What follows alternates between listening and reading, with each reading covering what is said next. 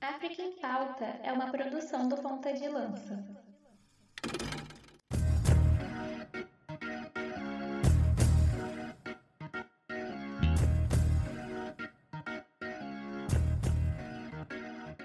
Atenção, pontas de lança! Começa agora o África em Pauta, a ponta da lança da informação sobre o continente mãe. No África em Pauta, você se informa sobre política, economia, esporte, cultura e, por que não, fazer um resgate geográfico histórico do continente onde a vida nasceu chegamos ao nosso episódio de número 51. Né? E para apresentar esse programa comigo, né, eu, enfim, eu não poderia é, é, é, fazer esse programa sozinho. Eu conto com a presença dele, um dos negros mais importantes deste país. O homem que corta mais do que linha chilena, inclusive não use. Corta mesmo, corta bastante. O melhor editor de podcast desse Brasil, um dos youtubers mais relevantes desse país. Eu estou falando dele, Luiz Fernando Mãos de Tesoura Filho. Seja bem-vindo, meu amigo. E um homem que não perde Grenal. Tem que falar isso. Muito obrigado, meu amigo. Muito obrigado. É sempre bom estar contigo, né? Em mais um programa, né? Sempre dando aquele salve pra nossa galera. Deve estar no busão agora, deve estar em casa, deve estar indo pro trabalho, deve estar voltando do trabalho, deve estar no metrô, no trem. Eu sei que tem uma galera que ouve nosso podcast já de noite, pelo domingo, mas eu sei que tem muita galera que ouve nosso podcast já pela segunda de manhã, de tarde ou de noite. Então, um bom começo de semana para todo mundo.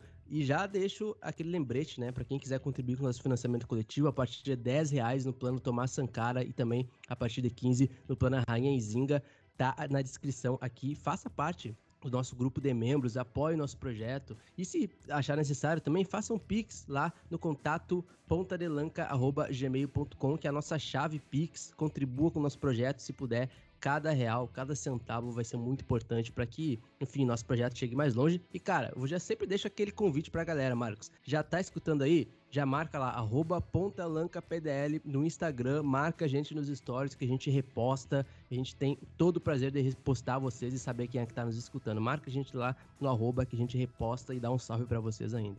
É isso, né? E aproveitando para né, que o Luiz falou da arroba, né? Arroba PontalancaPDL. Você acha a gente no Instagram, no Facebook e no Twitter que mais cresce no Brasil, né? Enfim, é, é, nos marque aí, fale conosco, tá? É, e tem mais, a galera que quiser fazer uma parceria, quiser né, nos chamar para né, algum evento na sua escola, na sua faculdade, vocês podem entrar em contato com a gente nas redes sociais ou no e-mail que o Luiz já falou, né? O contato ponta arroba gmail.com. Né? Não se esqueça também de se inscrever né, e nos seguir nos principais agregadores de podcast. Se tiver avaliação lá, dá as cinco estrelinhas, avalie a gente aí para que o nosso podcast se espalhe ainda mais. Então, Luiz, vamos que vamos, tem um programa aí né, grande pela frente. Ah, olha só, eu já vou dar o spoiler agora do segundo bloco, que a gente vai ter a presença do Shidozi, né? Que, inclusive, xadrez verbal, abraços, mas é roubo de pauta. Mas a gente perdoa vocês mesmo assim, porque a gente gosta muito de vocês. Um abraço aí, pessoal do Xadrez Verbal, pro Matias e pro Felipe. Então, você fica aí, porque no segundo bloco tem Augusto Shidozi. Tá valorizado, hein? Passe do é, tá, tá valorizado. Valorizado, valorizado. Né? Mas é isso. Mas agora, né, antes, nós vamos ouvir palavras de sabedoria. Vamos ouvir palavras profundas palavras capazes de atingir o mais profundo do seu ser. Claro, palavras que cortam como navalha. É, sim, eu estou falando do quadro dele. O maior youtuber de Campinho e arredores, e isso já está ficando para ele, porque o homem é importante demais. Estou falando de Luiz Fernando Filho no Corte da Tesoura. E para começar o programa e para começar a semana, o provérbio africano vai ser o seguinte: quando não existe inimigo no interior, o inimigo no exterior não pode te machucar. Esse provérbio africano diz talvez muito sobre a nossa espiritualidade, sobre a nossa autossuficiência, sobre a nossa autoestima.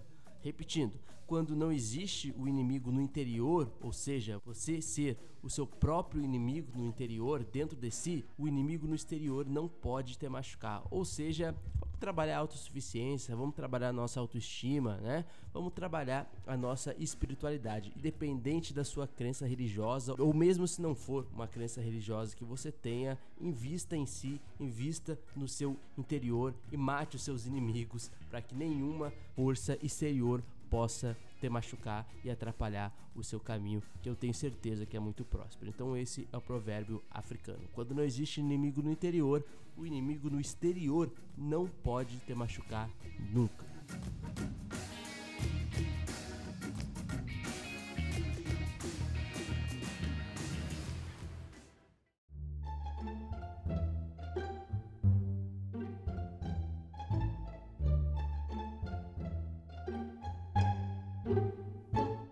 Você já está ouvindo essa música, é sinal de que nós vamos falar daquilo que de mais curioso aconteceu no continente africano na última quinzena, ô Luiz.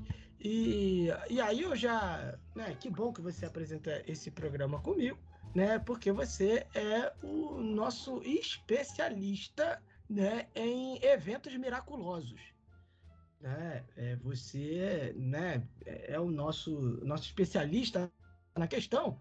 Luiz, eu queria te perguntar: é, você conhece alguém com poderes de cura? Cara, dependendo, acho que até conheço. Aí. É, é, o nosso especialista, né? É o nosso especialista, enfim. Na Zona Norte Mas, tem, tem, tem muitas tem pessoas com poderes de cura. Tem, tem. Tem, tem uma galera. Então, é, é, Zona Norte do Rio de Janeiro, só para botar em, em, perspectiva, né, Luiz? É, isso, isso. E, e vamos lá, Luiz. É, por que, que eu te perguntei isso? A gente vai para Burkina Faso né? E, as pessoas pensam que Burkina Faso só vive de julgamento, enterro do Sankara, de, de é, é, expulsão a, de tropa francesa, de golpe. Não, negativo. Nós temos a notícia, Luiz, de uma jovem que se tornou famosa, né? E se tornou famosa ali pelos seus poderes de cura, não é isso? Isso, meu amigo. Até porque Burkina Faso é terra da gente boa, né? Como já diz o, o poeta é, no caso eu, tô falando, né? Milhares de pessoas vieram, olha, meu. Eu ia amigo. perguntar qual poeta. Vier, várias pessoas vieram de perto ali da Ouagadougou, né? É, e outras vieram de muito longe é, no domingo passado para uma área cerca de 30 quilômetros da capital de Burkina Faso para ver uma jovem. Vamos lá. E a jovem se, a jovem se chama Ansetu Nikema e ela tem apenas 20 anos, Marcos mas ela também é conhecida como Adja, A-D-J-A, e ela é famosa em Burkina Faso, Marcos, pelo que as pessoas acreditam ser seus poderes de cura. E aí, Marcos, é, a gente tem que ver é, que, vamos lá, segundo as pessoas, e já, virou, já viraram fãs, né? Segundo elas mesmas, é, ela é uma espécie de dádiva de Deus, tá? Só que aí a gente tem que ir lá na infância dessa menina, porque quando ela, ela, ela era criança, ela teve uma vida é, fácil e etc. É, ela dizia que ela era assombrada por visões, é, que seus pais pensavam que ela era louca. Esse, era, esse é o termo, desculpa o termo, mas é esse o termo, tá? É, mas, Marcos, descobriram que não era esse o caso, ela não tinha problemas psicológicos. E aí ela dá um relato emocionante, né? Isso, ela falou que tinha um menino de 3 anos que não andava, né? E ela disse que jurou pela vida dela que ia tratar ele por 12 dias e ele voltaria a andar. Né? Quando ela deu né, o remédio, né, a criança ela levantou, né, enfim, no, no 11 dia. É, enfim, ela já. É, sendo que no 12 dia as pessoas começaram a, a desconfiar, enfim. Eu é... acho que eu já vi isso em alguma coisa. Não sei se é algum filme. Não sei, algum filme, algum feriado de alguém que transformava água em vinho. Não sei, não sei. Me ah, parece. É, não é. sei. Pare... Eu acho que eu já vi alguma coisa do tipo, mas eu não quero. Eu né? Ô, ô Luiz, é, assim, ela. Assim, eu não sei como é que tá o TikTok em Burkina Faso, mas é, ela deve estar tá fazendo sucesso que nem aquela menina aqui, que é a rainha das analogias. Tu, tu já viu esse aqui no TikTok? Não, ainda não. É, vai aparecer aí, eu não sei o nome da menina, mas é uma menina lá de, sei lá, 17 anos que ela faz várias analogias, né? Quando ela tá pregando lá, tá, é, Tá fazendo pregações ah, vi, evangélicas. Vi, vi, vi, no Facebook, por incrível que pareça, foi no Aí Facebook. Aí ela faz, não, um copo, não sei o quê. iPhone 11, depois vai ser XR. Eu não entendo muito de iPhone, então para mim não, não, fez muito sentido. Então, é, é, será que ela tá viralizando no, no TikTok, essa menina aqui no Brasil? Pode ser. E olha só, Marcos, diz, ó, pra não, não, ficar falando aí que ela tá usando da sua fé para ganhar dinheiro e etc. E dependendo de qual for o, o caso, pode ser tranquilo também, né? Não tá fácil para ninguém, né? Vamos, vamos ser sinceros. As curas dela, segundo ela, né, são gratuitas, tá? Mas ela colhe as ofertas das pessoas que fazem a doação ali de, de peito aberto, digamos assim, né? Não cobra nada, mas se as pessoas, evidentemente, quiserem doar, e acho justo, né? Ela está aceitando. Tá? É, mas aí, Marcos, é muito louco, porque é, o pessoal tá tão alucinado que várias pessoas começaram a financiá-la, tá? Dentro desse sentido, para ela, sei lá, arrumar uma cura para alguém. Não só as pessoas mais pobres ali, pra... perto da capital, mas até as mais ricas, tá? Ela só se dedicar a isso, né? É, exato. Isso aí é a melhor ela coisa. Ela basicamente só se dedicar a isso. Que a coisa é melhor, é... Marcos, que isso? Ah, assim, sabe o que eu acho é, interessante, assim, é que né, provavelmente na cabeça até dos nossos ouvintes, é, eles devem estar tá, é, é, associando ela a uma religião, não sei, é, neopentecostal, porque aqui no Brasil a gente tem esses fenômenos é, que geralmente são associados a cultos neopentecostais, né, aqui no, no Brasil, sendo que ela é, é muçulmana. Exato. Né? Então ela, ela faz ali orações religiosas, mas também usa medicina tradicional e cerimônias de limpeza de feitiços. Ela usa, enfim. É, é, mas é, é, interessante esse ponto né, de, de, de, vista, né? Talvez muitos dos nossos ouvintes agora na cabeça estavam com essa associação, mas ela é, né, enfim, muçulmana. É, e dentro de um país que é, é, bastante muçulmano, né? E aí tem aquelas camadas, digamos assim, né? De comportamentais e, e de ritos religiosos entre os muçulmanos, né? Porque hum. eu acho que a cada religião, né? Uh, cada. É, tem várias camadas, né? E aí é o que chamam de animistas, né? Que, por exemplo, são os muçulmanos, por exemplo, que lidam é, mais com feitiçaria e etc. E aqui, quando a gente fala feitiçaria, pessoal, não quer dizer, não é demonizando nem nada, tá? Existem a feitiçaria pro bem e pro mal, né? Isso que a gente conhece. Mas ela lida mais com essa questão aí é, de ervas medicinais, etc. Nem todos os muçulmanos são assim, mas ela já é mais dessa escola aí, da, dessa medicina mais natural, digamos assim. Então, só pra gente ver que os muçulmanos não são tudo igual, não, tá? Assim como os católicos, como os evangélicos, não é tudo a mesma coisa, não. É, e o, o Luiz, é, só para encerrar, né? Eu acho que provavelmente ela, assim, ela poderia receber uma comitiva aqui do Brasil. Qual? É, comitiva de pessoas que viram o Eurico Miranda, fantasma de Eurico Miranda no banheiro na eleição do Vasco, né? E parou a eleição do Vasco. Enfim, de repente eles ainda estão assustados, ela poderia receber esse pessoal.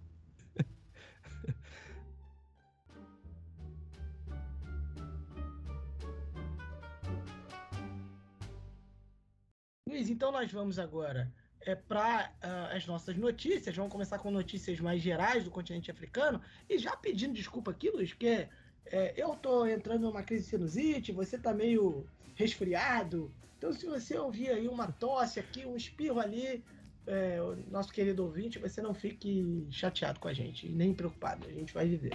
Mas a gente começa com uma notícia mais geral, Luiz, já que três em cada quatro governos africanos gastam mais em armas é, do que gastam com uh, os seus orçamentos agrícolas. São países, né, enfim, é, é, dentre os países africanos, três a cada quatro países africanos, eles gastam mais dinheiro né, no seu orçamento, digamos, militar, né, do que uh, o orçamento agrícola numa relação assim de pagar o dobro do que eles gastam com orçamento agrícola em armas. Né? É, essa é uma matéria Barrer Kamal, né? É, escrevendo ali para o Interpress Service. Ele cita na matéria que é, o continente africano é o lar de um quarto né, de toda a terra agrícola do mundo, né? Porém, né, no último ano, os líderes africanos eles prometeram melhorar a segurança alimentar no continente.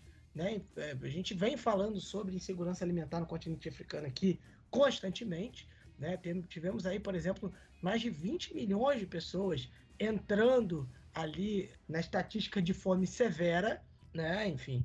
Porém, né, a maioria dos governos africanos, ali 48 de 54, né, e dos governos oficiais, pelo menos, né, já que Saara Ocidental ainda não é reconhecido como, como um país de fato, enfim, aquela coisa toda que a gente sempre lembra aqui. Enfim, a maioria desses países, né, esses 48 países, gastam uma média de 3,8% dos seus orçamentos na agricultura, sendo que alguns gastam apenas 1%.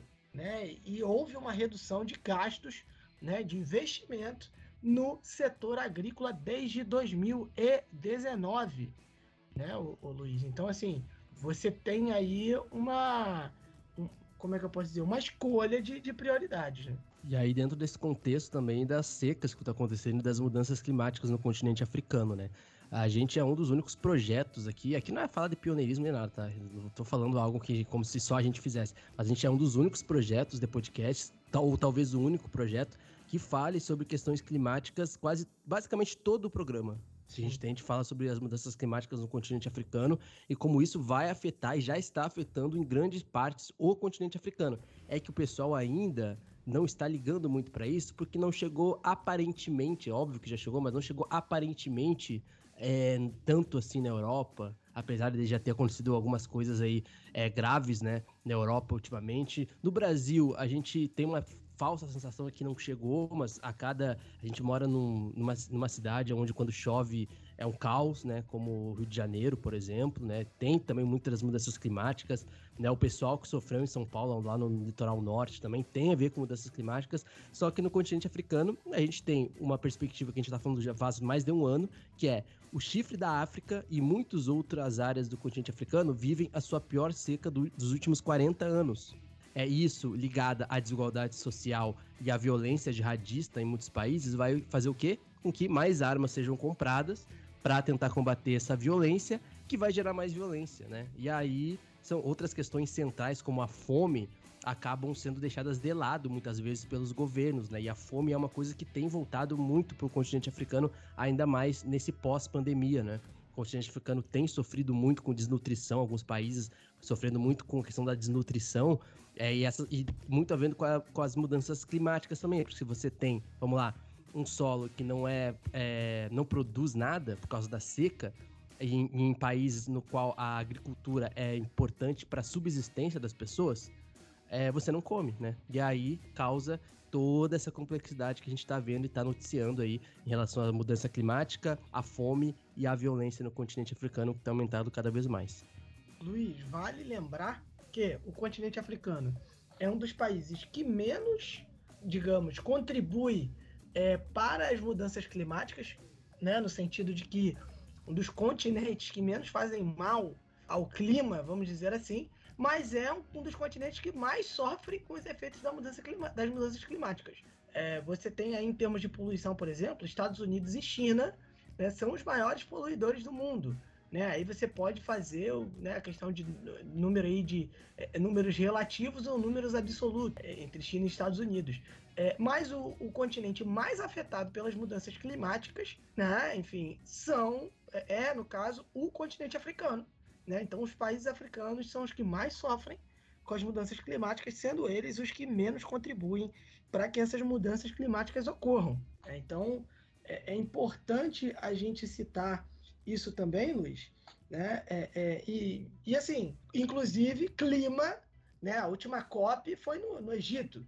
Enfim, é, é, você tem aí o clima sendo algo extremamente importante nas discussões entre países, países africanos buscando uma mudança é, é, de matriz energética. Então, assim, é, é um tema que passa daquele, entre aspas, ativismo de internet aquela coisa que às vezes ficava até meio caricata, né?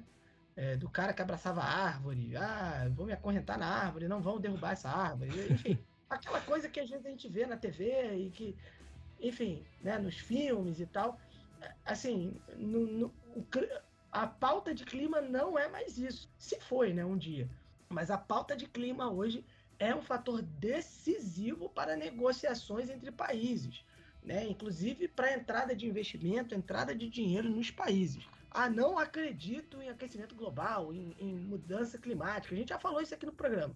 Ah, não acredito. Pois bem, amigo, legal, mas assim, o seu país ele é afetado. Né? Você que é brasileiro, muito dinheiro deixa de entrar no Brasil, deixou de entrar no Brasil por conta dessa pauta. E aí algum dinheiro está voltando a entrar, né? Nesse sentido também. Então, assim, é importante a, pauta climática hoje, ela vai, assim, ela ganha importância e vai continuar ganhando mais importância ao longo dos anos.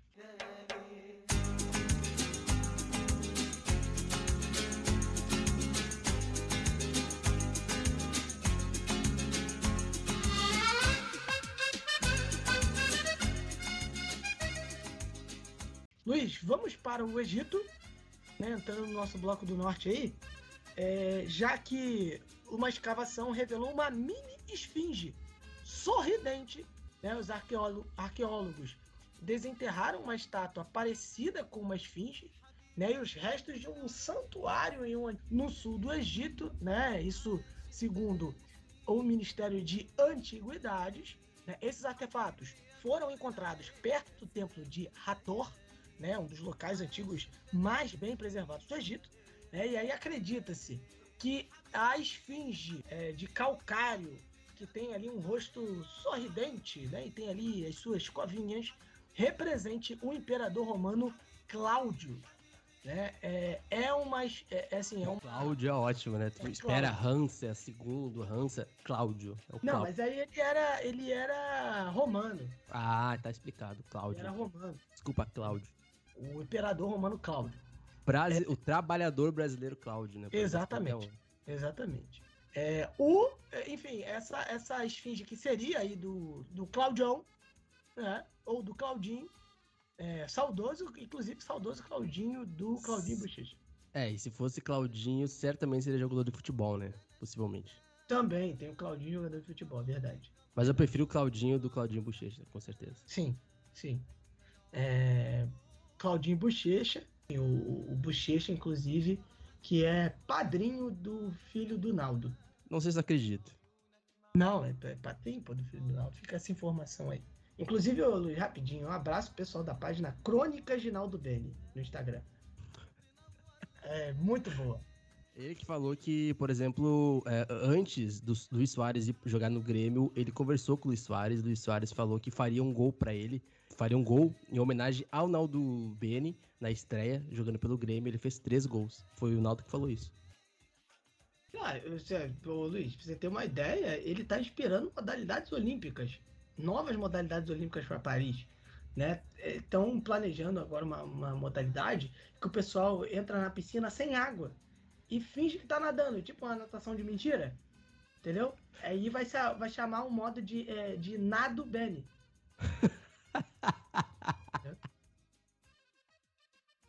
Bom, Luiz, vamos continuar aqui na esfinge do, do Imperador Cláudio. Eu não sei como é que a gente foi parar em Naldo Bene, mas enfim. Um abraço para Naldo Bene, que deve estar nos ouvindo nesse momento. Ou deve estar falando que está nos ouvindo e não está. Mas enfim. É, tem muita gente, os... tem muita gente. É, é, é, é, Esses artefatos, Luiz, enfim, foram encontrados ali dentro de uma tumba de, de dois níveis, né, no templo de Dendera, na província de Quena, né, que fica ali a 450 quilômetros ao sul da capital do Cairo.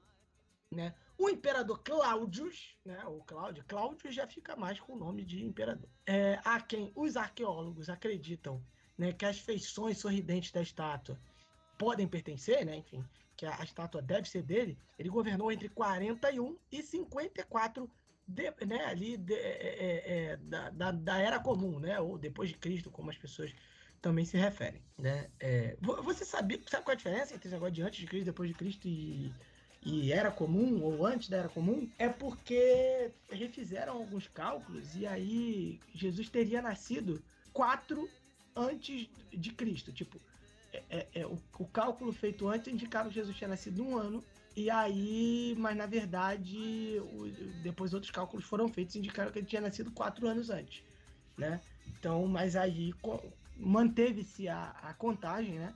É, muitas das vezes hoje as pessoas já falam é na era comum ou antes da era comum, né?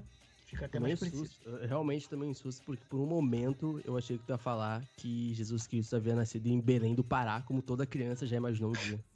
Meu Deus do céu. É, e, e, era brother de Naldo Bene, enfim.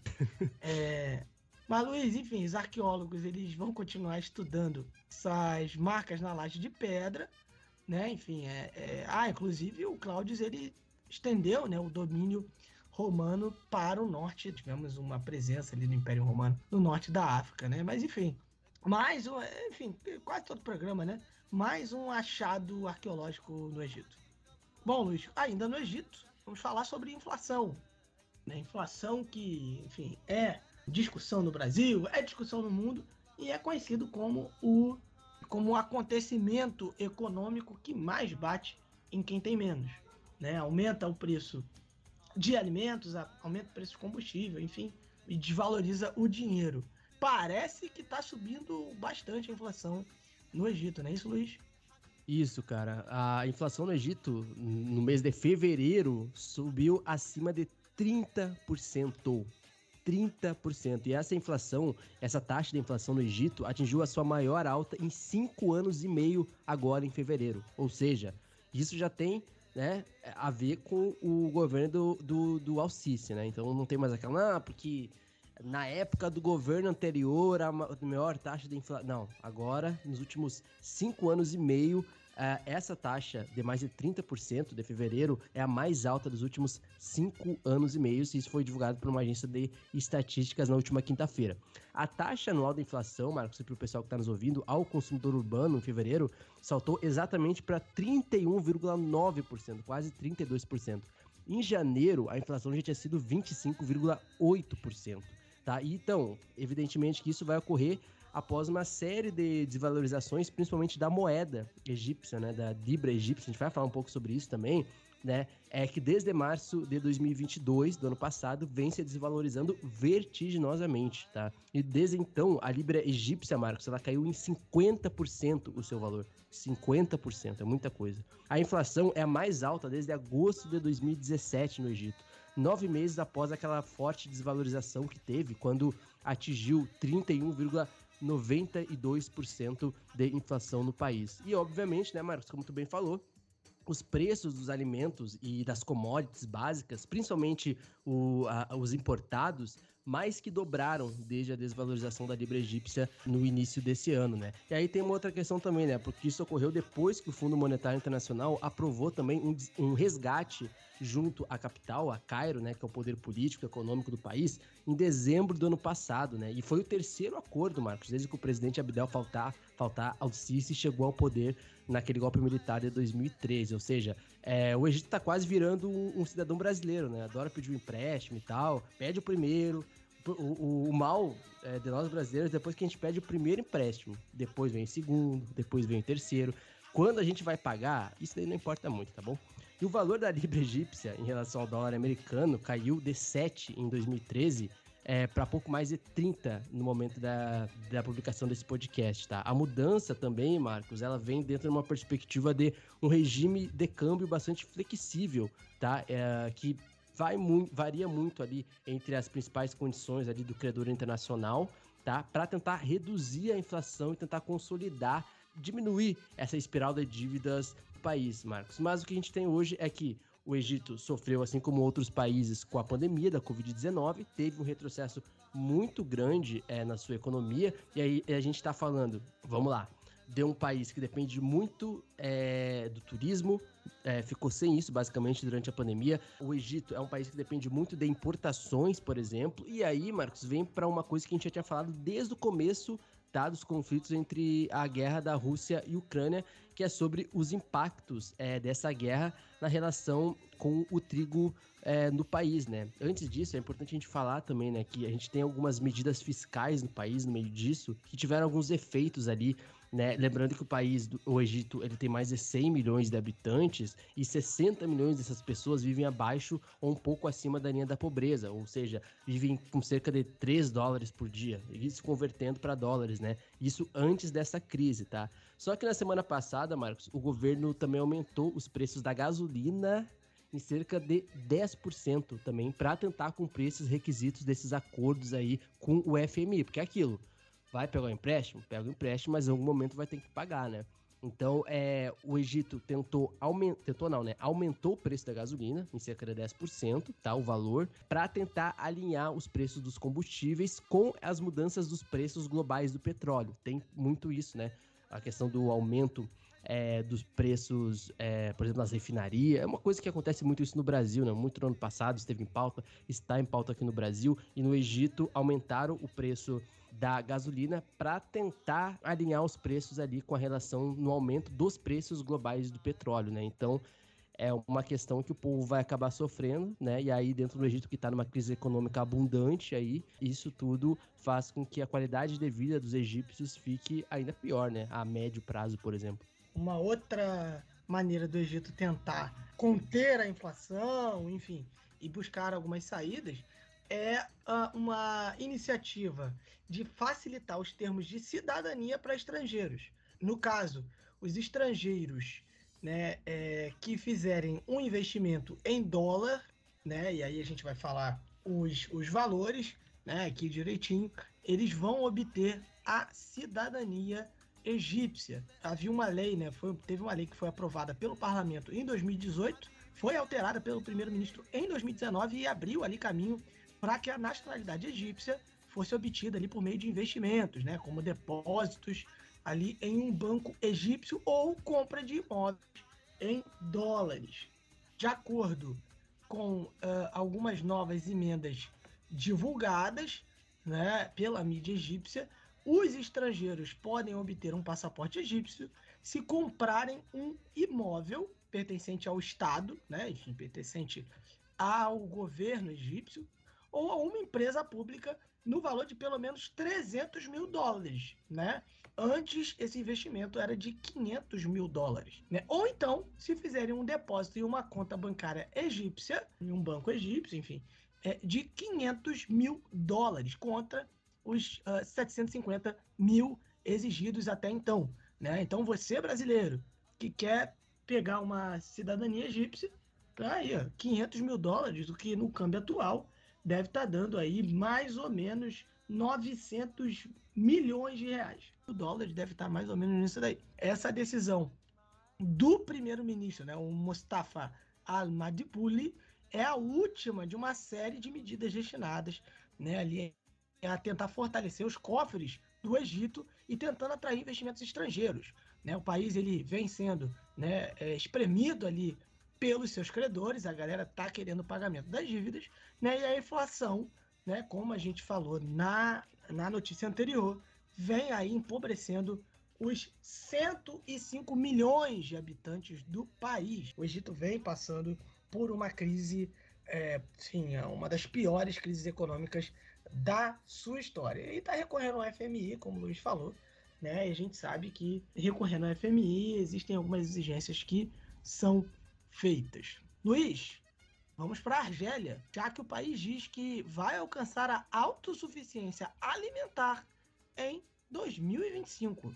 Isso, o presidente da República, né, o Abdel Majid Tebboune, ou Tebboune, uh, saudou, uh, inclusive ontem, no dia 8, em Argel, né, os resultados positivos alcançados pelo governo dele nos últimos anos, principalmente no setor agrícola, da agricultura, né? O setor agrícola. E aí, para quem não sabe, o setor da agricultura contribui com cerca de 14,7, quase 15% do produto interno bruto da Argélia, tá? Então, a agricultura é uma questão bastante forte, uma potência aí, contribui muito para o PIB da Argélia. O Tebuni, ele assegurou que a Argélia está perto da sua independência alimentar. Cara, e essa notícia é muito importante. Ele falou o seguinte, vou colocar as aspas dele. Faltam apenas alguns passos para atingirmos nossa autossuficiência, o que deve acontecer até 2025. 2025, perdão. E aí ele, é, ele se referiu ali né, aos setores importantes do país, os setores que são base para o país, por exemplo, e o Tebuni também insistiu nessa necessidade, Marcos, de fornecer o que ele chama de números exatos sobre a produção cerealífera, né? Eu não vou mentir que eu nunca tinha ouvido essa palavra, eu perguntei pro Marcos em off, tá? E ele me, me confessou que é a produção de cereais. Por mais óbvio que seja, eu falei, não deve ser. E é, os cereais. Enfim, é, que nem aquele meme, né? É, eu não acredito. Aí tá eu vendo aqui se é cerealífera realmente a produção é, de cereais. Mas, enfim, é, Marcos, o, o mesmo presidente ele salientou que o aproveitamento de, de algumas potencialidades do país pode ser, principalmente, é, ir na direção da exportação de cereais, né? Que é através de, desse aumento da produção que deve acontecer e o que deve colocar o país aí nessa autossuficiência alimentar é, até 2025. Então, é muito importante é, ter essa perspectiva dentro, da Argélia porque, enfim, a Argélia, como todos os países norte-africanos aí, tem sofrido com a desigualdade é, dentro dessa pós-pandemia, mas o Tebboune parece que tem sido aí um dos melhores governantes dentro desse eixo do norte-africano até agora, ou pelo menos tem lidado melhor com as questões argelinas, diplomáticas até, eu diria, mas, sobretudo, a sua política interna. Agora a gente chega à Tunísia, Luiz, e vamos lá, né? Ah, nossa amada Tunísia, que a gente fala aqui todo o programa. Né? Enfim, vamos para um giro aí tenso pela Tunísia, né? já que é, mais de 3 mil pessoas se manifestaram contra o governo da Tunísia, manifestação organizada pelo sindicato UGTT, né, que é a sigla Tunisian General Labour Union, né, União dos Trabalhadores, União Geral dos Trabalhadores da Tunísia, que pediu ali ao presidente Kais Saied que aceite o diálogo. Ai, meu Deus. É... Nossa, que inocência. O Sayed, né, que, enfim, a gente vem falando aqui todo o programa, mas se você é ouvinte novo, ele é, virou dono da, da Tunísia. Ele é o presidente, é o primeiro-ministro, é o juiz, é o, o promotor, é o advogado, é, é, o réu, é o júri, é a vítima. Ele, ele bate o escanteio, vai na área para cabecear e é o zagueiro que derruba o atacante que vai cabecear e ele que vai bater o pênalti e ele é o goleiro que vai deixar passar. Então ele, ele faz tudo na Tunísia, ele é tudo. Ele é dono do país. Né? Enfim, e aí, é, né, dentro dessa concentração de poder, isso obviamente não vem é, deixando a população feliz. Tivemos aí esse uh, protesto né, com mais de 3 mil pessoas. E aí nós tivemos uma repressão né, forte por parte uh, ali do, do poder presidencial né? A polícia prendeu cerca de 20 pessoas, né? enfim, 20 figuras políticas. E assim, não era qualquer pessoa, não. 20 figuras políticas proeminentes, né? É, e aí num intervalo de duas semanas. Dentre eles, né, principalmente oponentes do Sayed. É, eles gritavam ali palavras de ordem, né, eles pediam ali por liberdade, gritavam ali abaixo o Estado policial, e eles gritavam isso enquanto marchavam em Tunis né, pedindo também ali um fim ao empobrecimento. O chefe da UGTT, Noredine Tabobi, acusou o presidente de atacar o sindicato, que é um sindicato relevante, né, enfim, poderoso no país, como parte de uma repressão mais ampla contra os críticos. Né, ele também condenou a última onda de detenções e a prisão desde fevereiro do Anis Kaab, né, que era, que é, na verdade, né, um alto funcionário da UGTT, né? E ele estava ali focado é, é, para a área dos trabalhadores rodoviários, detido após uma greve de funcionários pedágio, né? Enfim, Luiz, é, no caso, a UGTT é, enfim, como a gente disse, é um sindicato relevante, poderoso, né? Tem cerca de um milhão de membros e já chegou a dividir ali o prêmio Nobel da Paz em 2015 com outros grupos ali da sociedade civil por promover um diálogo nacional no país. Né? Os jornalistas da AFP disseram que, né, como a gente disse aí, mais de 3 mil pessoas participaram desse, desse comício, né? Enfim, mas é isso, o que eles receberam de volta, Luiz, foi repressão. É, e aí, Marcos, a gente tá dentro de um contexto, porque nas últimas duas semanas foram bem tensas, tá? A, a Camila falou no último episódio, ela vai falar mais é, inclusive, mas assim, ela falou no último episódio, no quadro do Norte Africano, a Camila, né? Camila Najma, lá no Twitter, ela falou aqui, né, no último é, bloco, é, no último quadro dela, sobre a Tunísia, sobre como as elites funcionam, é, a questão dos discursos racistas do Kais Saied, né? E aí a gente tem uma Tunísia que entrou, assim, em parafusos após o discurso do Kais Saied. A gente vai falar tudo que vem acontecendo nos últimos dias, nas últimas semanas, esse último podcast, porque assim, A manifestação no sábado passado, ela ocorreu é, no sábado retrasado agora, né, quando terá saído o podcast. É, a manifestação no sábado ocorreu quando cerca dos 300 migrantes ali da África Ocidental na Tunísia se preparavam para serem repatriados, tá? E aí, dentro dessa onda de violência, desde os comentários de Sayed. E, eu, e antes de passar para ti, Marcos, tu vai falar exatamente os países, etc. Mas assim, isso demonstra, gente, que assim, não existe essa história de um, um, agente do Estado tão poderoso que tem, enfim, é, influência nacional como presidente do país falar qualquer coisa sob a égide da liberdade de expressão, entendeu? Ah, então ele pode ser racista porque não. O, o, além de ser racista, né, xenófobo, xenofóbico, o Kassed está incitando tunisianos a expulsarem a força e a violência os imigrantes é, subsaarianos do país. Olha o estrago que o discurso do Kais Sayed fez.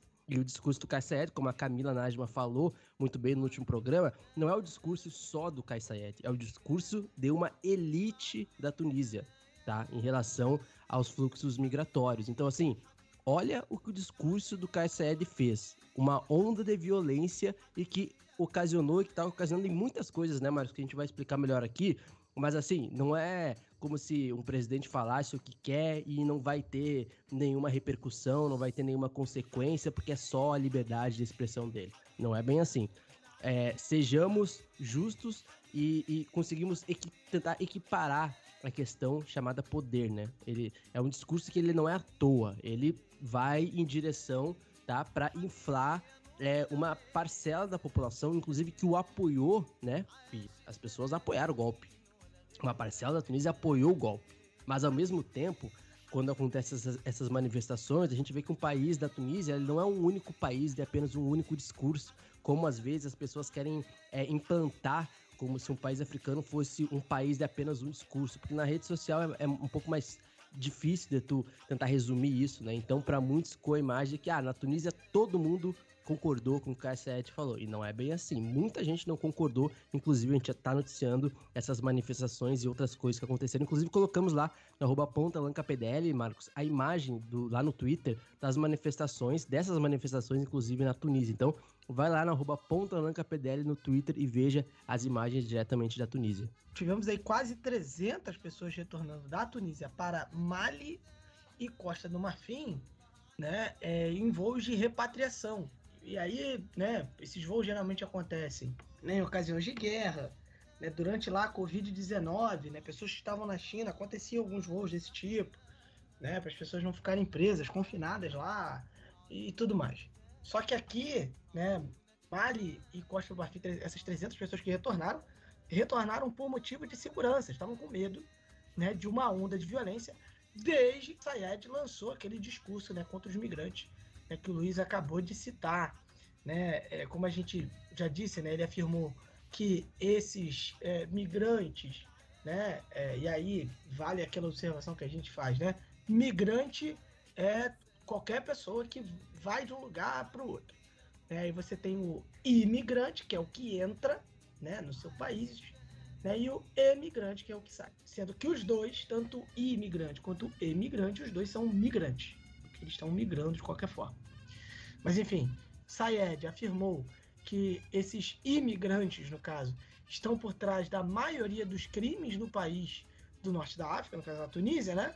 É, alimentando ali uma série de demissões, despejos e ataques. Então, assim, é, a União Africana expressou, abre aspas, profundo choque e preocupação, fecha aspas, né? É, com os comentários do Caíssa Eb, mas também parece que foi só isso mesmo que a União Africana expressou. Mas enfim, é, um grupo ali de 135 cidadãos do Mali chegou a Bamako na noite de sábado, né? É, enfim, eles foram recebidos ali pelo ministro da Defesa uh, do Mali, o Sadio Camará, e pelo ministro dos malianos residentes no exterior, que é o Al-Hamadou Ilien, né? E ele, enfim, explicou que o governo do Mali fretou o avião. Né? Então aí eram 97 homens, 25 mulheres e 13 crianças a bordo. Né? Já na Costa do Marfim, Abidjan, um voo com 145 passageiros pousou. Enfim, eles foram recebidos pelo primeiro-ministro Patrick Achi e vários outros ministros, né? E foram levados ali para um centro de acolhimento, onde vão passar três dias recebendo atendimento médico e psicológico antes de se encontrarem com as suas famílias, Luiz. Inclusive, Marcos, um dos embaixadores ali, é, principalmente da, da Costa do Marfim, falou que aí tem mais de mil marfinenses que já pediram, já solicitaram a sua repatriação, tá? Então, assim, Marcos, eu vi, inclusive, vídeos é, de, de, seguranças e etc., de agredindo é, africanos, é, principalmente malineses, marfinenses, dentro da Tunísia, tá? E aí o que a gente tem que falar é que são realmente pessoas racistas, xenofóbicas mesmo, muito inflado por causa do discurso do Kais Saied. Então, assim, não é qualquer intimidação, não. É perseguição, é violência, é, é pessoas agredindo fisicamente, tá? É, os imigrantes. Então, assim, não é uma coisinha pequena, não. Ninguém tá voltando pro seu país a contragosto por coisas pequenas, não, tá? A coisa na Tunísia é, realmente tá muito tensa. Mas aí, Marco, aí, Marcos, nós estamos falando de um presidente extremamente democrático com o Kais Saied. Não é possível que esse programa só fale mal do Kaysayed, só tenha notícia ruim do Kaysayed. Ah, me, me, mostre algum termo. Me, me mostre que ele é um cara da democracia na Tunísia. Pra gente não ser parcial, não ficar parecendo que a gente tá sendo parcial contra o governo do Kaysayed. Você quer mesmo? Eu adoraria saber, eu, eu, eu, só lido com a verdade. Não, tá, vamos, vamos ver se isso aqui é, é, é, mostra ele como um homem da democracia. É, pouco antes aí das eleições, né, ele dissolveu conselhos municipais. Esses conselhos municipais, né, daqui a alguns meses seriam eleitos, mas aí ele desmantelou e esses, esses conselhos municipais foram, de, é, foram desenvolvidos ali depois da Revolução de 2011, né, enfim, no contexto da Primavera Árabe, ali numa, num período de, de busca por mais democracia, e nesse caso né, uma coisa que tinha dado certo. E aí, no caso, essas câmaras municipais vão ser substituídas por delegações especiais compostas por servidores públicos e colocadas sob a tutela do governador de cada região. É, segundo o comunicado do Kais Sayed, é, os novos conselhos estarão sujeitos a novas regras que ele irá redigir. Ah, é fantástico, democrático. É. E aí, enfim, os mandatos dos 350 prefeitos, né, enfim, e vereadores que estão atualmente em exercício expiraria no final de abril, mas ele já, né, ele já mudou isso aí. Né? É, as eleições estavam teoricamente marcadas, né? mas a gente não sabe agora como é que vai ser. Né? E por incrível que pareça, Marcos, nas eleições de 2018, né?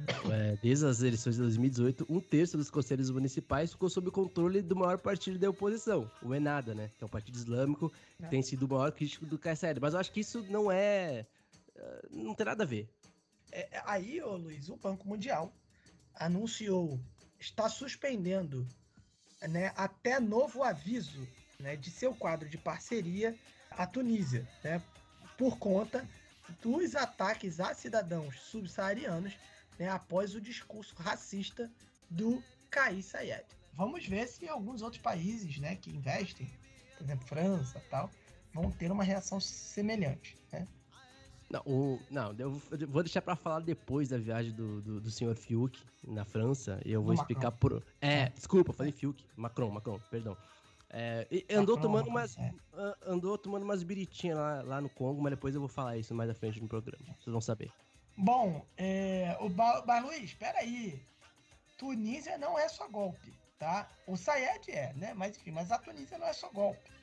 É, é, temos aqui uma notícia né, relacionada à cultura, né? Cultura tunisiana, cultura africana, já que filme Ashkal tunisiano Youssef Chebe ganhou um prêmio de cinema pan-africano, não foi isso? Isso, cara. E, e, é um, como é que eu posso dizer? É um festival de cinema muito famoso que acontece em Burkina Faso, não? Um cinema que todo ano acontece, bastante importante, tá? E o diretor tunisiano Youssef Chebi ganhou o cobiçado prêmio, né? Stallion of Yenenga, no sábado, no dia 4 de março, tá?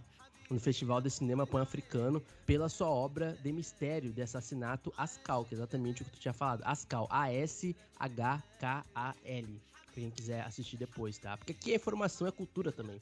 E o Chebi, Marcos, ele era nascido na, na Tunísia, né? E ele, esse filme se concentra principalmente na investigação do assassinato de um zelador em um canteiro de obras em Cartago, né? Nos arredores de sua cidade natal, tá? Mas ele não compareceu à cerimônia em Burkina Faso, tá? Que é presidida, inclusive, Marcos, tem uma questão importante. Sabe quem entregou o prêmio pro, pro, pro ganhador? Fantasma dele Não, tô zoando. Não sei, não sei quem, quem O entregou. presidente Ibrahim Traoré, estava lá ele. Olha só. Bem aleatório, deu troféu lá, é uma espécie de troféu no cinema, representante do vencedor. Um pouco aleatório, diria assim, mas pra gente ver a importância desse, desse, desse ciclo de cinema anual que tem pan-africano, que é muito importante para a divulgação de novas obras do cinema nos países africanos. Para terminar, Chibin venceu o rival de Burkina Faso, Apoliné Traoré, que ganhou o prêmio tá, de prata por Sira, S-I-R-A, tá? Enquanto o bronze foi para a keniana Angela Wamai por Shimone, S-H-I-M-O-N-I, tá bom? Então, Marcos, é isso. Longa-metragem O Agadagu e O Agadogu, que incluiu 15 longas-metragens de ficção e uma disputa pelo prêmio lá, lá pela bola de ouro deles, tá? E um prêmio ali de cerca de 30 mil dólares, tá? Então, é isso. Um tunisiano representando a Tunísia muito bem aí, ganhando o prêmio de cinema pan-africano. Agora a gente vai para Líbia, já que o país conta aí com 5 mil migrantes em centros de detenção. né? Isso sem contar os centros não oficiais. No caso, falando em Genebra, né, no dia 8 de março, o Antônio Vitorino, que é diretor-geral ali, enfim, para a organização ali de migração né, da ONU, ele fa né, falou sobre a violação de direitos né, dos imigrantes na Líbia né, e pediu ali por alternativas à detenção de pessoas né, a caminho do exílio. Né. Na Líbia, a agência da ONU, IOM, né, colabora com a agência de refugiados, eh, de refugiados Acnur, né, a CNUR, né, para prestar ali assistência aos migrantes de centro de detenção oficial. A gente sabe que a história da Líbia é, né, enfim, é complicada, é um país que basicamente faliu, acabou depois né, ali da revolta que tirou o Muammar Gaddafi do poder, enfim, a queda do regime, um país que se dividiu em dois, e a gente né, vira e mexe, faz esse alerta aqui, né, existe uma certa romantização de Gaddafi, já que ele, ele, assim, ele é um cara que é um reformador do, do, do, do Estado líbio, é um cara que representou um avanço para o Estado líbio, era um cara que é, é, é, tem feitos ali é, que tornaram a Líbia né, um país ali é, é, produtor de petróleo e tudo mais, porém, porém, não era queridão da galera assim também não, tá? Fora outra, assim, eu não estou discutindo outras atitudes dele de política externa, né? Não estou discutindo a questão ditatorial dele, que o cara era assassino, né? Enfim, assassinou pessoas, não de repente com as próprias mãos, né? Mas usando o aparato uh, do Estado para isso. Mas assim, é, é, além disso tudo, né? A, a revolta do Muammar Gaddafi tem interferência externa, né? A revolta contra o Muammar Gaddafi tem interferência externa? Tem. Mas o Muammar Gaddafi também já não era queridão também pelos líbios, não, tá? Então só essa é bom a gente fazer sempre essa essa, essa observação, né? Já que o Gaddafi ele é uma figura assim é bem bem diferente, né? Que desperta aí, enfim, é, é, é, os mais diferentes sentimentos. Mas enfim, o Luiz, a gente tem aí dois governos, a gente tem dentro desse contexto, né, vários centros de detenções e dentre eles muitos que são regularmente denunciados pela ONU por suas más condições. Né? O Vitorino exortou Europeia a dar provas de clareza e previsibilidade nas operações de busca e salvamento no Mediterrâneo, tá? E é importante a gente lembrar que quando esses migrantes tentam essa viagem, né, através do Mediterrâneo para a Europa, que é uma viagem arriscada, né? Eles são interceptados por autoridades e alguns são trazidos de, voltas pra, de volta para a costa da Líbia. Eles ficam nesses centros de detenção. Né? A Itália acaba sendo o destino mais perto ali para quem sai da Líbia, por uma questão geográfica. Né? enfim. Mas é, temos aí esse, esse problema, né? É, inclusive a, a Itália baixou uma lei em janeiro limitando navios humanitários, né? A realizar, né, por exemplo, resgates, né? Vão fazer apenas um resgate por vez. Então você tem toda essa essa situação. Né? Em outubro do ano passado, por exemplo, a gente teve organizações de direitos humanos se manifestando contra a renovação de um acordo entre a Itália e a Líbia para impedir que esses migrantes refugiados cheguem à costa da Europa. Então, de migração, né, mais uma vez aí sendo pauta. Luiz, Luiz, agora nós vamos para o Sudão do Sul, já que a missão da ONU no país disse estar acompanhando né, ali a recente demissão do ministro da Defesa.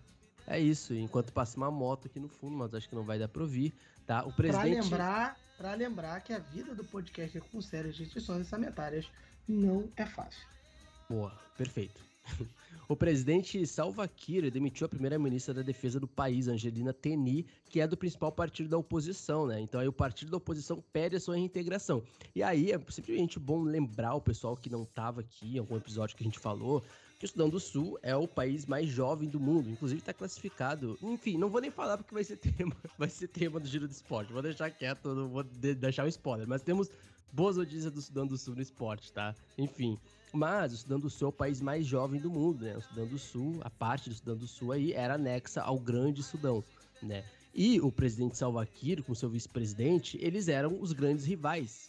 Tanto só, não só político, mas digamos que rivais étnicos também.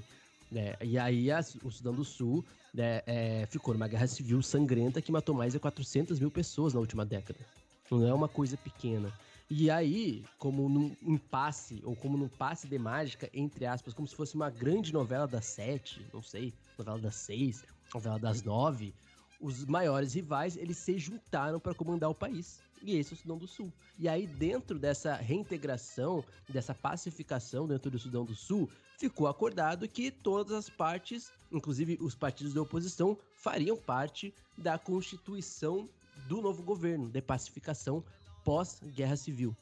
E agora, o, a, o que preocupa a ONU, por exemplo, que é uma espécie de observadora, mediadora nessas questões, é que a demissão dessa ministra do país, Angelina Teni, dê um sinal de um futuro autoritarismo, digamos assim, em relação às escolhas é, arbitrárias dentro de um acordo já pré-estabelecido na política nacional do Sudão do Sul. E aí, na segunda-feira, é, o enviado da ONU ao país, o Nicolás Raisson, ele pediu ao governo de transição no Sudão do Sul, né, porque é um governo de transição, né, que ele implemente um acordo de paz para realizar as eleições, entre aspas, credíveis no próximo ano. Então é isso. O Sudão do Sul ainda está num processo de transição pós-guerra civil. Eu, sinceramente, pelo que a gente está analisando aqui, essas eleições do próximo ano aí vão ser difíceis de acontecer, tá? Porque o presidente Salva aqui, é, basicamente, junto com seu vice, mas principalmente o presidente, parece que já tomou o país para si. E não é uma conta muito fácil de se resolver nesse Sudão do Sul. Por exemplo, fazer, como é que eu posso dizer, uma campanha eleitoral desse nível, né? A gente tem visto aí na Nigéria, a gente vai falar sobre a Nigéria com o mais pra frente, daqui a pouquinho, inclusive, tá? Então não é tão fácil assim fazer uma eleição, ainda mais um país que tá todo dividido como o Sudão do Sul. E aí, para terminar, Marcos, é, o, o, Conselho da ONU, o Conselho de Segurança da ONU também observou que os principais obstáculos que o Sudão do Sul deve enfrentar para concluir essa fase de transição no próximo ano é, inclui a redação de uma nova Constituição, né? E aí então a gente já está numa outra questão importante, né? Dentro de um país que viveu aquela guerra civil que durou cinco anos e que terminou em 2018. Ela basicamente começou em 2013 terminou em 2018, apenas alguns anos atrás. Isso custou a vida, repetindo, de mais de 400 mil pessoas, o que levou a esse acordo de paz e a formação do novo governo de transição, né, liderado pelo presidente Salva Kiir e o seu maior rival, o Riek Machar. Ou seja, o Sudão do Sul é realmente uma novela das sete, eu acho. Não, eu acho que tá mais pra novela das seis, o Sudão do Sul, Marcos. Ah, a novela das sete tá boa pra caramba, Luiz. Tô gostando muito também.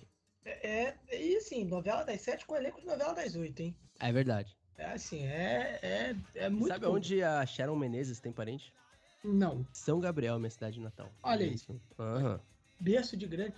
Tá aí, os dois maiores gabrielenses da história. É... ah, ela tem parente, ela é gabrielense. Ah, tá. tá. Mas então, bem que eu podia então, falar então, que ela era é pro pessoal mesmo. acreditar. Então o maior é você mesmo, pronto. Você é o maior gabrielense da história aí, sem dúvida. Isso daí eu já cravei. Cravei. Hashtag apuração. É, bom, Luiz, chegamos ao final do primeiro bloco. Luiz, vamos aí à coluna da Camila, enfim, tem sido enriquecedora, né? Enfim, contribuindo demais para o nosso programa. E assim, é, só um fato aqui, né? Camila não é uma pessoa que contribui uma vez ou outra. Camila faz parte do nosso programa. Ela faz parte, é participante do África em Pauta, tanto quanto eu, quanto o Luiz, enfim. E aí, enfim, vamos ter o quadro da Camila, onde ela vai aprofundar um pouquinho mais das questões do norte-africano, principalmente aí em relação à, à tensão na, na, Tunísia, essa tensão racial na Tunísia. Né? Então, Camila, é com você. No último episódio, eu falei sobre a atual situação na Tunísia, mais especificamente sobre a antinegritude do governo de Kais Saied. Dei uma breve contextualização ali é, sobre a história e as origens desse racismo que afeta a população negra tunisiana e os imigrantes da África subsaariana. Mas, para continuar a conversa, acho que o ideal seria a gente pontuar aqui quem é Kais Saied, como ele surge uh, no cenário político da, da Tunísia, porque ele não é, em sua origem, um político. Ele é jurista e professor aposentado de direito constitucional. Isso é uma informação muito importante para a gente entender algo que eu vou trazer um pouquinho mais na frente, é, por ele ser uma pessoa que tem pleno conhecimento das leis. Né? Então ele era uma aposta de diferentes classes da sociedade tunisiana para trazer estabilidade e fim da corrupção, tanto política quanto financeira. Quando eu falo de diferentes classes, eu estou falando sim das classes mais abastadas, quanto a classe trabalhadora, as classes mais pobres. Né? Apesar apesar, e eu digo apesar porque o oponente dele era Nabil Karoui, que é um magnata, ou seja, é uma, querendo ou não, uma surpresa, que alguma, pelo menos algumas pessoas da classe, das classes mais ricas tenham apoiado, mas ele era, esse Karoui era ligado ao antigo regime político até então vigente na Tunísia, que era uh, já algo que se eh, estendia por algum tempo e era muito retrógrado, então a população em si já estava cansada, porque já, o desgaste já vinha de um tempo, né? Então, vamos lembrar que a Tunísia foi, com a Revolução de Jasmim, o grande estopim da Primavera Árabe, então o mundo árabe começa a eclodir em protestos e manifestações a partir da Tunísia em 2011. Por volta de 2013, 2014, o Said começa a, a, aparecer em alguns debates políticos, especialmente aqueles tomados por jovens, que foi foram quem encabeçou, encabeçaram de, de fato né, a, aos protestos da Primavera Árabe. Uh, e ele começa a atrair apoio dessas pessoas. Então, essa classe trabalhadora, dos muçulmanos, que sim, eles são a maioria do país, Gente, nós temos minorias de, é, de pessoas né, judias e cristãs, a maioria, obviamente, de muçulmanos, mas eu estou falando de pessoas que usam o Islã dentro do cenário político. Então, ele começa a agregar todas essas diferentes classes uh, e consegue, é, em dois turnos, derrotar o Karouí. Mesmo sendo abertamente conservador, todo mundo sabia da posição política dele. Ele aparece com uma promessa para reverter a ameaça da fome, da desestabilidade, tanto econômica quanto na política externa eram, eram várias, várias questões ali que contribuíam para o desgaste do, do, da Tunísia como Estado e nação. E a ideia era que ele colocasse o país de volta nos eixos. No entanto, entre 2018 e 2020, ele começa a aprofundar esse conservadorismo com declarações bem machistas e homofóbicas, sempre usando o Islã como estudo para tal. Escudo é, então assim, é, ele fala aquela declaração dele em relação às pessoas negras da África subsaariana, que elas entre aspas, iriam substituir a população árabe muçulmana da Tunísia, ignorando que a Tunísia não é só árabe, ignorando que a Tunísia, que essas pessoas também muitas vezes são muçulmanas, ele usa isso para outras retóricas. Então, quando ele, ele tem, ele fala basicamente que a mulher tem sim receber menos porque é o Islã que diz isso, apesar que não não diz. Né? Tem várias hadiths, são dizeres do profeta, né? Que na verdade uh, asseguram a independência financeira da mulher. Então, uh, e a mesma coisa para homofobia. Ele fala que é, é, é um discurso, é, um, é, uma ideia que vem de fora, vem do estrangeiro, que não, não, não tem uma simbiose com o Islã. Também não é exatamente verdadeiro, não é aquilo que está no Corão. Então, ele usa esse Islã que é uma interpretação dele como escudo, ao mesmo tempo em, em que ele nega ser islamista, né? Ou seja, aquela pessoa que gui, se guia pelo Islã para ordenar a política, a economia, a moral, e também fala que é contra quem o faz dessa forma. Então é uma pessoa bastante complexa, né? Tenta de vários artifícios para se, se manter no poder, né, agregar esse poder na figura dele. E aí a gente chega em 2020, 2021, pandemia do Covid. Durante 2021, a Tunísia teve muitas mortes, porque a resposta à pandemia não foi adequada, mesmo tendo lockdown é, e, e, as pessoas sendo obrigadas a ficar em casa, ainda assim, a resposta na, na, saúde, né, então a preparação de vacinas como foi em outros países, não foi tão adequada e muitas pessoas morreram. Então, uma onda de protestos estourou especialmente na porção norte do país, uh, sobretudo em cidades como Susa, Nebel, Siliana, que é onde tem uma intensa atividade econômica agrícola, agrícola artesanal, onde tem uma grande parte de uma classe, da classe trabalhadora do país, e na capital Tunis. De novo, foi liderada principalmente pelos jovens que estavam muito descontentes com o não combate à corrupção, que foi a grande promessa dele na, na campanha presidencial, com a violência policial, então ele sempre usa as instituições ao seu favor, a crise econômica marcada pela crescente inflação, pelo desemprego, pelo desabastecimento, né, insegurança alimentar ali muito forte, e o colapso do sistema de saúde. Então, assim, não tinha vacina, não tinha hospital para atender as pessoas, as pessoas morriam sem atendimento, sem oxigênio, a gente sabe o horror que foi a pandemia, né? Uh, então, com uma das mortalidades mais altas do país e uma resposta extremamente ineficiente, a população se revolta e se arrisca para lutar contra esse governo do Said. O primeiro-ministro, e sim, a Tunísia é, por excelência, um país parlamentar. Ele tenta apaziguar a situação, mas é suspenso pelo Said, assim como o parlamento, né?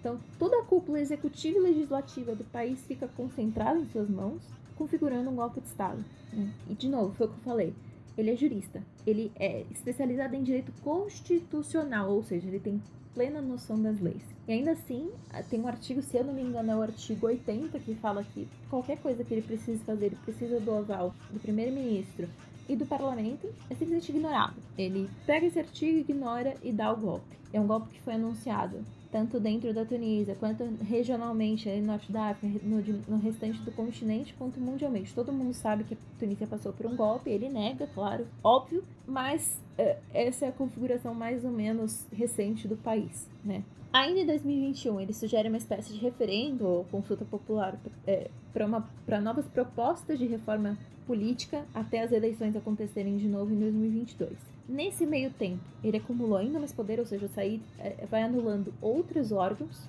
outros conselhos, e essa situação só vai piorar com o resultado das eleições em 2022, porque ele declara a vitória é, né, dentro das propostas que eram do governo dele, é, com 90% dos votos favoráveis. Só que qual é o grande problema? A maior parte dos eleitores que estavam podiam, entre aspas, legalmente votar, né, que estavam com título de eleitor, tudo em ordem, né, os documentos tudo em ordem, e poderiam se locomover até os colégios eleitorais para votar, não foram. Cerca de 10% das pessoas foram. Então, assim, você imagina que uma, uma população, não sei, de 600 é, mil pessoas, foi mais ou menos a quantidade de votos que ele recebeu uh, no segundo turno das eleições em 2019, poderiam estar ali lutando por uma reforma simplesmente desaparecem porque não acreditavam que eh, o que elas iam colocar ia, ia, iam ser de fato implementadas, iam ter alguma, ia ter alguma mudança, né? Então, de novo, tem uma nova denúncia dentro do país e fora do país uh, de que uh, esse acúmulo do poder é, é é uma tirania e é ignorado porque ele se, se cerca somente das pessoas que concordam com ele que vão fornecer ainda mais poder para ele. Então, desde então, Kais vem promovendo uma verdadeira caça aos opositores, prendendo figuras do alto escalão da, da sociedade tunisiana. Eu separei uma pequena lista, e vocês vão entender por que, que é pequena, porque uh, esse é de fato só o alto escalão, fora as pessoas, né, os civis, que são presos durante manifestações temos nessa lista os ex-primeiros ministros Ali Larayet e Hamadi Jebali, o ex-presidente Monsef Marzouki, mais recentemente, membros do partido islamista Ennahda, não, Ennahda, uh, Nureddin Bihri e Said Ferjani, o chefe da rádio Mosaic FM, que é bastante antigovernista, uh, Nureddin Boutar, o ativista Las Lazhar Akremi, o ex-primeiro-ministro do Meio Ambiente, Riyad Mukherjee, secretário-geral da União Tunisiana do Trabalho, Nureddin Taboubi, advogado Razi Chauchi e outros sindicalistas, juristas e ativistas sociais que eu realmente não consegui uh, juntar o nome, para vocês terem uma pequena noção de quantas pessoas estão sendo presas. Né? Claro que nós temos protestos, a sociedade tunisiana já mostrou mais de uma vez que ela não fica calada, Então, diferentes organizações sociais têm sim se mobilizado e organizado protestos. Mais recentemente, ao, menos duas semanas, é, quatro semanas, aí, esse último mês tem, tem tido bastante protestos, especialmente nos finais de semana. Uh, a Frente pela Salvação Nacional, que é um grande partido ali, uma grande organização mais de esquerda, que aliás é uma das áreas da, da sociedade que ajudou ele uh, a ser eleito e é uma das mais perseguidas. Uh, o membro dessa, dessa frente nacional, uh, Juhar Ben Mabrek, também foi preso e iniciou, acho que por questão de uns dois dias, uma greve de fome. Tem também Mulheres contra a Tirania. De novo, volta lá. Foi extremamente machista. Isso durante e depois da campanha dele. E aí as mulheres estão cobrando. Né? Então a gente tem. Ele fala que o feminismo é uma coisa do ocidente, que não, não, tem, não tem comunhão com os ideais tunisianos, então ele sempre vai e volta nessa questão da moral, mas ninguém tá comprando mais isso, né? A questão de um mês. Uh, é realmente um mês. A, a Tunísia é atingida por largos contingentes, então acredito que no último, no último protesto teve mais de 3 mil pessoas uh, indo às ruas da, da capital. Então, assim, por mais que outras cidades, que nem eu falei, SUS, uh, que é uma, é, é uma cidade muito agrícola, muito ativa. Tem muito sindicato. Outras cidades também em volta, ali, no Nordeste e no Norte da, da Tunísia, estão bastante prontas para protestar. O grande palco dos protestos de Tunis. Então, eles falam contra a situação econômica do país, a perseguição desses opositores, antinegritude ou anti-africanismo. Se a gente pensar na exclusão total dessa população amazir na política, ela é ignorada pelo Saied a ponto de mal conseguir se organizar política e socialmente, clamar por mudanças legais e institucionais que os ajudariam. Então, se a gente olha para os vizinhos, Argélia e Marrocos principalmente, a Líbia está caminhando ali a passos de tartaruga, mas está indo muito mais do que a Tunísia. Uh, você já tem a legalização do idioma, então hoje o segundo idioma, né? O, não sei, a gente eles usam mais o árabe, o Derija, que é o dialeto árabe falado no, no norte da África, no Maghreb, na realidade. Então eles estão usando o Tamazight, que é o idioma dos indígenas da região, que é a maioria étnica do Maghreb, apesar de nem todo mundo se identificar assim. Então, por mais que eles sejam etnicamente é, é, alguns se identificam mais como árabes. É, então, o Tamazight está sendo usado, só que não tanto quanto o árabe. O árabe ainda é o principal idioma, mas já foi, já, já ascendeu uh, em relação ao, por exemplo, francês. O francês hoje já não é tão usado, é mais usado o árabe em primeiro lugar, o derja, ou o árabe padrão, dependendo uh, qual for, é, se é, um, se é um jornal, etc tal, eles podem acabar usando mais o árabe padrão. Mas enfim, árabe e em segundo lugar o tamazis. Então, você vai ver, por exemplo, algumas embaixadas, alguns órgãos de governo, uh, os nomes em árabe, em tamazit, que é, o alfabeto chama Tifiner. É, o Tifiner veio do fenício, então quem assistiu Pantera Negra, o, o, o alfabeto deles é muito inspirado pelo alfabeto Tifiner. Deixa eu botar francês, então francês já tá caindo em desuso, é, tá sendo, é, não é tão, é bem comum na, não tão comum assim na na sociedade geral, mas na elite ainda é bem usado. A Tunísia ainda não tá nesse nível, né? Porque, principalmente nesse governo do Kais eu não, um, os outros eu não tenho tanto essa noção, mas ele não, não, ele não fala, é como se essa população não existisse, né? E os idiomas ali estão sendo cada vez menos usados. Então a gente tem algumas regiões mais pro sul da Tunísia, e como eu falei, o norte é o que está mais ativo nessas nessas manifestações. E o Sul também tem uma, uma proximidade maior com a população negra. Ela é ignorada, né? Então, é como se essa população, assim, eles sabem que existe, ela está entre aspas ali, mas ninguém sabe onde. Uh, não tem grupos, que nem eu falei, a gente tem a Frente da Salvação Nacional, tem, tem Mulheres contra a Tirania, tem muitos sindicatos. Ninguém conhece grandes grupos que lutam pelos direitos dessa população amazigh, como você vê no Marrocos e na Argélia. Claro que tanto no Marrocos quanto na Argélia, a, assim como na Tunísia, a elite é muito arabizada, eles são muito pró-árabe, só que uh, eles perceberam que eles não têm como frear a população amazigh. Então, é, que algumas pessoas podem conhecer como berberi, tá? Eu não uso esse termo, não gosto desse termo, porque foi um termo imposto lá atrás pelos gregos e pelos romanos, que tem como significado bárbaros. O, o povo em si se chama amazigh, significa uh, o povo livre. E, como falei, a Tunísia não está nesse nível ainda. Então, uh, Por isso que eu falo que é anti-africanismo, porque além da antinegritude tem o anti-indigenismo, né? Tem o racismo anti-indígena, porque é, ele apaga totalmente a presença dessa, dessa população que é muito importante na Tunísia. E aí vem aquela grande pergunta que eu sempre vejo muito no Twitter: e os outros países, e o Ocidente, e aquela questão da política externa. Então, tanto a antinegritude quanto a perseguição política são condenadas pelos estados e organizações internacionais. O Banco Mundial recentemente anunciou que ele vai suspender as atividades com a Tunísia, mas o Ocidente continua fazendo uma vista grossa para essa ditadura do Kair Said. Por quê?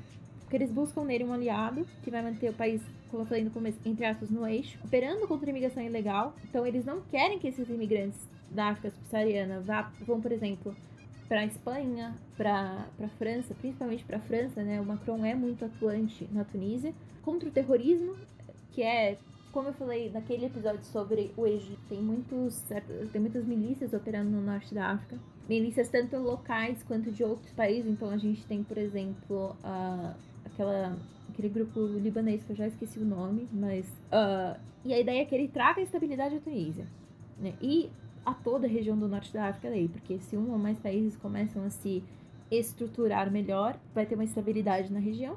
E ainda que não seja satisfatório, porque tá falhando nessa missão, né? Uh, ele é o principal nome para manter atores como a China e como a Rússia cada vez mais vem se aproximando do continente africano longe. Então, assim, se você olha a Argélia, a Argélia está se aproximando da China e está se aproximando da, da Rússia, tanto a nível econômico quanto a nível político. A Argélia, como eu falei em outro episódio, é, quer entrar no BRICS. Ela quer estar ali dentro de uma cúpula de, dos, né, do, dos grandes figurões do, do sul global, junto da Rússia e da China, né? Então a gente pensa no caso do Marrocos, por exemplo que é, é outro caso, mas tem a ver pela questão da antinegritude da imigração. Estados Unidos, União Africana, União Europeia se demonstram preocupados. Você tem várias no aquelas notas de, de, de repúdio, nota de, sabe, ai, nossa, isso aqui aconteceu, a gente tá de olho. Que nem eles falaram na, sobre a, as eleições da, na Nigéria. A gente, nossa, estamos prestando bastante atenção nesse cenário. Então eles falam: a gente entende que tem uma ausência do Estado democrático de direito, combate ao racismo, de outras formas de intolerância de preconceito dentro dessas instituições da Tunísia, mas ninguém toma medida. Então não tem um boicote estruturado, mais severo, esteja sendo aderido por vários países. O Banco Mundial falou: estamos suspendendo as atividades na Tunísia, mas não fez mais nada, né?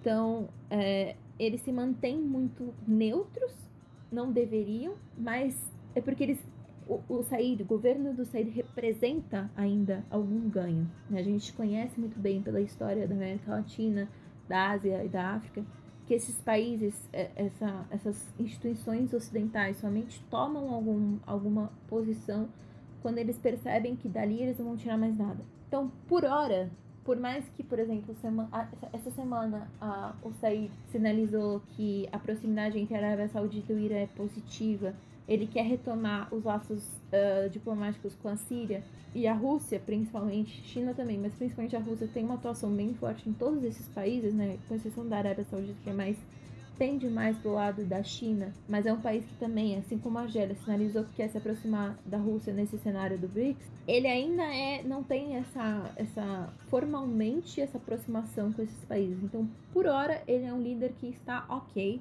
pro Ocidente, mesmo ele sendo racista, violento, mesmo ele sendo anti-indígena, violentamente também, ele ainda é aquela pessoa que vai pegar, uh, vai dar credibilidade às instituições do Ocidente dentro da Tunísia. Então ele pega o empréstimo do IMF, é, do FMI, é, ele tenta adequar, a, assim como o Sisi no Egito, tenta adequar essa estrutura econômica e financeira da Tunísia aos padrões ocidentais, então às vezes ele toma algumas posições que são mais liberais. Então ele está fazendo, tem, mesmo que insatisfatório, está indo dentro dos conformes. Então, por hora, o Ocidente não vai fazer nada. É isso. Eu tenho pouquíssima esperança que o Ocidente vai fazer alguma coisa. Também, se eles fizerem a, como foi na, na, na Líbia, não vai ser tão positivo, né? Mas a questão é, eles não, o Ocidente não precisa fazer nada se o povo tunisiano continuar demonstrando a sua insatisfação, se eles continuarem demonstrando que eles não vão se calar, apesar da, dessas ondas de prisões, e que eles não têm medo. Então, assim, uh, você vê que muitos países têm, se você comparar a Tunísia e o Egito, por exemplo, tem essa insatisfação muito grande pela forma que o governo, o governo vem, vem conduzindo o país. Só que a diferença é que a Tunísia tem ali a, a gana de ir às ruas e falar: nós somos africanos, nós não vamos aceitar sua tirania e nós queremos a democracia, né? Então, uh, de novo, eu falei, não se surpreendam se os protestos continuarem, apesar dos apesares, apesar de tudo é, demonstrar que eles não deveriam ir às ruas, muito provavelmente eles vão continuar indo. Cada vez mais gente, porque você vai alimentando ali uh, a voz dessa insatisfação, a voz desse povo descontente. Uh, eu acredito que cada vez mais o governo dele, a figura do Kais vai se, se desgastar e talvez chegue a um ponto que não tenha mais solução. Eu, e, e pelo que eu vejo da Tunísia, é, está se caminhando para isso, né? Então, muito provavelmente, se ele não mudar, se não tiver nenhum tipo de, de estruturação dentro desse governo do Said, a chance dele cair em breve, né? Sobretudo se a gente pensar que a elite também está sendo afetada por essa situação econômica, é muito grande. Então eu não sei quanto mais episódios eu vou ter que utilizar para falar sobre a Tunísia, mas por hora esse é o contexto político mais geral ali de tudo que está acontecendo no país. ناداني وقال بتحبني الله عليك الله طمنتني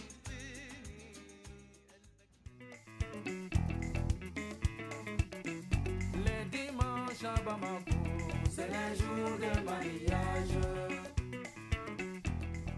Bom, você já está ouvindo a trilha que indica que nós estamos no nosso bloco principal, né? E como prometido, temos aqui Augusto Chidozi, César Augusto Chidozi, uh, que é, foi tungado pelo xadrez verbal na semana passada, né? Xadrez verbal tungou a nossa pauta, né? Mas o nosso programa é quinzenal e a gente é generoso com o xadrez verbal, né? Os rapazes estão começando agora, então a gente cedeu aí um dos nossos, um, um dos nossos uh, integrantes para reforçar um pouquinho o xadrez. Gente, obviamente é brincadeira, vocês sabem disso, né? É o, é o Jefinho que saiu do Botafogo que foi pro Leão. O Botafogo meio que prestou. É, vendeu. na verdade vendeu. Exato. A maior venda da história do Botafogo, inclusive. Mas enfim, uh, Chidozinho, já dá o seu oi aí, porque eu falei teu nome, a galera já deve estar em polvorosa. Salve ouvintes do África em Pauta, salve Marcos, salve Luiz. Cara, é... boa noite a todos. Bom dia, boa tarde, boa noite. Não sei qual horário que você estará nos ouvindo, caro ouvinte, mas é uma satisfação estar de volta com o África em Pauta, ainda mais depois do, do convite feito pelo Xadrez Verbal para poder comentar as eleições nigerianas, né? Que nós consideramos como o maior podcast sobre política internacional na podosfera brasileira. E assim, foi uma honra, né? Ter um integrante do África em Pauta do ponta de lança junto com eles, né? E eu sempre digo, disse no Twitter, disse no, no grupo dos, me dos, dos, membros né, do Ponta de que se eu, eu, só, se eu cheguei ali foi por causa do African Pauta, que me deu a oportunidade de estar aqui comentando sobre África, falando sobre África, comentando sobre as eleições nigerianas e tal. Então, tipo, uma conquista de todos nós aqui, não é um mérito pessoal meu. Sei muito bem que sucesso não se faz sozinho, né? Então, se eu cheguei lá foi por conta de vocês, caros ouvintes que me respaldam, ao Luiz, ao Marcos, que me deram a oportunidade lá em janeiro de 2022, que me fizeram estar aqui. E vamos que vamos, né? Isso é um reconhecimento do nosso trabalho sério, nosso trabalho é bem basado, não é brincadeira, né? É um trabalho de qualidade e que tem nos levado voos mais altos. Né? Então, só isso que eu tenho a falar por enquanto. Falou, falou bem. É, é, o que você disse, né? Maior podcast de política internacional do Brasil, isso aqui é uma posição. É questão fechada, né? Enfim, a gente inclusive entrevistou o pessoal do Xadrez Verbal aqui no último episódio da temporada. Você pode ouvir, né? E não repare a gente tentando parecer que não é tão fã assim. Não, estamos aqui só entrevistando eles. Né? tá tentando manter uma postura. Cara, tava muito nervoso na hora, você não tinha noção, cara. Eu teve alguns erros ali de concordância que depois eu percebi, falei, pô, mas é aquela coisa, o nervosismo, cara. Você tá diante de dois caras ali que eu falei abertamente, sou fã dos caras mesmo é, pô, caras que inspiraram a gente a criar o nosso podcast, Sim. né, no nosso modo e tal, e que são referências, cara, para mim, como eu falei, Matias e Felipe ali, em termos de conhecimento sobre política nacional, da forma como eles, trans, os, eles transmitem os seus conhecimentos, com a forma como eles ensinam também, né, porque a gente aprende bastante ouvindo Xadrez Herbal, cara, foi um negócio assim, uma honra imensa, tá ligado? Uma honra imensa mesmo. É isso, é isso. Então, né, pessoal que tá vindo, inclusive, aí, do, né, público do Xadrez Verbal que está vindo, vocês são sempre muito bem-vindos. Bem-vindos. Fiquem aqui com a gente. né? Enfim, tá, tá tudo em casa. Mas, enfim, trouxemos o Shidozi aqui por um motivo, né? Para falar, obviamente, da nossa pauta principal, que são as eleições nigerianas. É, meu amigo, a Nigéria está bolada. Isso mesmo. Tinubu, o candidato presidencial do All Progressive Council, né, o APC, né, venceu a eleição presidencial no dia 25 de fevereiro, né, à frente ali do Atiku Abubakar, né, do Partido Democrático do Povo, PDP, e do Peter Obi, do Partido Trabalhista, o LP, né, o Labour Party. É, o Tinubu obteve 8 milhões 794.726 votos né, para derrotar os outros concorrentes. Né? O Atico é, obteve aí 6.984.520 votos e o OB obteve 6.101.533 votos. Aí daqui a pouco a gente vai falar dessa baixa quantidade de votos, já que estamos falando da maior eleição africana, né? Se a gente pensar em, em população, e o que deveria ser uma das maiores do mundo. A gente vai falar disso daqui a pouco. Rabiu Kiwankwasu, né? Ele teve aí 1.496.687 votos. Shidozi, então, para a gente começar a falar do tema, assim, uma análise mais geral assim das eleições, né? A vitória do Bola Tinubu, que, enfim, é, é, é, era o candidato do Buhari, atual presidente uh, nigeriano. Sim, Marcos. Eu até quando vi que o Tinubu havia sido confirmado como novo presidente da Nigéria, eu ouvi o, o African Pauta 49 percebi que a gente errou em todas as nossas previsões, né? Mas, assim, é, é, a gente não, não, é que a gente simplesmente, é, como a gente falou anteriormente, é uma previsão.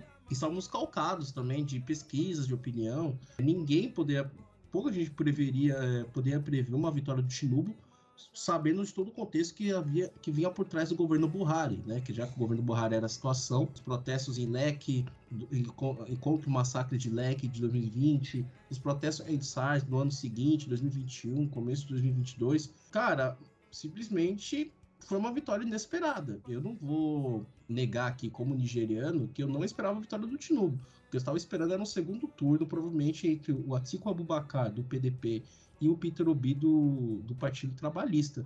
E eu realmente fiquei surpreso com a vitória do Tinubu, não esperava mesmo. Ele não dava pinta de que estava muito engajado na campanha, né?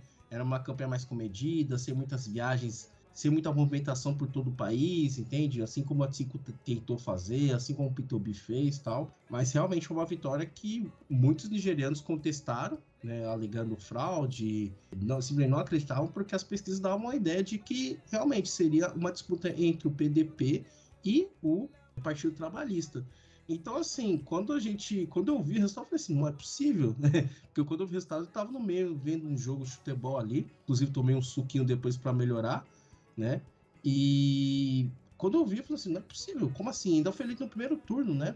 Ou seja, então ele deve ter obtido aquela, aquela regra dos 25% é, em dois terços dos estados nigerianos, né? Então, o, o, Tinubu, ele venceu em 12 estados, né? A, o Atiku Abubakar também venceu em 12 estados, e o Peter Obi também venceu em, on, ele venceu em 11 estados, mas o, o, em, em Abuja, né? Já que a gente fala do Distrito Federal, né? Que em inglês é Federal Capital Territory, então é a FCT, tá? O único estado que não ficou com nenhum dos três candidatos foi o estado de Kano, que é o estado natal do Rabiu Musa Kwankso, né?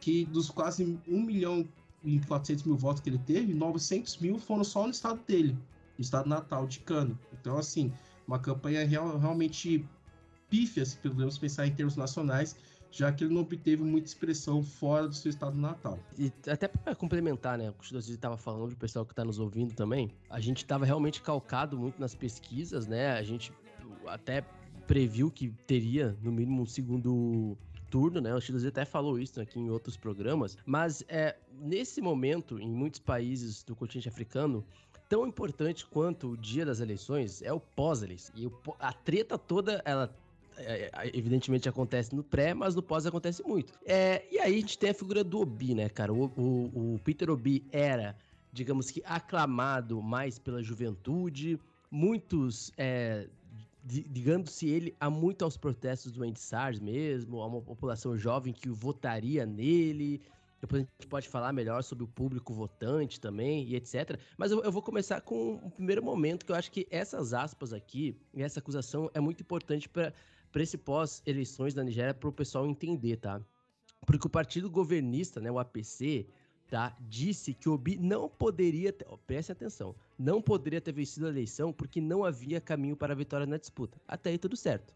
Mas aí, o mesmo APC, representante da APC, vai lá e fala o seguinte: Nigerianos rejeitaram Obi por causa de fanatismo étnico e religioso. E eu vou colocar aqui, é, antes que vocês queiram comentar, comentar melhor, que é o seguinte, cara. E quem falou isso, tá? Foi o diretor de mídia e publicidade do APC, tá? Que é o Bayo Onanuga, ou Onanuga, tá? Na quinta-feira, no dia 2 de março. E ele.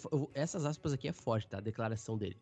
Queremos afirmar novamente pela enésima vez que o senhor Obi não venceu a eleição presidencial e não poderia ter, ter vencido em nenhuma circunstância. Isso porque ele nunca tinha como vencer uma eleição nacional em, um, em uma multissociedade étnica e multirreligiosa como a Nigéria, onde o candidato concorrendo em uma eleição nacional deve apelar para a seção transversal da nossa sociedade é, pluralista. E, e, complementando aqui, jogando para vocês já. Senhor Obi ancorou sua campanha presidencial na estratégia fracassada, isso segundo o cara do APC, né? De etnia e religião, a política divisiva e perigosa que prejudicou o progresso de nosso país por décadas. Os nigerianos simplesmente rejeitaram um fanático étnico e religioso por meio de suas cédulas. E ainda ele complementa, tá? O senhor Obi, durante toda a sua campanha, se apresentou como candidato dos cristãos e da igreja, que queriam ajudar a, abre aspas, recuperar seu país dos muçulmanos nigerianos. Eu achei essa aspa extremamente forte até pela perspectiva que a gente já uh, falava da Nigéria, que seria decidido muito a partir de questões religiosas, étnicas. Em cada estado, o Peter Obi tinha uma preferência, e essas aspas é, do chefe, diretor de mídia do partido governista, do APC, que venceu, me parece ser bem pesada, né? Ah, muito pesada, muito pesada, porque isso reforça, se olharmos todo o contexto das eleições nigerianas, a ideia era de que o poder deveria voltar para o sul, né?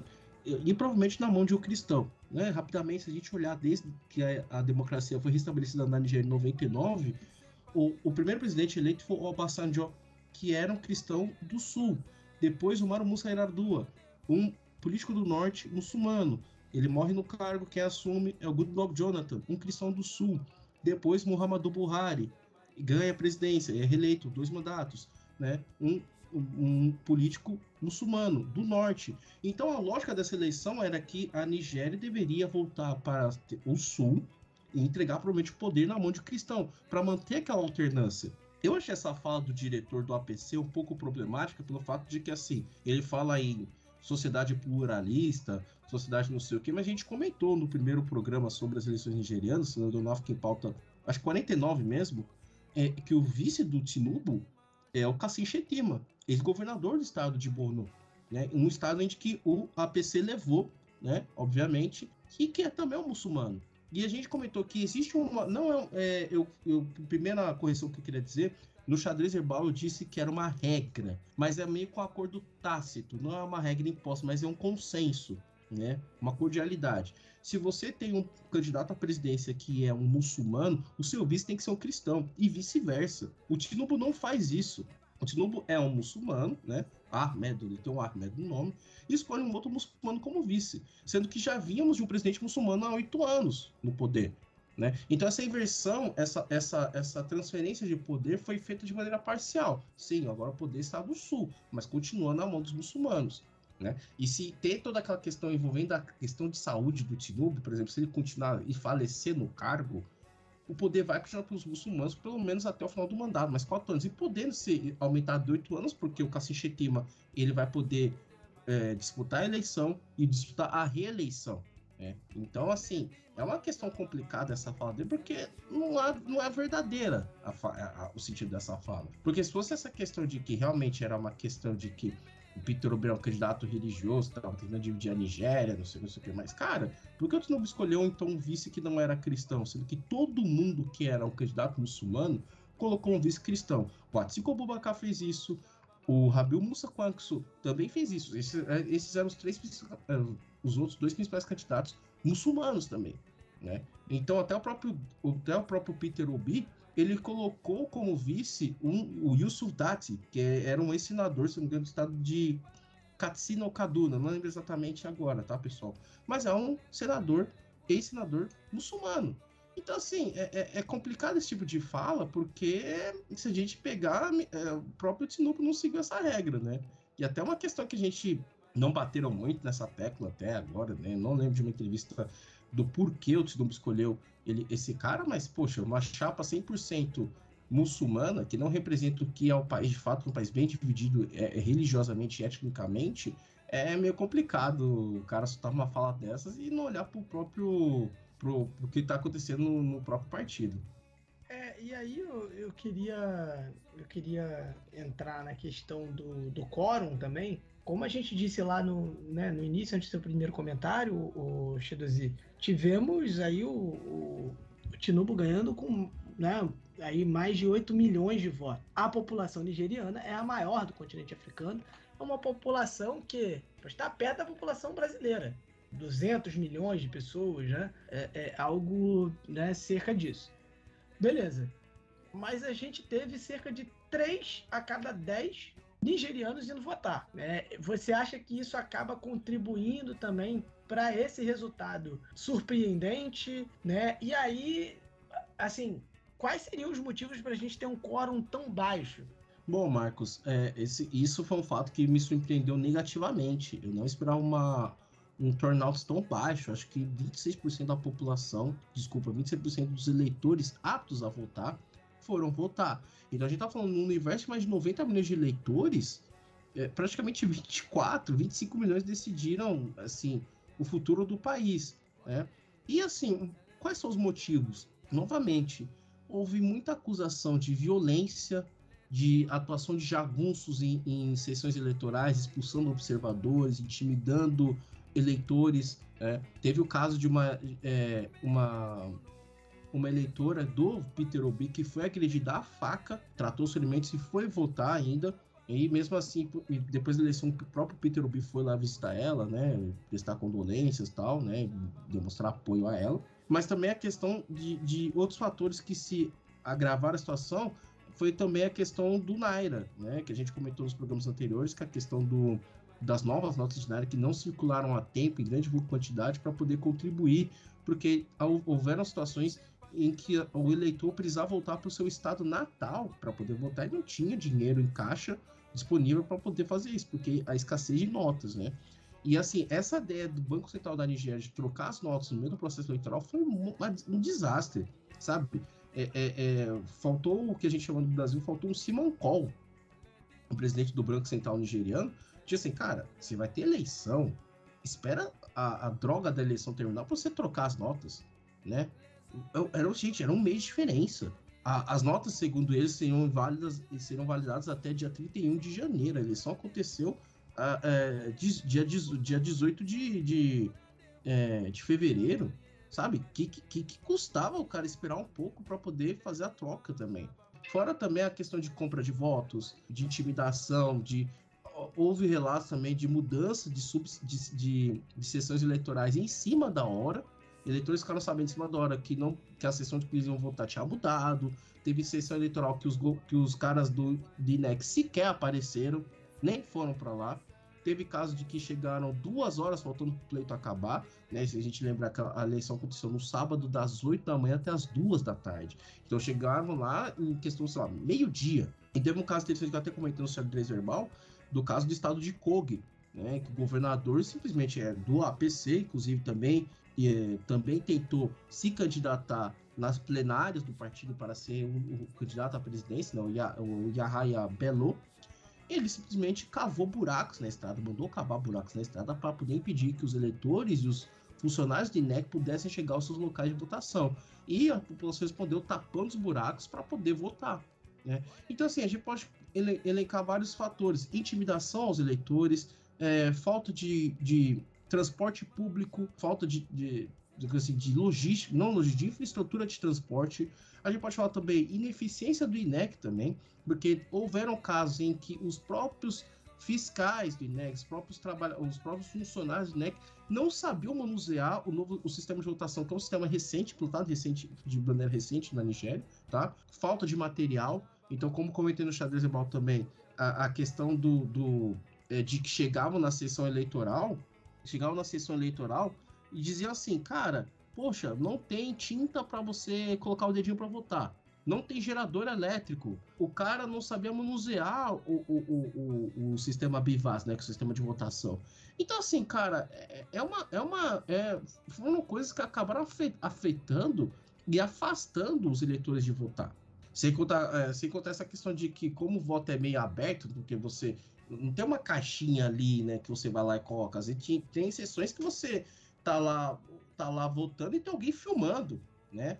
assim, eu vi casos, né, principalmente no, no, é, no estado de, de, de Anambra, do, do qual de, onde a minha família é, né, caso votaram em peso no Piturubi, eu entendo, né, ah, olha só, tá todo mundo votando no Piturubi, a que me parecia não estavam sendo pressionados a votar no Piturubi, mas imagina no, no interior do estado de Lagos, no interior de um estado dominado por Halsas, ou Fulanes, ou por Yorubás, tal, acontecer a mesma coisa ali, o cara tentar te intimidar, assim, se você não votar no cara, a gente te pega depois, entendeu?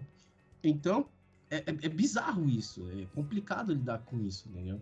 Então, assim, no geral, essas, todas essas situações acabaram afastando e fazendo com que o turnout fosse bem baixo.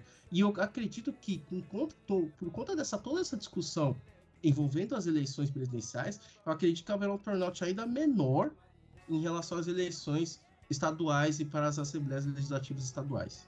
E como eu sou um agente do caos nesse programa no dia de hoje, vamos a mais pós-eleições, né? Eu adoro pós-eleições, claro, desde que não tenha violência. Mas as tretas continuaram. E agora é importante a gente falar do vice, é... foi em segundo lugar, né? O famoso vice-campeão, né? Não leva nada. Mas é o Atico Abubakar. Assim, aí vamos lá. Primeiro que um jornal austríaco, cara, que eu até coloquei pro pessoal aqui durante a gente tá falando, e o Marcos está revoltado porque está em alemão, tá? É, disse o seguinte. É, vamos lá, eu tenho a tradução aqui exatamente para não cometer esse erro, né? Bola Ahmed é, Tinubu venceu a votação na Nigéria, né? Uma eleição conturbada na maior economia da África e resultou em um político poderoso e muito rico como futuro presidente. Beleza. E aí termina assim ele foi repetidamente ligado a drogas e corrupção, mas nunca foi condenado. Agora vamos ao Tinubu. E aí, o Atiku, Atiku Abubakar, é, ele fez referência a essa publicação é, no pós-eleições. E aí, ele usou o termo é que, seguinte, que feio, né? Eu vou colocar em jeito informal pro pessoal entender. Pô, que feio, né? O Buhari apoiando aí o que ele colocou como um presidente, um presidente que seria um suspeito barão das drogas. Olha o nível, tá? Para fazer é, menção a essa espécie de acusação, digamos assim, que tem de ligações a drogas e corrupção e etc. em relação ao presidente. Já começou por aí. Depois, agora no dia 6 de março, é, o PDP, que poderia ser muito bem um, um partido de São Paulo, eu já falei isso em outro programa, né? O Pode é, tem que fazer essa piada, desculpa, gente. Pode ser uma das últimas vezes que eu falo sobre o PDP aqui, não sei. então tem que fazer essa piada sempre que eu falo. Meu o PDP Jesus, manda uma notícia em alemão. É. E é assim, porque ele outro dia me mandou um vídeo em dinamarquês falando, irmão, traduz aí. Eu falei, ô.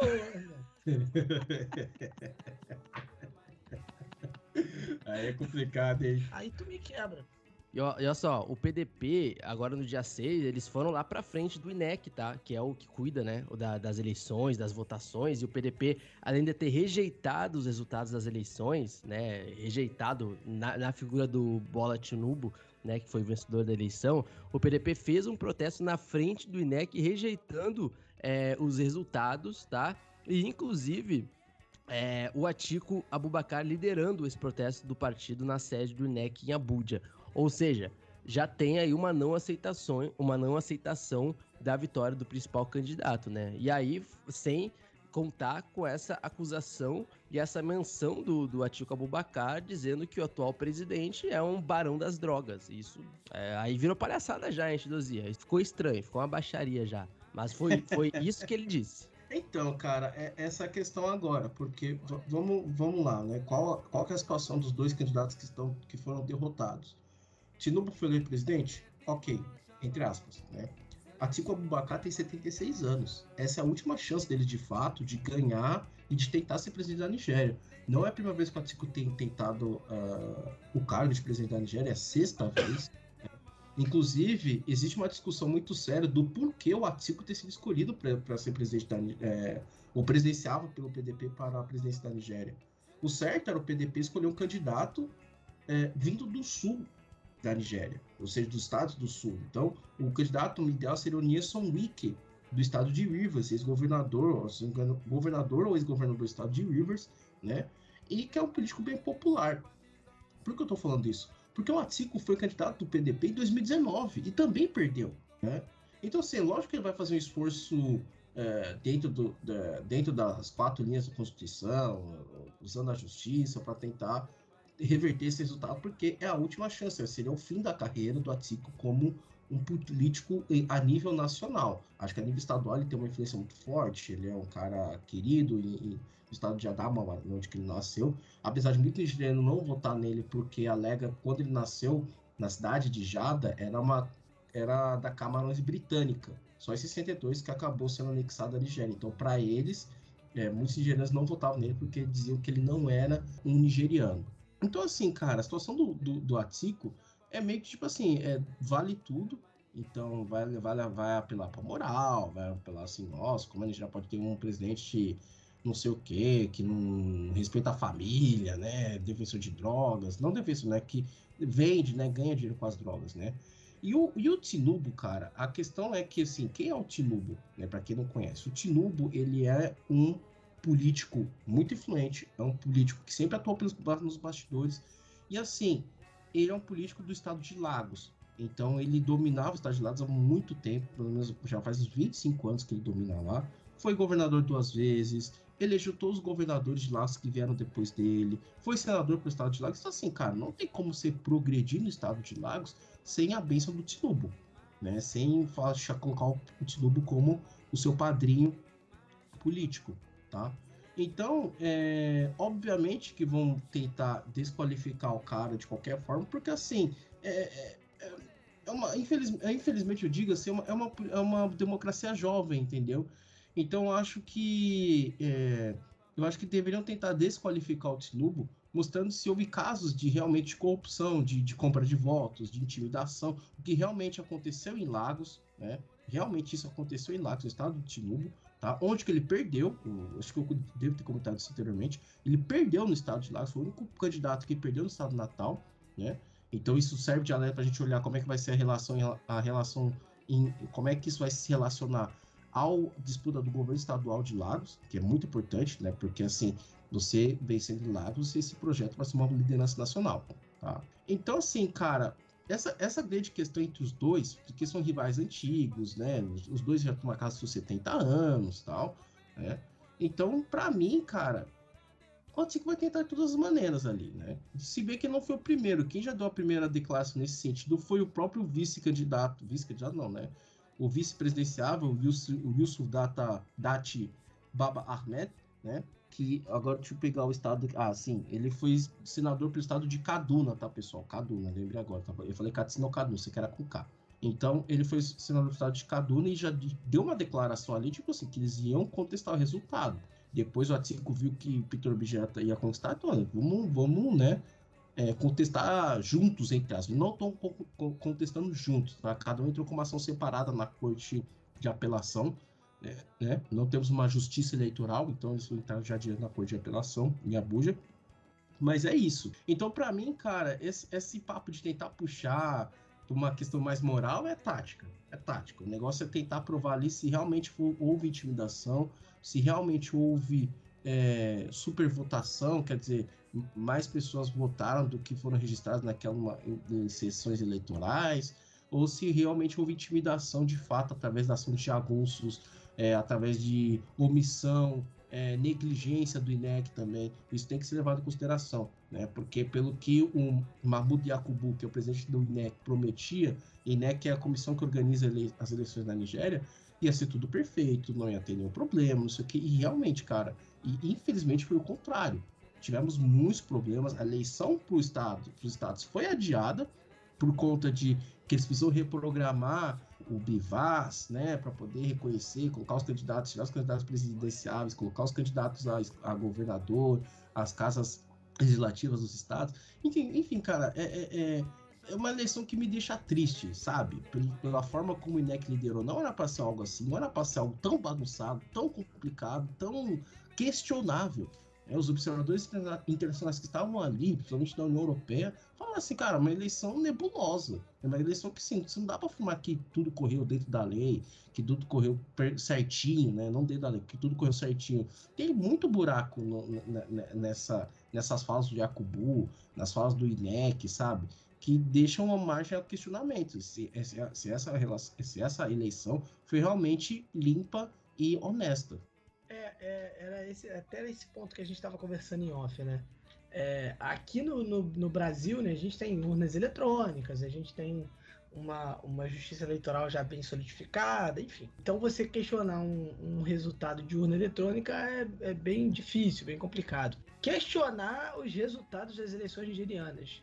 Possível? É algo plausível ou, ou não? Então, Marcos, é, questionar é possível, óbvio que é possível, mas assim, tem que provar, né? É, eu, eu acho assim, na minha visão, uma eleição em que você não teve, você teve governador do estado tentando bloquear a estrada, você teve casos de intimidação a eleitores, de agressão física, né?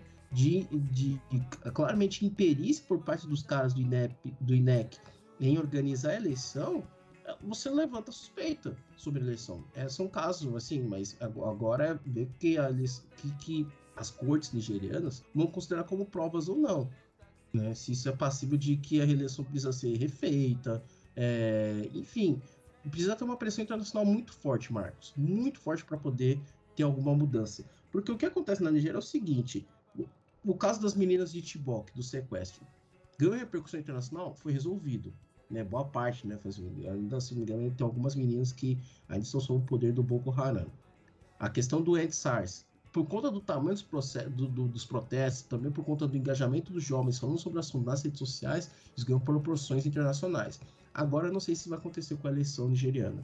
Essa, essa é a questão. Eles para poder algo acontecer ali, não precisa ter basta, não basta ter uma decisão judicial, tem que ter uma pressão internacional muito forte. Eu acho que isso não vai acontecer. Eu acho que isso não vai acontecer. Tá? É, inclusive, até antes, pra, antes da eleição, teve um videozinho da, da embaixadora dos Estados Unidos na ONU, né, falando que os nigerianos tinham que votar. E eu fiquei com medo, cara, porque, pô, se você envolve os Estados Unidos na parada, cara, eu tenho medo de, de quando os Estados Unidos têm interesse por algum país africano. Basta ver o que eles fizeram na Somália e na Líbia, ver como é que eles estão lá, né, até hoje. Né? Aliás, eu pergunto, qual, existe algum país que saiu melhor que, que quando os Estados Unidos interveio foi salvo tá melhor do que estava antes? Não sei. A gente pode, a gente pode questionar muito, é claro, a atuação, por exemplo, no caso do, do Gaddafi na Líbia. Mas se você ver como a Líbia está hoje, não tem como negar que era melhor, que era pior, não tem como negar que é pior do que na situação do Gaddafi. Em termos de índices, índices, sociais, índices econômicos. Agora, você pergunta quem governa a Líbia? Não sei. É, é, o, é o Khalifa Haftar ou é o governo de Trípoli? Né? Então, quando eu vi aquele teu interesse assim de disfarçar de não, vou votar nas eleições, eu falei, cara, vocês não conseguem nem cuidar das suas eleições, irmão. Sabe? Eu achei bizarro essas vezes. Você assim, não, a gente apoia eleições livres. Eu falei, cacete, o Trump tentou, de todas as maneiras, até o final do ano, barrar a eleição do Joe Biden, né? Que resultou no 6 de janeiro ali, né? Que a gente copiou de forma bizarra no dia 8 de janeiro desse ano. Então, assim, cara, eu fiquei bem assustado ali, porque, pô, Estados Unidos crescendo o olho na, na África, né? Talvez seja para conter o interesse é, chinês ali.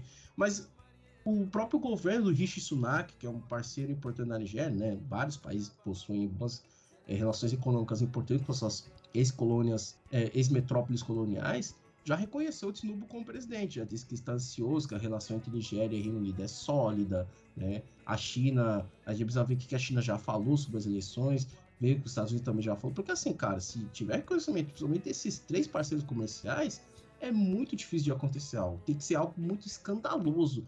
Como na Nigéria, entre aspas, uma intimidação ali, uma agressão eleitor, uma possível compra de votos já não é tão assim, não seria uma prova assim tão cabal de que é, vai haver alguma grande mudança, sabe? Eu falo isso, cara, porque obviamente não era o ideal disso acontecer. Mas tem tanta coisa que a, a, a política nigeriana, a sociedade nigeriana acaba passando, entre aspas, um pano que, que desmotiva, a classe política principalmente, né? Para eles é, é até razoável, até normal se comprar voto. Para eles é normal você intimidar um eleitor para não votar no candidato oposicionista, né? É, já tivemos a própria, a própria mulher do Tinubu, já tinha dado declarações anti, é, anti-xenofóbicas contra Ibos, falando que os Ibos não prestavam, que os Ibos não isso, aquilo tal. E o Tinubu perde Lagos, porque Lagos é uma cidade cosmopolita. Não tem só Yorubás vivendo ali. Muitos Ibos vivem lá, muitos Hausas vivem lá, mas o fluxo de Ibos em Lagos é muito grande, porque os Ibos também têm grande prevalência em questões envolvendo é, negócios ali, né? Muitos comércios, indústrias, enfim. Então já ligou alerta ali. Então, assim, cara, no geral, eu falo isso com um tom bem de desânimo já, né? Porque como já passou uma semana da, da, da participação do xadrez herbal, então os tipos já vendo outras notícias, outras notícias e acaba sendo, tipo, é, acho que não vai acontecer nada. Acho que é mais só pra mostrar que tentou fazer alguma coisa, mas acho que vai ficar por ali mesmo, sabe? Eu acho que Tinubu vai ficar como presidente da Nigéria. É, só para complementar, eu ia até complementar sobre a primeira dama do país, né? Como o continente africano no geral é muito matriarcal, e não só por isso, né? É importante falar sobre a primeira dama do país, porque acaba sendo importante, né? Eu não sei exatamente, depois o Luiz pode me complementar, fica à vontade, é, sobre qual o papel que acaba sendo uma primeira dama, sei lá, na Nigéria, por exemplo. Aqui no Brasil, pelo menos as últimas duas primeiras damas, tanto do, do governo atual como a antiga, tem uma participação aí é, feroz, né? ao lado do, do do, do, político barra seu marido, né? E a, e a primeira dama do país se chama Oluremi Tinubu, o Oluremi Tinubu, né? Que é esposa e agora da, do presidente eleito da Nigéria. Ela é também membro do APC, né? Do partido ali dos, de todos os progressistas. Ela. Uh, vejam só, cara, ela não é uma primeira dama de viagem, de primeira viagem, tá? A Ulunemi Tinubu, ela já atuou como primeira dama do estado de Lagos em 1900, de 1999 a 2007, tá? E ela é conhecida, a primeira dama, como Remy, um nome popular, um, não sei, um apelido, digamos assim. Tá? E ela fundou a New Era Foundation. Tem é um objetivo lá de estabelecer um centro que ajuda no desenvolvimento integral de crianças, etc. Né? É, fala sobre saúde ambiental e papapá. Além disso, a Uremi Chinubo é pastora da Igreja Cristã Redimida de Deus. Pelo menos eu acho que essa é a tradução, pelo menos para o português, tá? Ela é mãe ela é filho, filha Sekiri, né, uma etnia, e de pai Urubá, tá? Ela é caçula de entre 12 filhos e cresceu no estado de Ogun. É bacharel em educação pela Universidade de Ifé e ela entrou na política ativa quatro anos depois do seu primeiro papel como primeira-dama, tá? É, quando foi eleita senadora por Lagos. Ou seja, assim, beleza, é uma primeira dama, mas não é qualquer primeira dama e não é apenas, é, digamos que uma mulher ao lado do presidente, né? Parece ser um, um, uma figura é, política que pode ser que tenha aí, vá se envolver nos meandros políticos ou vai ser alguma figura mediadora em algum caso, assim. Então é sempre bom ficar de olho numa primeira dama, dependendo do país e do governo. Sim, sim. Eu acho que no caso da Nigéria, elas têm uma questão mais é, cerimonial, protocolar é, geralmente não, não interagem, não interferem tanto por conta de uma questão de uma, da política de gênero, da sociedade de gênero como todo, obviamente com boa parte dos países africanos, ser uma sociedade bem machista, né? Então, a ideia de, da mulher comandando, não sei o que e tal, não ia pegar bem para boa parte da sociedade. Então, acho que ela deve ter uma questão mais protocolar, assim como todas as outras primeiras damas que já passaram pela, pela presidência com seus respectivos esposos. Então não não espero uma, eu não espero, lógico que ela é ativa, entendo, mas assim, mas como primeira dama, eu a sociedade, a sociedade nigeriana como todo, vendo que como a sociedade nigeriana é, acho que ela espera uma atuação, espera dela uma atuação bem mais discreta por parte por parte dela. E eu realmente não sabia que ela era cristã. Eu achei que ela era também muçulmana assim como seu esposo, mas achei interessante isso. Só também, né, pra gente tocar no assunto das eleições estaduais. Né? As eleições foram adiadas, tem a confirmação aí das eleições estaduais sendo adiadas. E aí, é, Chidazi, eu queria perguntar o seguinte, queria colocar aqui na mesa para a gente discutir o seguinte: o quanto as eleições nacionais podem interferir ou não nas eleições estaduais, né? Digo em termos de resultado, em termos de é, o estado que cada um ganhou, né? Ou assim, o estado onde um ganhou não necessariamente o partido vai ganhar naquele estado, é, ou também, né? E também, na verdade, queria perguntar com relação à a, a, a, a, eleição estadual se a gente né, se é para a gente esperar também um quórum tão, tão baixo quanto nas eleições nacionais. Marcos, então, é, sobre as eleições estaduais, eu colocaria, obviamente, acho que dois estados, tá? Porque eu também estou estudando cada eleição estadual para poder ter um critério melhor para poder falar. Então, eu não tenho medo assim, olha, tá, ainda tá em fase de estudo, agora que eu tenho mais, entre aspas, tempo para estudar, né?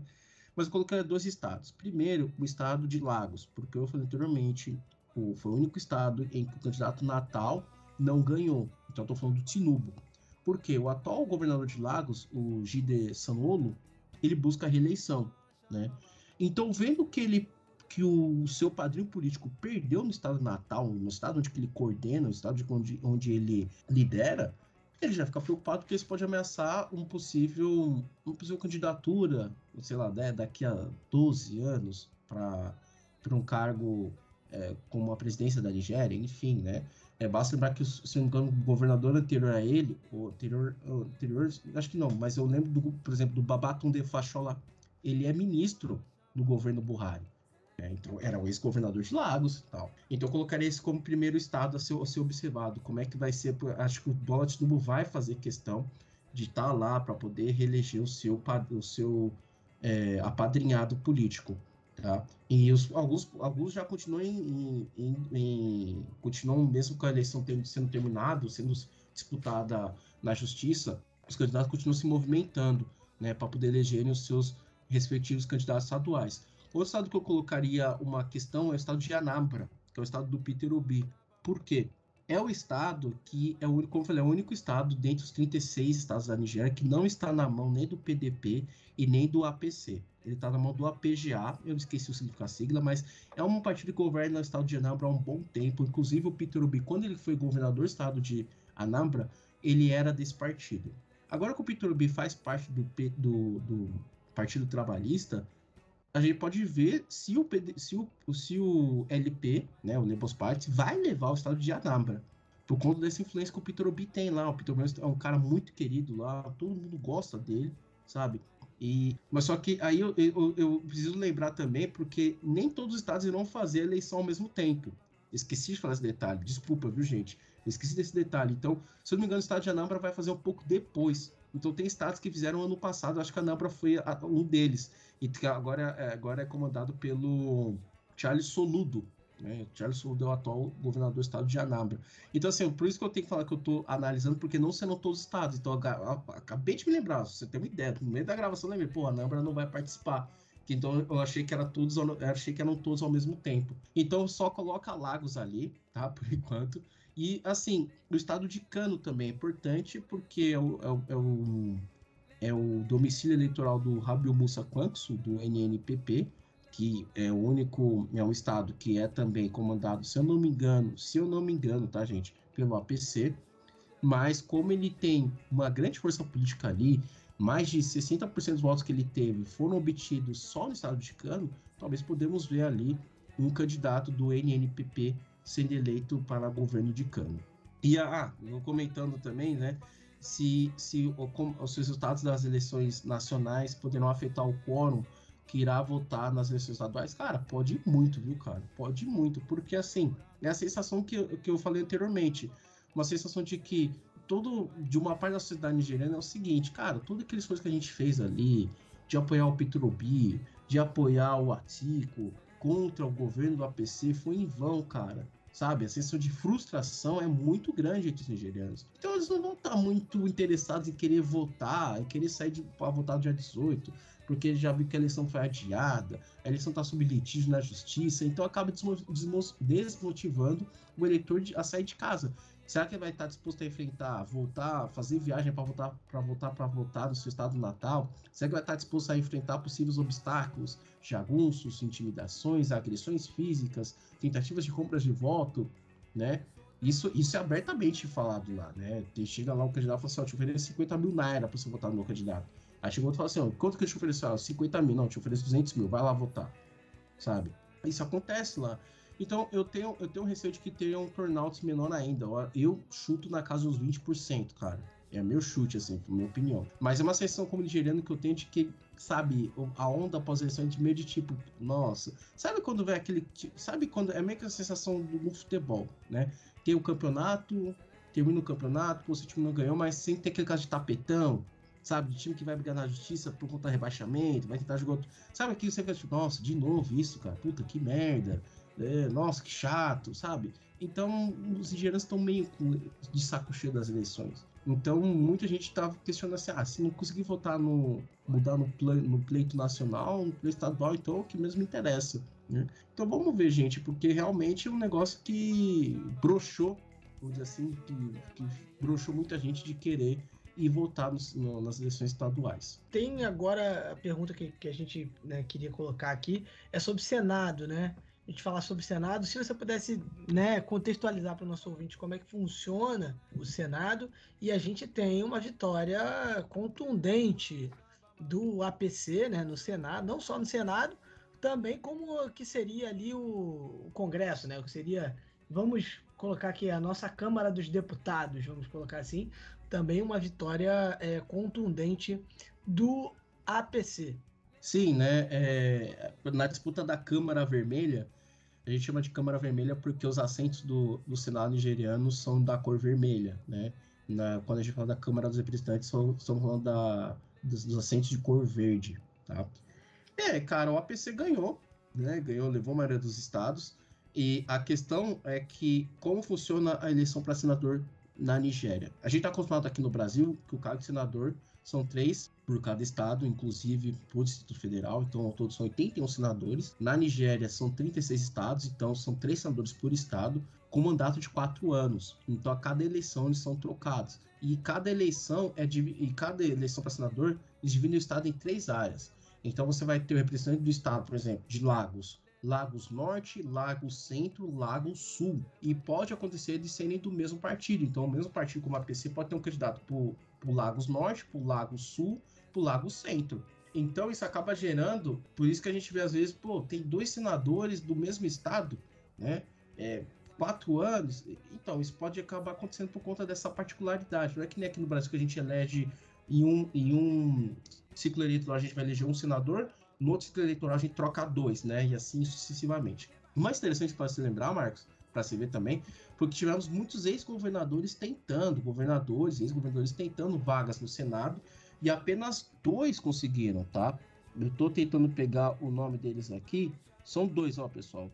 O governador Abubakar Sani Bello, do estado de Níger, e David Umari, do estado de Ebony. São os únicos dois que conseguiram vagas para o Senado nigeriano, tá?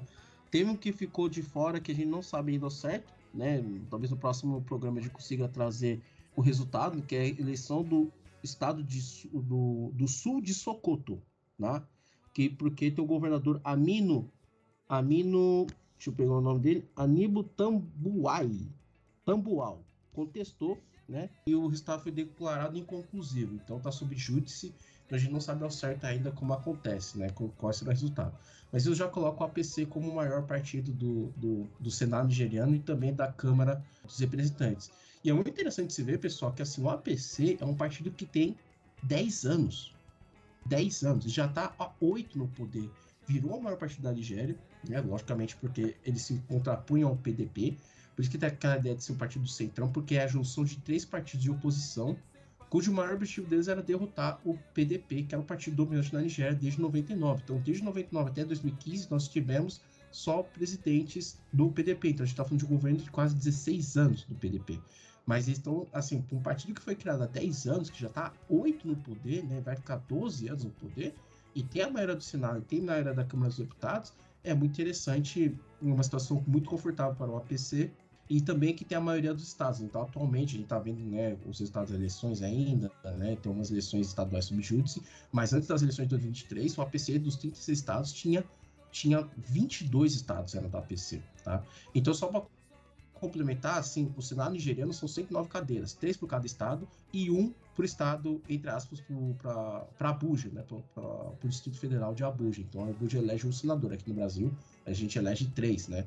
Mas lá é um. Então, por isso que esse número, esse número ímpar, né, de, de, de senadores na, na Câmara Vermelha. Xedozi, para encerrar sua participação, uma pergunta aqui, objetiva. Né?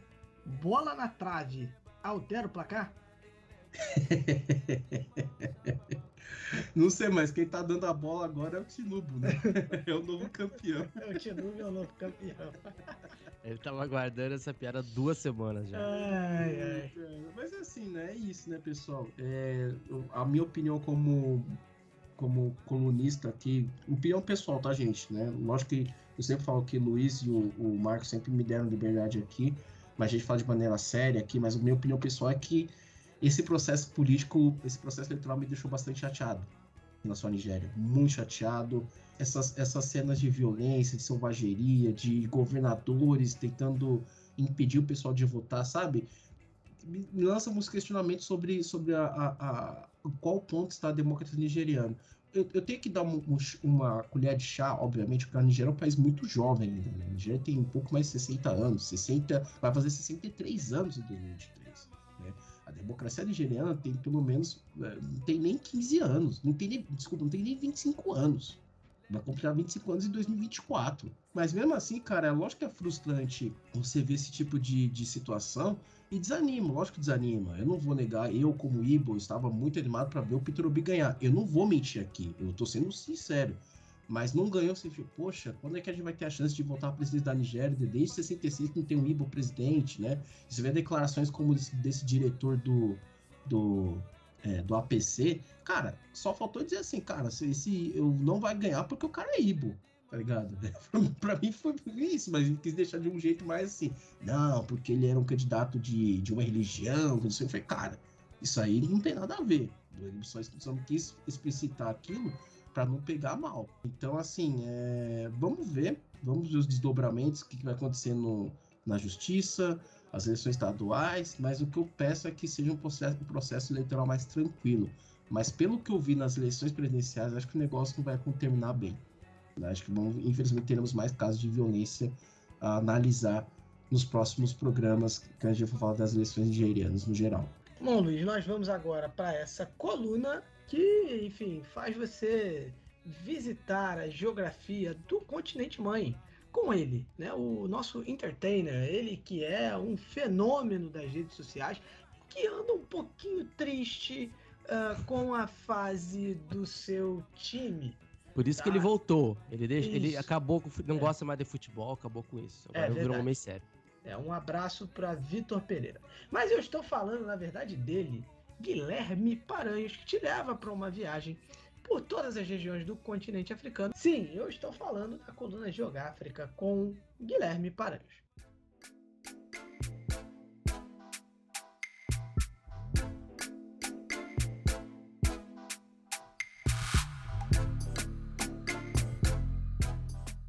Chuva Africana de Mac. Bom dia, boa tarde, boa noite a todos os ouvintes do Africa Meu nome é Guilherme Paranhos, colunista especialista em geografia do ponta de lança diretamente do Rio de Janeiro para todo o Brasil.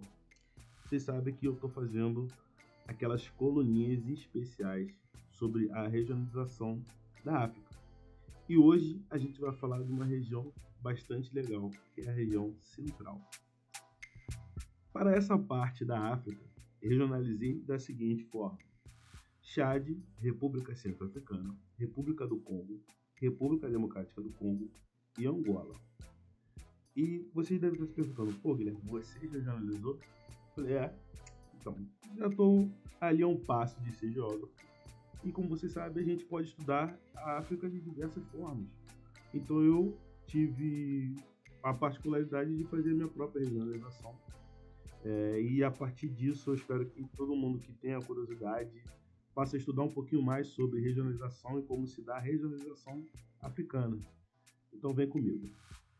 Eu levei em consideração nesta, nesta regionalização da parte central da África um país em específico, que é a República Democrática do Congo. Mas por quê?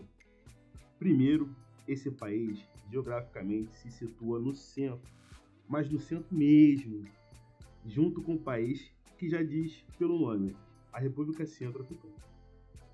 Segundo, é um país que naturalmente ganha importância por conta da segunda maior floresta tropical do mundo, com seus 1 milhão e 800 mil quilômetros quadrados, e por ter a nascente de um dos rios mais importantes da África, o Rio Congo.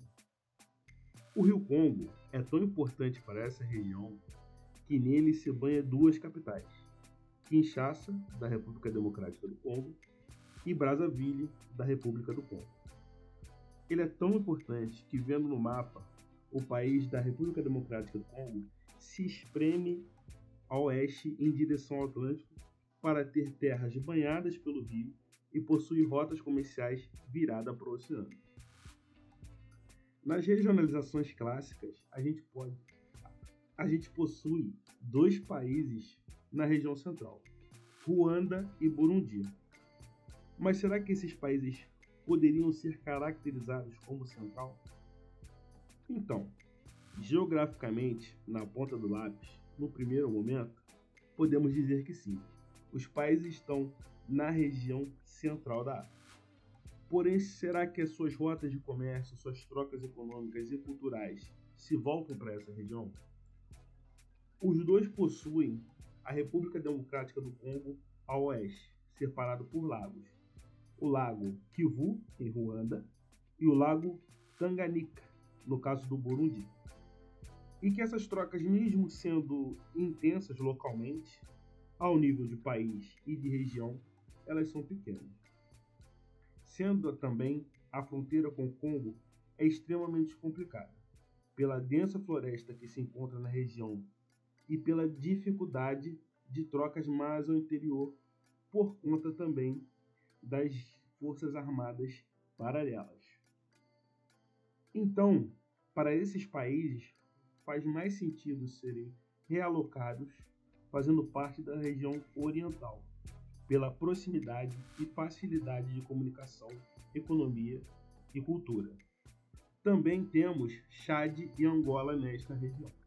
Chad sendo um país familiar com o Sudão e Níger, com a parte do Sahel na parte sul e a parte do deserto do Saara ao norte, fazendo fronteira com a parte sul com a República, de, a República Centro-Africana. Angola sendo um país que mais destoa um pouco dos outros, possuindo sua capital voltada ao Oceano Atlântico, para o Oceano Atlântico. Perdão. A região central é uma das mais peculiares, pela diferença de países presentes em diversas regionalizações. É legal você dar uma olhada e uma chance para a geografia e tentar pensar consigo mesmo quais países fazem parte de tal região e por quê. Essa foi a coluna de hoje. Espero que tenham gostado e anotem o, o exercício né, que o professor Guilherme passou para vocês aí para casa. Viu? Até a próxima.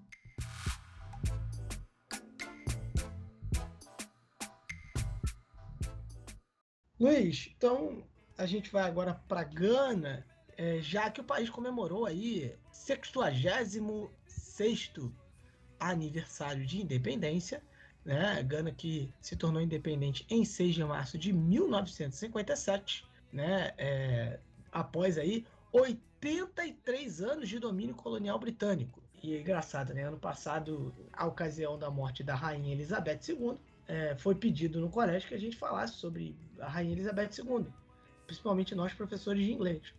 É, e aí eu expliquei um pouquinho para as crianças, é, enfim, sobre a pessoa física a pessoa física não, né? A pessoa jurídica da Rainha Elizabeth. Temos aí, né? Então, 66 de independência de Gana, né? Rainha Elizabeth já era rainha há um tempo quando Gana se tornou independente. Né? Só para vocês terem noção. Né? Gana foi o primeiro país da África subsaariana a obter a independência da Grã-Bretanha, enfim, do Império britânico é, e depois né, acabou inspirando aí uma série de uh, independências né, ali é, de, de 57 para frente, na década de 60, enfim, tivemos muitas independências. No caso, tivemos desfiles né, no país. O presidente Nana Addo Dankwa Akufo-Addo, ele né, fez um discurso ali, é, disse que é, é, os ganeses devem continuar procurando, os ganenses, né, perdão, devem continuar procurando o progresso para a sua nação. É, é, o tema do desfile né, que, que aconteceu na capital nacional era nossa unidade, nossa força, nosso propósito, né? E aí o, o no seu discurso, né, vou abrir aspas ele, diz o seguinte: nossos antepassados estavam unidos e fortes em um propósito comum de alcançar a independência. Não importava qual grupo étnico, étnico ou crença religiosa ele se relacionava, ou sua posição na sociedade em geral. Eles reconheciam que o colonialismo não beneficiava coletivamente eles eram determinados a acabar com isso e de fato o fizeram. Né? Ele também abordou ali desafios econômicos é, que o país vem enfrentando e ele enfatizou que o governo implementou uma série de intervenções que, é, segundo ele, logo vão aliviar o sofrimento do povo. Então tá aí 66 anos uh, da independência de Gana. Inclusive, é, Marcos, Diga, desculpa Luiz. te interromper, sempre lembrar que a gente tem o nosso podcast Mama África para ser continente, tá nesse mesmo feed. É só botar bem para baixo aí no seu feed que você vai tem, encontrar. Na verdade, quem ouve no Spotify tem como pesquisar. Ah, é? Nosso feed. É verdade, ó como eu tô velho. Ah, então melhor ainda. Não sabia que isso poderia acontecer. Então só botar é, MAFC continente. E aí tem vários países. Eu não tenho certeza se a gente tem Gana, mas possivelmente já tenha tido Gana. Mas temos Líbia, temos Mali, teve Moçambique, tem vários países do continente africano que o Rubens Guilherme brilhantemente apresentou o país, a cultura, a gastronomia, tudo. Então é um episódio pequenininho, 20 minutinhos, 15 minutinhos. É, é interessante, inclusive, de passar nas escolas. Passem nas suas escolas, sei lá, é, marque a gente, que a gente vai ficar muito feliz. É, Luiz, é, vamos ao Mali, já que a junta, né, junta militar do país, uh, adiou um referendo constitucional. Isso, isso foi anunciado agora na sexta-feira, né? É, que ele vai adiar esse referendo constitucional que estava agendado para o dia 19 de março, tá? Para a próxima semana. É, e, mas ao mesmo tempo ele garantiu que vai respeitar os compromissos de dever, né, em relação aos civis, né, em relação às é, eleições, novas eleições de 2024. Vamos lá para as aspas, tá? A data do referendo, agendada para o dia 19 de março, será ligeiramente é, adiada. Isso foi o que o porta-voz do governo, Abdoulaye Maigá, disse em comunicado imprensa, tá? E esse referendo, Marcos, é o primeiro passo para ser validado é uma votação a caminho das eleições que acontecerão em fevereiro de 2024, né? Porque esse governo que está até agora é um governo de transição. Então, assim, a, just, a junta, perdão, ela justificou esse adiamento pela instalação das representações do órgão ali de gestão eleitoral né, em todas as regiões do país, ou seja, organizar melhor é, essa questão da, dos votos em cada região do país, a organização mesmo, é, digamos assim, para que tudo ocorra sem nenhum problema. Tá? Então a nova data vai acontecer lá pelo dia 19 e essa Constituição, Marcos, a ser implementada, ela é um elemento chave tá? dentro desse projeto de reformas que foi já invocado pelos militares da junta militar para justificar a continuação da, da governança desse país até 2024. Ou seja, existe uma possibilidade dessa nova Constituição ser aprovada e será aprovada em algum momento. Hoje, hoje, tá? No dia 12, quando sai esse podcast, 12 de março, ainda é difícil imaginar quem serão as figuras políticas que vão concorrer à presidência. Isso hoje não existe. Não existe nenhum debate sobre isso no Mali, basicamente, hoje.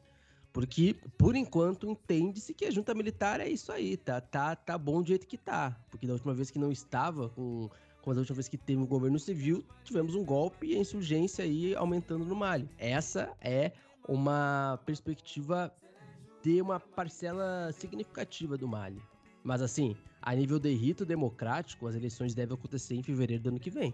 É isso, a versão da Constituição apresentada como definitiva, Marcas, é, e, e, Marcos, perdão, Marcas é ótimo. E Marcas, se quiserem nos apoiar aí, podem nos apoiar, tá? Contato pontrelanca.gmail.com, tá?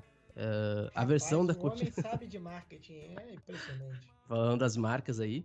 tá? Sintam-se à vontade. A versão da Constituição apresentada, Marcos, Marcos, como definitiva, tá? É, e que foi entregue ao chefe da junta militar, né, o, o coronel Assimi Goitá, vai é, ser validada, né, deve ser valid... foi validada, perdão, no dia 27 de fevereiro.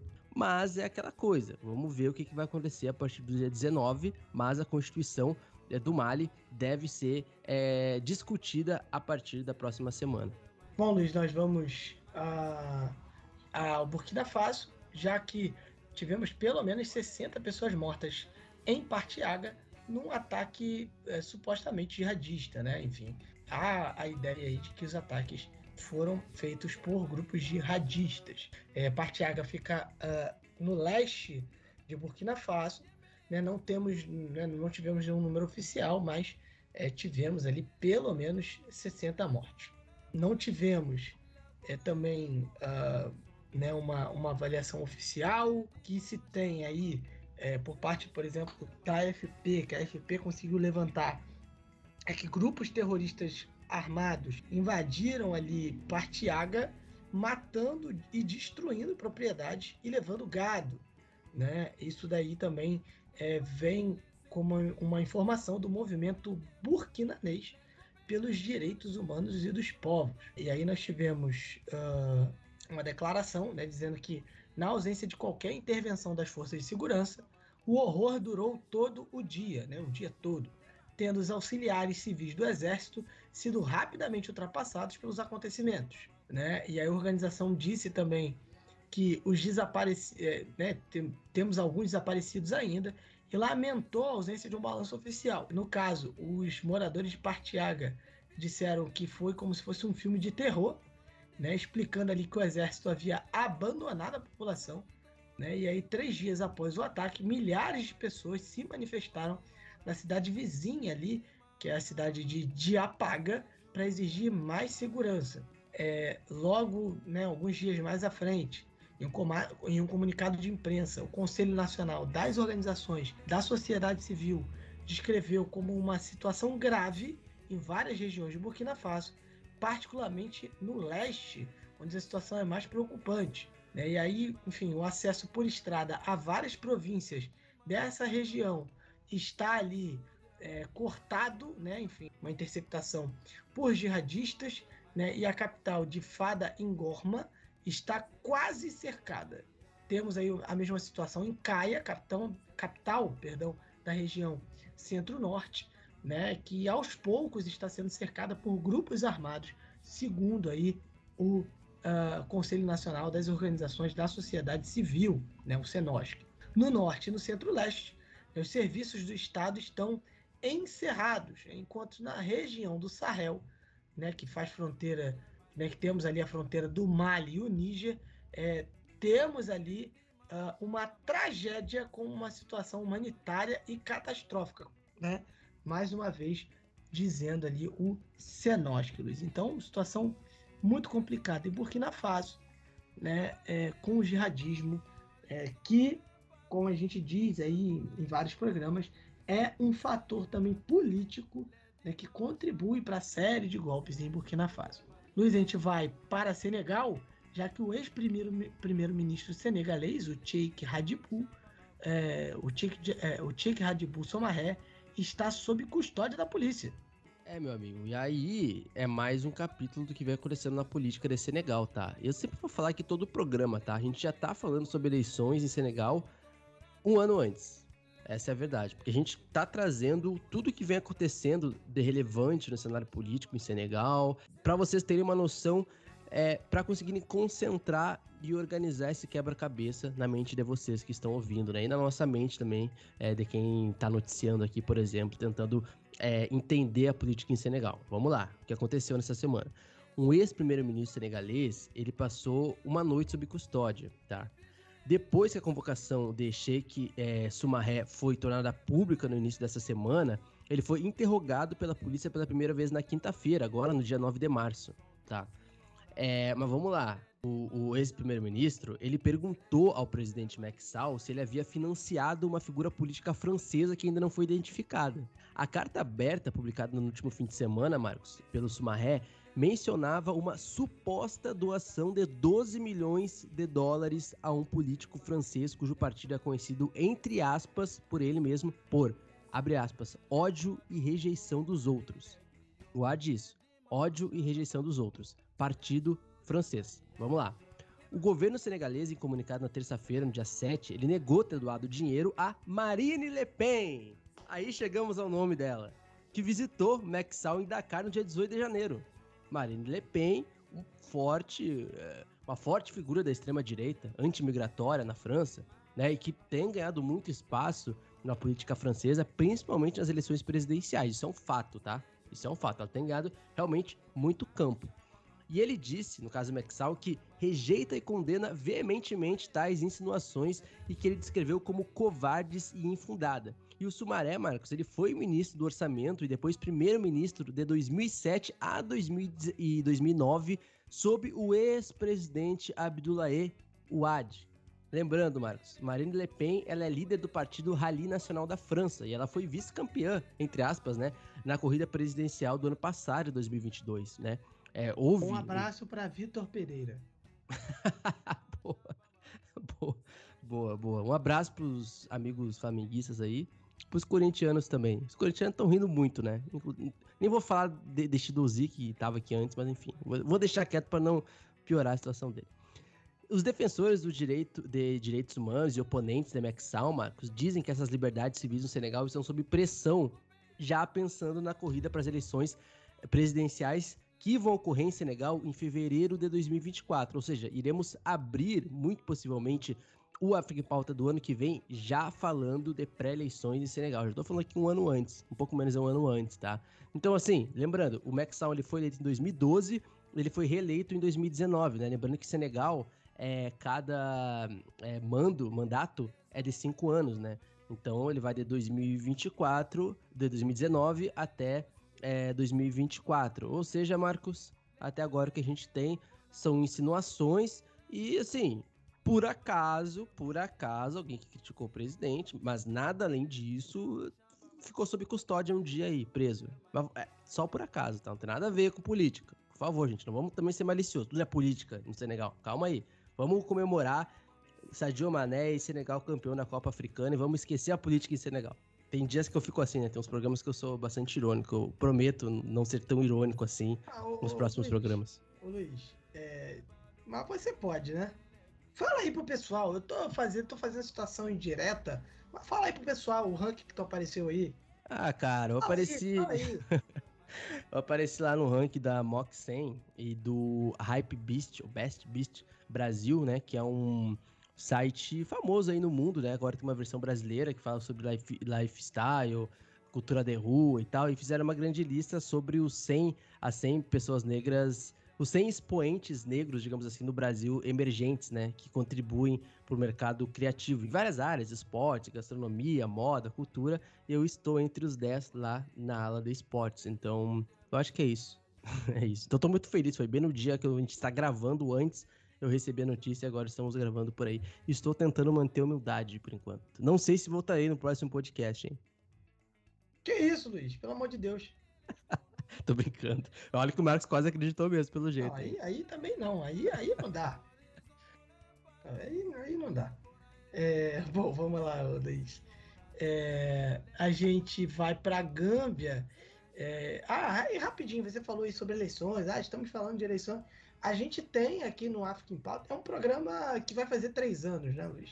Mas a gente é um programa que a gente tem essa tradição de cobertura de eleições assim, é, é, é, desde o pré-eleições até o pós, a gente acompanha ali, a gente faz uma cobertura muito cuidadosa. Prova disso é, enfim, a conversa que a gente estava tendo com o Chidozi aí até há pouco, Chidozi, terceiro programa que o Chidozi participa aqui com a gente, né, entre aspas, ao vivo, né, falando sobre Nigéria, falando sobre eleições. Então, assim, é, não, não, né, a gente tem um, um, uma preocupação né, e um, é, um propósito aí de acompanhar as eleições dos países africanos de forma bem, é, é, assim, bem de perto. Né? Mas enfim, a gente vai para Gâmbia, Luiz, já que o país declarou uh, seis dias de luto pela morte do seu vice-presidente, né, o Badara Ali Juf, né, que faleceu aos 66 anos. Né, ele acabou uh, falecendo uh, na Índia. Né, Acredita-se que ele estava recebendo tratamento por lá, mas o governo não confirmou isso. Né? Então, o presidente do país, o Adama Barrow, eh, declarou sete dias de luto. Eu não sei se eu falei seis dias de luto na manchete. Mas, enfim, ele, o corpo dele já está previsto para retornar ao país né? E ele vai ser velado no parlamento até de fato, né? Até que de fato ele seja, como é que eu posso dizer, seja de fato sepultado, né? Em uma declaração do governo, desculpa, em uma declaração ali do governo, ele, né? O governo descreveu o senhor Diouf como um estudioso de profundo intelecto, gambiano honesto que passou toda a sua vida tentando melhorar a sorte da humanidade. É, Luiz, vamos para a Libéria, já que o país criou ali, chegou a um novo acordo é, para proteger 30% da floresta do país. Isso, lembrando que a Libéria é um país que tem uma biodiversidade bem grande, né? Redundância, né? Assim como a gente tem Gabão, por exemplo, como a gente tem uma das florestas aí tropicais mais importantes do mundo, né? Tão importante quanto é, a floresta amazônica, por exemplo. A gente já falou em, outra, em outros programas aqui sobre o Gabão por exemplo. Mas aí, Marcos, é, a Libéria, ela é um, um ponto muito importante é, dentro do continente africano, é, exatamente, e, e, um importante reservatório de biodiversidade, né? Porque ela contém a maior parte da floresta tropical remanescente da Alta Guiné na África Ocidental, né? Tanto é que o, por exemplo, o, o George Oya, eu fiz até um vídeo lá sobre a história do George Oya lá no África Mama Oficial, e ele nasceu numa área meio que assim, numa periferia na capital, em Monróvia, que é meio que no meio de um pântano, assim, entendeu? Então, tipo, para vocês verem como são essas questões da Libéria, assim, como é o país, assim, cercado por pântanos e etc, tá? Mas aí, é, Marcos, esse acordo, tá, para tentar proteger 30% da floresta da Libéria, é um acordo visto como histórico no país que busca ali proteger essa biodiversidade florestal que a Libéria vem sofrendo ameaças, né? Então, isso foi alcançado entre os conservacionistas e moradores da comunidades ali em áreas florestais do país. E o acordo, Marcos, ele fornece ferramentas legais para restabelecer e gerenciar algumas áreas protegidas ali dentro dessa meta de proteger pelo menos 30% das florestas do país. O que é considerado um passo importante para atender a essa meta, Marcos, central, que é do Acordo de Paris, tá? Que é de manter o aumento da temperatura média global abaixo de 1,5 tá? Um grau e meio em relação aos tempos pré-industriais, por exemplo. Então, Marcos, não dá para dizer que o continente africano não está fazendo a sua parte, né? Porque assim, é, a, a, a, Libéria ela é um país é, extremamente diverso, tá? E está fazendo a sua parte, né? Porque nem só de Oiá vive a Libéria, tá? Vive de florestas também. E aí nós vamos agora, Luiz, para o Gabão, já que tivemos manifestações contra a corrupção. Né? O principal partido de oposição, o UDP, Partido Democrático Unido, é, enfim, tem uh, se reunido na capital, né, Banjul, para uh, manifestações contra a corrupção. Né? É, temos aí, por exemplo, um grupo de jovens afiliado ao UDP né, uh, participando. Né? O líder do partido, o Osainu, Darbou, né, que é um advogado, ele mandou um áudio no WhatsApp, né, pedindo que os apoiadores fossem pacíficos, né, enfim, nessa manifestação contra a corrupção. No caso, a ala juvenil do UDP solicitou uma licença policial para uma passeata pacífica contra a corrupção. E isso ocorreu ali depois que várias alegações de corrupção foram relatadas sobre instituições governamentais e outros conselhos governamentais locais. Né? É, Darbou convocou os gambianos para fazerem parte dessa manifestação pacífica, né, que chegaria ali, teria como destino final a Assembleia Nacional em Banjul. Ele ressaltou que esse tipo de atividade acontece, né, que quando esse tipo de atividade acontece, no caso, alguns criminosos sempre tentam se infiltrar, enfim, agir ilegalmente. No entanto, ele disse que vai estar muito atento a essas pessoas e apelando à polícia para também ajudar na identificação desses criminosos. Ele, ele ressaltou também, todos sabem que o UDP é um partido, o UDP, perdão, é um partido cumpridor da lei, né? E ele pediu aos, aos militantes do partido para que cumpram, né, a lei ali, que sigam é, tudo nas normas do Estado de Direito e ignorem insultos e outros confrontos, né? Então tá aí a notícia do do Gabão, né, dos protestos, enfim, tudo, tudo muito né, arranjadinho, né? Enfim, uh, Luiz, a gente vai agora fechando esse segundo bloco. Nós temos as principais atualizações do esporte no continente africano. Né? Enfim, é, somos um programa completo, temos, né, enfim, cultura, falamos de cultura, falamos de política, economia, né? E vamos falar sobre esporte também no giro do esporte em África, que é com ele, né? O África Mamba oficial, é, você que não segue o África Mamba Oficial no canal do YouTube, tá perdendo, né? Teve um vídeo recente sobre o Salah aí, sensacional. Né? Salah que, que inclusive tem votação para ser é, presidente do Egito. Né? Então você acompanhe lá, se inscreva no canal do YouTube. E aí nós temos a honra de ter um dos maiores, né, enfim, dos negros mais influentes desse país, né, na categoria de esporte, né, independente, tá aí fazendo um trabalho maravilhoso, cada vez mais sendo reconhecido. Eu já, eu já não aguento mais ver gente é, é, é, falando bem do trabalho do Luiz na, na, no Twitter. E aí não é, não tô falando de inveja, não, tô falando que, que é toda hora. Toda hora alguém falando do trabalho, bem do trabalho do Luiz, é óbvio. Né? É, que, é como eu já sei, pra mim já tá. Ô Luiz, daqui a pouco eu vou ter que silenciar. pessoal, porque eu o já público sei. é pô. muito fiel, por incrível que Eu- pareça. Eu, eu já sei, eu já sei, pô. Pelo amor de Deus. Então, assim, é, acompanhem lá o África Mamba Oficial, um canal sensacional. Né? E aí a gente tem a honra de ter esse cara aqui fazendo o giro do esporte em África, né? Aqui no ponta de lança. Então vocês vão ficar aí com o maior youtuber de Campinho arredores, o maior youtuber do Brasil, Luiz Fernando Filho.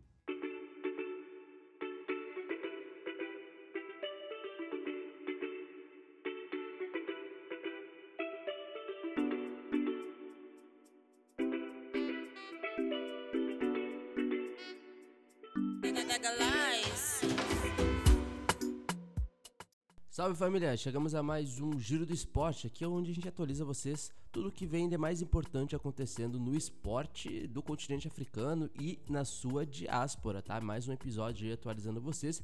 E a gente vai começar, a gente sempre começa no futebol, né? Mas vamos começar no basquete. Sim, alguém aqui que está ouvindo gosta de basquete, gosta de uma NBA, mas não vai ser sobre NBA, vai ser algo mais importante que NBA. Copa do Mundo, até porque nós já temos algumas seleções africanas que estão classificadas para a Copa do Mundo, que vai acontecer do dia 20 de agosto a 10 de setembro no Japão, Indonésia e Filipinas, os três países que sediarão a Copa do Mundo de basquete ainda nesse ano. Vamos lá. Primeiro é, classificado para a Copa do Mundo é a Costa do Marfim, tá? Costa do Marfim, a primeira classificada com folga, com três rodadas de antecedência ali nas eliminatórias africanas é, de basquete para a Copa do Mundo. A Costa do Marfim é a primeira seleção africana a se classificar, né? Após uma vitória de 77 a 69 sobre Cabo Verde há algumas semanas. E Costa do Marfim chegará pela segunda vez consecutiva à Copa do Mundo representando o continente africano. Vamos lá, mas aí nós temos duas histórias interessantíssimas aí, e quem gosta de curiosidades e a história sendo feita, digamos, vai adorar. Primeiramente, a classificação heróica de Cabo Verde. Sim, nossos irmãos de língua portuguesa e eles se classificaram no último dia 26 de fevereiro após uma vitória ali é, com inclusive uma boa campanha ali, um bom jogo de Walter Tavares, um dos destaques aí dessa seleção de basquete de, de Cabo Verde que anotou 13 pontos, o, ben, o Betinho Gomes anotou 15 pontos sendo o maior pontuador. Aí o Ivan Almeida sendo o maior pontuador na verdade junto com o Betinho, mas o Ivan Almeida fazendo 18 pontos levando o seu time é, à vitória. Então Cabo Verde vai ir para a Copa do Mundo e tem um detalhe, né? O Cabo Verde será o menor país a jogar a próxima Copa do Mundo de basquete em 2023. O menor país na última edição em 2019 era Montenegro e agora Cabo Verde com apenas 560 mil habitantes, né? Um país ali, uma costa, digamos assim, muito bonita, Cabo Verde, inclusive, será o menor país da próxima edição da Copa do Mundo de 2023, fazendo história, os irmãos de Cabo Verde. E também uma outra seleção que se classificou, essa também é uma grande história, né? Sudão do Sul, que a gente acabou de noticiar aqui, o país mais jovem do mundo fará a sua primeira Copa do Mundo, cara. E que campanha de eliminatórias do Sudão do Sul, tá? Peitando aí grandes seleções aí como Egito, Angola, Senegal, Tunísia, a própria Nigéria também, e Sudão do Sul se classificando aí, fazendo a sua primeira participação histórica representando o continente africano, tá? E não é qualquer história, né? O Sudão do Sul é país mais jovem do mundo, é um país e uma seleção que é recém-formada, não tem nem 10 anos de formação ainda dentro do basquete e já vai representar o continente africano, um continente com 54 países. Então, cara, que história, Sudão do Sul fazendo história aí, será um dos representantes do basquete do continente africano na próxima Copa do Mundo, tá bom? Agora nós vamos para o futebol, né? Até porque Mohamed Salah assumiu um recorde, olha, não é qualquer recorde não, tá? 129 gols que o colocou como o maior artilheiro da história do Liverpool na Premier League. E aí nós estamos falando de um clube que é extremamente tradicional dentro da Inglaterra e estamos falando de um africano barra egípcio se tornando o maior artilheiro do clube na história da Premier League, a competição mais disputada e mais prestigiada do mundo. Então, o Mohamed Salah faz história, coloca o Egito aí no topo do mundo, digamos assim. Eu fiz um vídeo sobre o Mohamed Salah lá no Africa Mamba oficial no YouTube também, caso vocês queiram assistir depois. E agora continuamos também no futebol, porque é Sene, Sene, Sene, Senegal, né? Como já diria o nosso poeta aqui do Brasil, deve ser legal ser negão no Senegal. E deve ser muito legal ser negão, ser negão no Senegal, porque Senegal papou mais um título por seleções. Agora, no último sábado, venceu a Gâmbia, um país vizinho ali, acoplado a Senegal, por 2 a 0 E Senegal é o novo campeão da Copa Africana das Nações Sub-20. Senegal que já conquistou a Copa Africana, é, digamos que profissional, né? É, em 2022, conquistou a Copa Africana no futebol de areia e agora conquista também a Copa Africana Sub-20. Cara, Senegal basicamente dominando o futebol africano, né? O Mame Mor Faye anotou o gol aos 6 minutos do primeiro tempo e depois no segundo tempo é, Mamadou Camara Lamine Camara, para ser mais exato, como chamam ele, anotou o segundo gol e sagrou-se campeã sob a Gâmbia, que também fez uma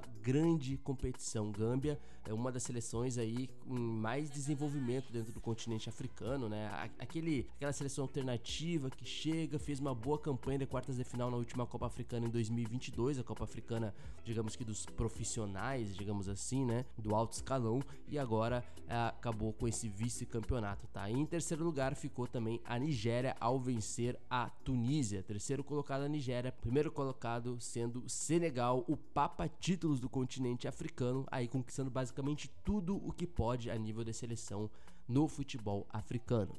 Ah, e Senegal também que venceu o Campeonato das Nações Africanas, né? Que é a famosa Chan, agora inclusive nesse ano também, que é aquela, aquele campeonato onde tem as seleções nacionais apenas com jogadores das ligas nacionais, ou seja, Copa Africana 2022, Campeonato das Nações Africanas 2023, Copa Africana Sub-20 e também até no futebol da areia Senegal é campeão, projeto dominante aí no continente africano. Agora vamos fechar no campeonato mais importante de clubes no continente africano, que é a Champions League da CAF, ou Liga dos Campeões da CAF. E cara, vamos lá, pro pessoal que tá ouvindo. O Mamelodi Sundowns, atual campeão sul-africano, aplicou uma goleada para cima do Al-Ahly. O Al-Ahly que jogou o último Mundial de Clubes, venceu os últimos dois os, venceu dois torneios dos últimos três disputados no continente africano, o Mamelodi Sundowns aplicou uma goleada de 5 a 2 no Awali na África do Sul, tá? Gol de Marcelo Allende, o chileno, o Tembazuani, o Mocoena e o Chaluilê. E, cara, o Mamelodi Sundowns aí realmente fez o Awali, o campeão do século, o maior campeão continental, bailar na África do Sul, tá? 5 a 2 um banho de bola e olha só, isso coloca o Mamelodi Sundowns na liderança do grupo D e ao mesmo tempo coloca o Awali numa situação difícil no grupo D. Com quatro jogos estão se classificando o Mamelodi Sundowns e Al Hilal do Sudão. Mamelodi com 10, Al Hilal com 9 e o Awali com 4 pontos. Cara, ou seja, o Awali está muito próximo de ser eliminado ainda na fase de grupos da principal competição de clubes do continente africano. Isso é muito sério, tá? Isso aí, dentro de um histórico aí nesse século, é muito difícil de acontecer. Então o Awali perdeu, terá mais dois jogos para disputar e, cara, não pode pensar em nem sequer empatar para se classificar nesse grupo do Mamelodi Sundowns. No grupo A, tivemos a vitória também do Uidá Casablanca, atual campeão africano, sobre o Petro de Luanda, em Angola, tá? O Uidá Casablanca acabou vencendo o Petro de Luanda por 2 a 0 em Luanda. Não é fácil vencer o Petro de Luanda, atual campeão angolano lá. Gol de Arsene Zola e Buli Sambou, já nos acréscimos, basicamente aos 45 do segundo tempo, o que dá, é, digamos que, a liderança para o Uidá Casablanca, que agora é o líder do grupo A, né? Seguido ali por exemplo, do Kabyle, da Argélia, que está com 7 pontos. O Petrolândia com 4 pontos e o Vita Club da República Democrática do Congo com apenas 3 pontos. Ou seja, os principais grupos aí estão realmente, cara, pegando fogo aí, tá? E lembrando também, tá, que na terça-feira, ainda no dia 7 de fevereiro, a gente teve uma vitória importante do Zamalek, atual bicampeão egípcio, sobre o Esperance da Tunísia, tá? Dois clubes gigantescos aí do continente africano, 3 a 1 Zamalek para cima do Esperance é, da Tunísia. Esse jogo valendo mais pelo grupo D, né? Esperance ainda mesmo com a derrota é líder com 9 pontos, o Belouizdad da Argélia com 6 pontos, Amalek, atual campeão egípcio com 4 pontos e Al-Merreik do Sudão com 4 pontos. Ou seja, os dois gigantes do Egito hoje, no dia da data de publicação desse podcast, não estariam se classificando à próxima fase do principal torneio de clubes do continente africano. Por outro lado, a gente tem o grupo C com Raja Casablanca basicamente já classificado com 12 pontos, 4 vitórias, nenhum empate, nenhuma derrota, dominante Rajá Casablanca, se colocando aí como um dos favoritos até o momento a conquistar o campeonato de clubes. Depois vem o Simba da Tanzânia com 6 pontos, o Oroya de Guiné com 4 pontos e o Vipers Sport Club, o atual campeão de Uganda, estreando na fase de grupos, inclusive dentro da sua história aí no torneio mais acirrado do continente africano. Ou seja, grupo A, Wydad Casablanca e Kabyle se classificando no momento, faltando dois jogos, uh, Mamelodi Sundowns e Al Hilal no grupo B se classificando no grupo C, Rajá Casablanca do Marrocos e Simba da Tanzânia e no grupo D, Esperance da Tunísia e Belouizdad da Argélia, faltando dois jogos para acabar o torneio mais importante de clubes do continente africano. Esses, por enquanto, seriam os classificados às quartas de final da Liga dos Campeões da CAF. E é isso, pessoal. Convido vocês a curtirem lá no nosso Twitter, pontalancapdl, o Twitter que mais cresce no Brasil, como já diria Marcos Carvalho. E também, se quiser seguir lá no África Mamba Oficial, para saber mais sobre o futebol africano lá no meu canal no YouTube, fica à vontade. E não esqueça de seguir o pontalancapdl, o Twitter, e também lá no nosso Instagram, também com a mesma arroba, arroba pontalancapdl, para se, uh, se atualizarem mais sobre o futebol africano e o esporte em geral, beleza? Eu espero vocês no próximo episódio para falar mais sobre o que vem acontecendo mais de importante, digamos assim, no esporte, beleza? Tamo junto e até a próxima.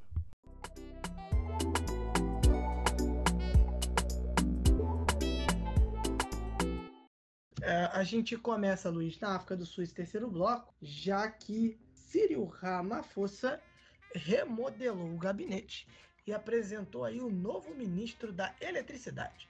Enfim, era, era uma reforma já esperada, né? E aí foi anunciado no dia 6 de março, né, o novo gabinete do Círio Ramaphosa, né, com 11 ministros e 9 vice-ministros, né? O, a nomeação do novo ministro da Eletricidade chamou atenção, né, do público, né? A, a concessionária de energia estatal implementou cortes contínuos de energia em todo o país por anos, né? Mas em 2022 o negócio foi foi brabo. Círio Ramaphosa disse o seguinte: Estamos estabelecendo dois novos ministérios. O primeiro deles é o ministro da Eletricidade para lidar com a crise imediata de corte de carga, e o segundo é o ministro com responsabilidade especi com responsabilidades, perdão, específicas de planejamento, monitoramento e avaliação para concentrar, concentrar maior atenção no desempenho do governo. O Ramaphosa enfrentou protestos em todo o país né, por conta dessa crise de energia cada vez pior no qual residências e empresas ficam sem eletricidade por até 10, por até 10 horas por dia. Né? E aí, sei lá, quem tem gerador segue a vida, mas nem todo mundo tem gerador, um gerador não é barato. E no caso, essa queda de eletricidade, a, essa queda nesse corte de eletricidade por 10 horas, né, de até 10 horas por dia, acaba estrangulando a economia mais desenvolvida do continente. Né? No mês passado, o presidente declarou estado de calamidade para lidar com esse problema de eletricidade, né? um problema que vem afetando 60 milhões de sul-africanos. Né? A concessionária de energias com, que completa, que completa aí 100 anos está aí lutando com as frequentes quebras de suas usinas movidas a carvão. Enfim, aí o Ramaphosa também anunciou um vice-presidente uh, na remodelação e demitiu seu ministro de turismo, Luiz. Mas, enfim, a gente está falando aí uh, dos problemas uh, de, de eletricidade. Esses apagões são os principais culpados pela queda do PIB no país, não é isso? É isso, a gente já falou muito sobre a questão da energia, né, do, da crise energética é, dentro da África do Sul, que da questão da corrupção, que é algo que está sempre muito aí é, envolvido no embate político, é, a gente está falando de uma, como o Marcos disse, uma grande economia do continente africano e assim, a, a, essas quedas de eletricidade, elas acontecem até mesmo nas cidades mais desenvolvidas, né? Porque eu lembro quando eu estava conversando com uma amiga, que, que é a Larissa Carvalho, lá do site Negre, um abraço, leiam o site Negre, inclusive, tá? Consumam. Ela estava em Cape Town, que já é uma cidade bem desenvolvida da África do Sul, e lá estava faltando luz, principalmente à noite. Pelo menos lá, né? Em outros lugares deve ser pior ainda. Então, assim, é uma questão endêmica, basicamente, essa questão da queda de energia, né? Em algumas partes, por exemplo, de Lagos e outras partes da Nigéria acontece muito também, em outros países do continente africano. Mas na África do Sul, ela é basicamente uma questão endêmica, quase que crônica nos últimos anos. E esses apagões contínuos na África do Sul, Marcos, eles são parte e responsáveis pela redução do, proterno, do produto interno bruto, que é o famoso PIB, que é do país, né, uma das economias mais é, prósperas, digamos assim, do continente africano, mesmo que tenha regredido aí durante essa pandemia. Dados mostram, é, Marcos, que 1,4% entre outubro e dezembro foram consumidos, entre aspas, por, por esses apagões, né? Tô falando assim de gastos, porque são gastos, né, que tem que acontecer é, para que tudo isso seja é, restabelecido.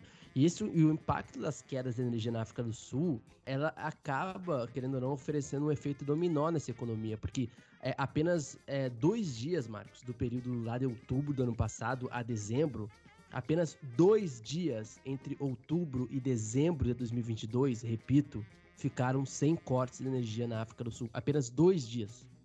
Tem noção disso? As empresas elas ficaram paralisadas ali por, essas interrupções no país, né? E os custos, os custos de produção eles vão aumentar, né? Porque você precisa literalmente comprar energia eh, de contingência para que as coisas voltem ao normal. Ou seja, sete das dez indústrias da África do Sul sofreram um declínio nos últimos três meses de 2022.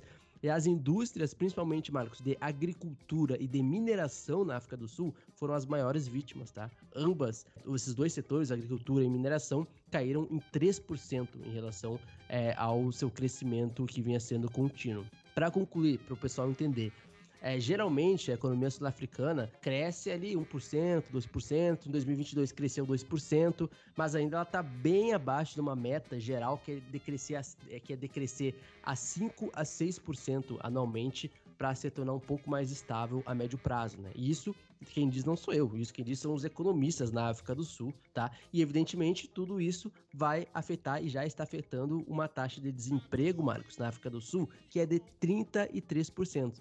A, taxa de desemprego na África do Sul é uma das taxas mais altas do mundo. Então, vamos lá. Queda de energia, o desemprego abundante no país e o Ciro Ramaphosa tendo que resolver isso.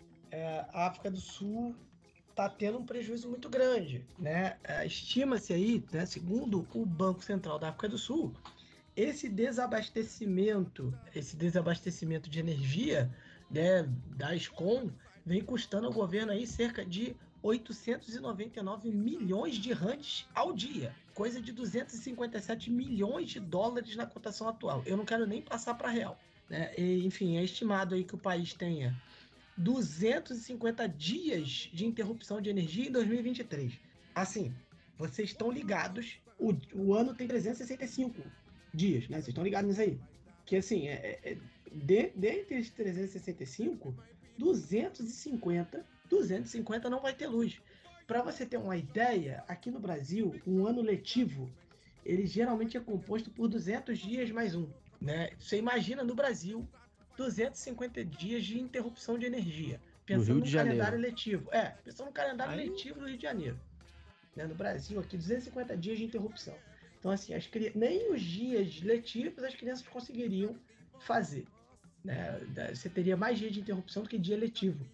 Né? Então, assim, é complicadíssimo. É complicadíssimo. Né? Esses cortes de energia, né, como a gente disse aí, vem afetando a economia do país, comércios, hospitais e também serviços de água. Né? Tivemos aí alguns países oferecendo à África do Sul cerca de 8,5 bilhões de dólares em financiamento né, aí nos próximos 3 a 5 anos para ajudar a pagar né, essa transição para fontes de, energias menos, de energia menos poluentes. Né? E aí, de acordo com o Ministério de Recursos Minerais e Energia do país, 77% da energia sul-africana é proveniente do carvão natural. E Luiz, para fechar, morreu o terror do INSS sul-africano. Pessoa mais velha do mundo, morreu aos 128 anos na África do Sul. Né? Luiz, você que é o nosso especialista em recordes de longevidade né, etária. Isso, a pessoa mais velha do mundo se, chama, se chamava, né? Joana Mazibuco, ou Mazibuco, e ela morreu 128, de, 128 anos perdão, de idade no último dia 13 de março, tá? Na África do Sul, tendo vivido em três. Mano, ela viveu em três séculos diferentes, Marcos. Isso daí. Eh, sei lá, acho que nem Jesus Cristo, hein, cara? Porque voltou no sétimo. Mas não sei. Três séculos Nossa, diferentes. Fez uma bagunça agora. É, é que a gente tava lá no antes de Cristo, no depois de Cristo, que nasceu quatro anos antes. Talvez lá a Johanna Mazibuko, ela já estaria nessa fase lá. Ah, é, Luiz, no, no, caso, pra você ter uma ideia como isso é né, uma façanha, por exemplo, no Brasil, o único clube, o único né, clube multiesportivo campeão em três séculos diferentes é o Botafogo. Ah, por essa eu não esperava. Só para registro. Muito bom. Inclusive, ela é mãe de, era mãe de sete filhos, tá? É, é, que estavam em casa na morte dela, tá? Lá na província do Noroeste da África do Sul, no momento da morte dela, tá? E numa entrevista ao portal de notícias sul-africano, a News 24, a sua cuidadora é, falou um pouco é, sobre ela e etc, Marcos. E aí, para o pessoal que tá ouvindo ter a noção, é que, enfim, ela ainda que ela tenha completado 128 anos, existe uma documentação que comprove o seu nascimento em 1824. Os relatórios que atestam a idade dessa senhora, elas nunca foram oficialmente reconhecidos pelo Guinness Book, o famoso, né, livro dos recordes. Até então, pelo Guinness Book, a norte-americana Maria Branias Moreira foi nomeada a pessoa mais velha do mundo pela organização em janeiro, aos 115 anos, tá? Mas as pessoas mais próximas a Joana, por exemplo, na África do Sul, apontam que ela cresceu em uma fazenda de milho na África do Sul e não foi alfabetizada, tá? Então ela viveu em três séculos diferentes e, e, cara, ela testemunhou momentos muito importantes do mundo, evidentemente, mas momentos muito importantes do próprio país, Marcos, porque ela viveu o colonia, a, a época do colonialismo britânico, ela viveu o apartheid, ela viveu duas guerras mundiais e ela ainda viu Nelson Mandela retornar da prisão e tomar a presidência do país. Eu acho que, assim, eu acho que ela viveu bem. Assim, ela viu bastante coisa. Não tô falando que a vida foi fácil. Evidentemente não foi. Mas ela acompanhou de perto todas as mudanças aí na África do Sul, literalmente, hein? Tá aí a Mazibuco, né? Joana Mazibuco, que viu o Botafogo campeão em três séculos diferentes.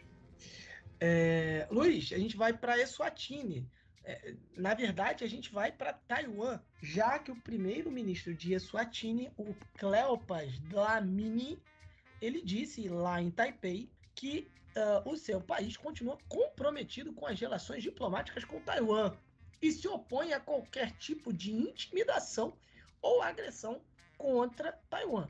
Né? E aí, vou abrir aspas uh, para ele. Ele disse assim: o povo de Taiwan deve ser governado dentro de Taiwan por um governo que eles mesmos elegem em eleições justas e livres, sem pressão externa, né? Disse ali na, na reunião com o presidente Tsai Ing-wen.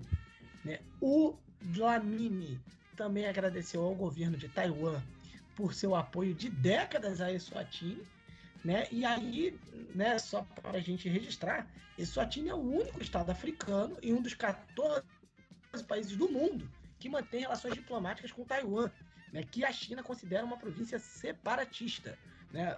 É aquilo, ou você tem relações com Taiwan, ou você tem relações com a China. É, lembrando que a China tem uma gama de relações com vários países no continente africano, tem exercido uma influência muito grande no continente africano e né, Eswatini está de fora disso. Né? Eswatini, que inclusive é a antiga Suazilândia. Eu vi outro dia um globo uh, terrestre, acho que foi lá na escola, e estava escrito Suazilândia. Eu falei assim: hum, perdeu o crédito comigo esse globo. É Eswatini. Inclusive, nós temos episódio do Mama África aqui sobre Eswatini, tá? Pega essa. Só botar lá depois do Mama África FC Continente, nesse mesmo feed que você ouvirá o senhor Rubens Guilherme digite Santos.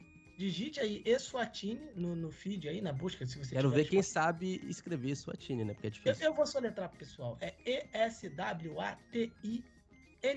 Eswatini. Tá. tá aí. Inclusive, Luiz, só para fechar, né, Taiwan e Eswatini devem celebrar 55 anos de relações diplomáticas em setembro. Tá? Vamos lá, Luiz. Agora para mais um giro polêmico. Uh, no caso, a gente vai para a República Democrática do Congo, já que tivemos protestos em Kinshasa contra a visita do presidente francês Emmanuel Macron. É, e aí é aquilo, né? Ele tentando ir. ir né? Quem já tá ouvindo o nosso podcast sabe que ele, né, qual é a situação da França no país, né? Então, tentando não ser repetitivo, mas já sendo repetitivo, né? As tropas militares cada vez mais expulsas e afastadas dos países ali da região do Sahel, Mali, Burkina Faso. Isso vai respingando em outros países também. A gente tem um contexto que ainda vai ser notícia nesse bloco aqui é, sobre a questão do leste da República Democrática do Congo e o Macron ele vai tentando ser aquele cara que ele sempre foi, assim como é, figura política, né? Vai tentar chegar, é, apagar um incêndio que vem acontecendo, né? Esse sentimento anti-França em muitos países francófonos, principalmente, né? Mas vamos lá, Marcos. A polícia ela reprimiu a marcha de protesto contra Emmanuel Macron no sábado passado, tá? quando o presidente francês visitou a República Democrática do Congo com aquele objetivo de renovar os laços desgastados, principalmente com Kinshasa, a capital, ali, o governo de Kinshasa, né, o presidente. Muitos dos manifestantes ergueram, ergueram perdão, bandeiras russas e um deles pediu ajuda ao senhor Putin com o sentimento aquele anti-francês, né, que vem crescendo na região e a influência russa, russa e chinesa que vem acontecendo, que é o que a gente já vem falando. Eu vou colocar aqui, Marcos, a frase é de Emmanuel Rules Kayembe, tá? Que é um ativista do grupo AMIS, de Bruno Mbenga. Ele falou o seguinte: Marchamos contra o presidente francês por causa de seu apoio ao exército de Ruanda. Não queremos em nosso país, mas infelizmente fomos perseguidos pela polícia, fugimos e outros manifestantes também foram presos. Então, é, o sentimento anti-França é forte, né, Marcos? Principalmente em as colônias africanas, né, é, da França, né, na medida que o continente africano ele vem se tornando um campo de batalha diplomático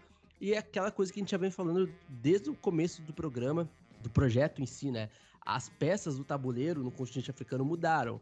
E, assim, as potências que não é, se ligarem disso, ou as que já se ligaram, como a França, vão perder o bonde da história. Por mais que a França ainda seja muito influente no continente africano, porque é a língua oficial em muitos países, né? Tem muitas TVs é, francesas sendo veiculadas em capitais, é, em capitais não, em países francófonos, né? Então muitos africanos consomem diariamente é, produto francês, jornais, etc. Então assim, por mais que Burkina Faso, Mali, enfim, expulsem as tropas francesas, por mais que tenham esse sentimento, etc., a França ainda está estruturalmente muito presente no cotidiano dos africanos, principalmente os francófonos, tá? E aí, Marcos, é aquela coisa, né? Que o Macron disse que a interferência francesa na África havia terminado. Uh, fiquei sabendo que o Chidozi riu muito no chá de Zerbal quando falaram isso lá, né? Mas, Marcos, é tá fazendo o mínimo, né? Porque viu que do jeito que tá acontecendo as coisas aí nos países francófonos, principalmente a República Democrática do Congo, que ainda tem eleições, as coisas não vão ser tão fáceis de contornar assim como ele achou que era. É, Luiz, eu, eu, quando eu tava ouvindo o programa, eu ri junto também. É, eu, Chidozi e Matias. É, olha, vamos pra frase dele? É a seguinte: era da interferência francesa na África acabou. Assim. Bom, vamos lá, né? O, é, vamos, enfim, vamos lá. O, o Emmanuel Macron, né? Como você disse, ele está aí no seu, no seu tour pelo continente africano e ele, né, na, ele fez um discurso é, dizendo que a era da interferência francesa na África acabou. Né? E aí ele disse, é, disse isso que né, disse lá que a França não tem intenção de voltar às políticas do passado, interferir na África, né? É, e aí no caso, assim, é, ele fala isso no momento onde o sentimento anti-França está muito forte né, em algumas ex-colônias francesas no continente africano, né? A França foi chutada, né? É, a- a- assim, não é que a França retirou o tropa, a França saiu, a França, ah, vou lá, porque, né, vocês vão se cuidar aí, vocês são um país soberano, sabe, Mali, Burkina Faso, é, que se cuidem. Não, não, a França foi chutada de Mali e Burkina Faso, né, enfim, República Centro-Africana também, né, então, assim, é, é, tá aí o Macron dizendo que a era da interferência francesa na África acabou. E aí ele, inclusive, né, no seu tour, ele passou pela República Democrática Congo, né? Enfim, ele desembarcou em Libreville e aí depois ele foi para Angola, né? Congo, Congo, Brazzaville, tudo ali pertinho, né? Foi, fo- foram viagens ali vizinhas, né? E aí, ô Luiz, na visita dele à República Democrática do Congo, o Tshisekedi, né, o presidente da República Democrática do Congo, é, colocou ele na parede. Pediu à França que sancione Ruanda pela violência do M23. Vai dar treta. E aí, Marcos, é o vídeo que a gente vai colocar lá no arroba pontalancapdl no nosso Twitter, tá? Entre segunda e terça-feira. Porque quebrou o pau, tá? Quebrou o pau. O Tcheked ficou pistola com o Eduardo Macron. Na verdade, o Eduardo Macron que ficou pistola com uma fala do Tcheked e houve uma discussão, assim, constrangedora. não é Emmanuel Macron? Eu falei o quê? Falou Eduardo. E o que que disse? O que, o que que eu disse? Você falou Eduardo, você diz Eduardo. E, E como é que é? Manuel. E o que que eu disse? Eduardo. Eu falei Eduardo Macron, meu Deus. Meteu um. Eduardo Macron. Assim como a República Democrática do Pombo, que eu falei. Essa foi, isso daí só, só na reunião de pauta isso vai ver. né? República Democrática do Pombo. Eu já imaginei o Richarlison. Sempre quando tu fala República Democrática do Congo, eu acho que em algum momento tu vai falar do Pombo. Impressionante. É, eu tenho que me controlar. Mas, Marcos, houve uma discussão assim, ali numa reunião que teve, no encontro, é constrangedor, tá? Entre os dois. Então, o pessoal que foi lá no nosso Twitter vai ver, tá? Então, foi é, o Emmanuel Macron e o Félix Tshisekedi, tá? Isso foi no sábado passado, quando os dois chefes de Estado davam uma coletiva da imprensa conjunta na capital da República Democrática do Congo, a Kinshasa. O ex-ministro, Marcos, das Relações Exteriores da França, o Jean-Yves Le Drian, em 2019, ele classificou lá a eleição do presidente Tshisekedi como controversa, tá? E uma votação do que ele disse que foi uma votação comprometida no estilo africano. Esse estilo africano, o que é o estilo africano? Já começou aí. O Tshisekedi, que é o tal presidente, no entanto, ele pediu uma parceria igualitária entre os dois estados, como também pediu a França, né, para sancionar o seu vizinho Ruanda, devido à à- à crise que vem acontecendo na região oriental lá, leste, em Goma, principalmente na República Democrática do Congo, né, Marcos? O Macron, por outro lado, ele pediu ao governo da República Democrática do Congo que assumisse a responsabilidade pela violência que se espalha pela região há anos. Aí eu, eu- vamos às aspas do Emmanuel Macron, Marcos. Vejam só, escutem só. Desde 1994, e não é culpa da França, lamento dizê-lo em termos tão contundentes. Vocês não conseguiram restaurar a soberania, nem militar, nem de segurança, nem administrativa de seu país. É uma realidade. Não devemos procurar culpados fora deste caso. Que Essa maluco foi aspas. Abusado, maluco. Eu Que- tô falando. Ele é. O Fiuk. Quando eu falo que o Emmanuel Macron tem uma personagem parecida com o Fiuk, quando é contrariado, quem assistiu o BBB sabe do que eu tô falando, faz muito sentido. É, assim, essa frase é muito forte, né, Marcos? Não, abusado. Do cara abusado, irmão. Na- lá na República Democrática do Congo, ele meteu essa. Jogando na casa Ele dos me- caras. É, ó, e a Jogando não é em da França, Sergipe. não. É, é, pois é. É, pois é, eu, enfim, né? Enfim. É... Uma pauta tá proibida no nosso grupo, tá? Gerou tá? discórdias pós-jogo. ah, pelo amor de Deus. Não, tô brincando, não gerou não, mas é muito bom zoar, é muito bom zoar pós-jogo, entra o Shidozi, aí fica aquela coisa, né? E o Guilherme parece que tá sumido porque o time dele não tá muito é, bom da tá, tá difícil. Mas enfim, é. o governo, Marcos, da República Democrática do Congo, ele acusou, né, o Arruana de apoiar o grupo de, da milícia M23 tá? Que ressurgiu no final de 2021. Mas aí, Marcos, sinceramente, essas aspas aí do, do Emmanuel Macron é, é realmente vergonhosa, assim. É, é, como é que eu posso dizer? É no mínimo desrespeitoso você ir num país que não é o seu e atuar dessa forma, né? E aí que entra também a questão das responsabilidades do Estado congolês em relação a essas relações, com perdão da redundância, é com a França, né? Deixar um presidente chegar e falar nesse tom né? E aí não tá falando, não tá falando nesse tom com o presidente. Esse é o tom dele com o povo congolês. Né? Então também ao mesmo tempo está nas mãos da República Democrática do Congo é, continuar ou não nesse nível da relação com a França, né? A gente também tem que colocar a responsabilidade nos países africanos é, em relação ao seu presente, né? Mas realmente essa frase do Emmanuel Macron aí foi, olha, abusado do menino, hein? É, pois é. Enquanto o Macron estava cantando de galo, né? Enfim, lá na República Democrática do Congo, tivemos aí pelo menos 36 pessoas mortas no leste, né, do país, ali na província de Kivu do Norte. No caso, as Forças Democráticas Aliadas, que é uma milícia rebelde ligada ao grupo Estado Islâmico, né, matou ali civis na aldeia de Mukondi, tá?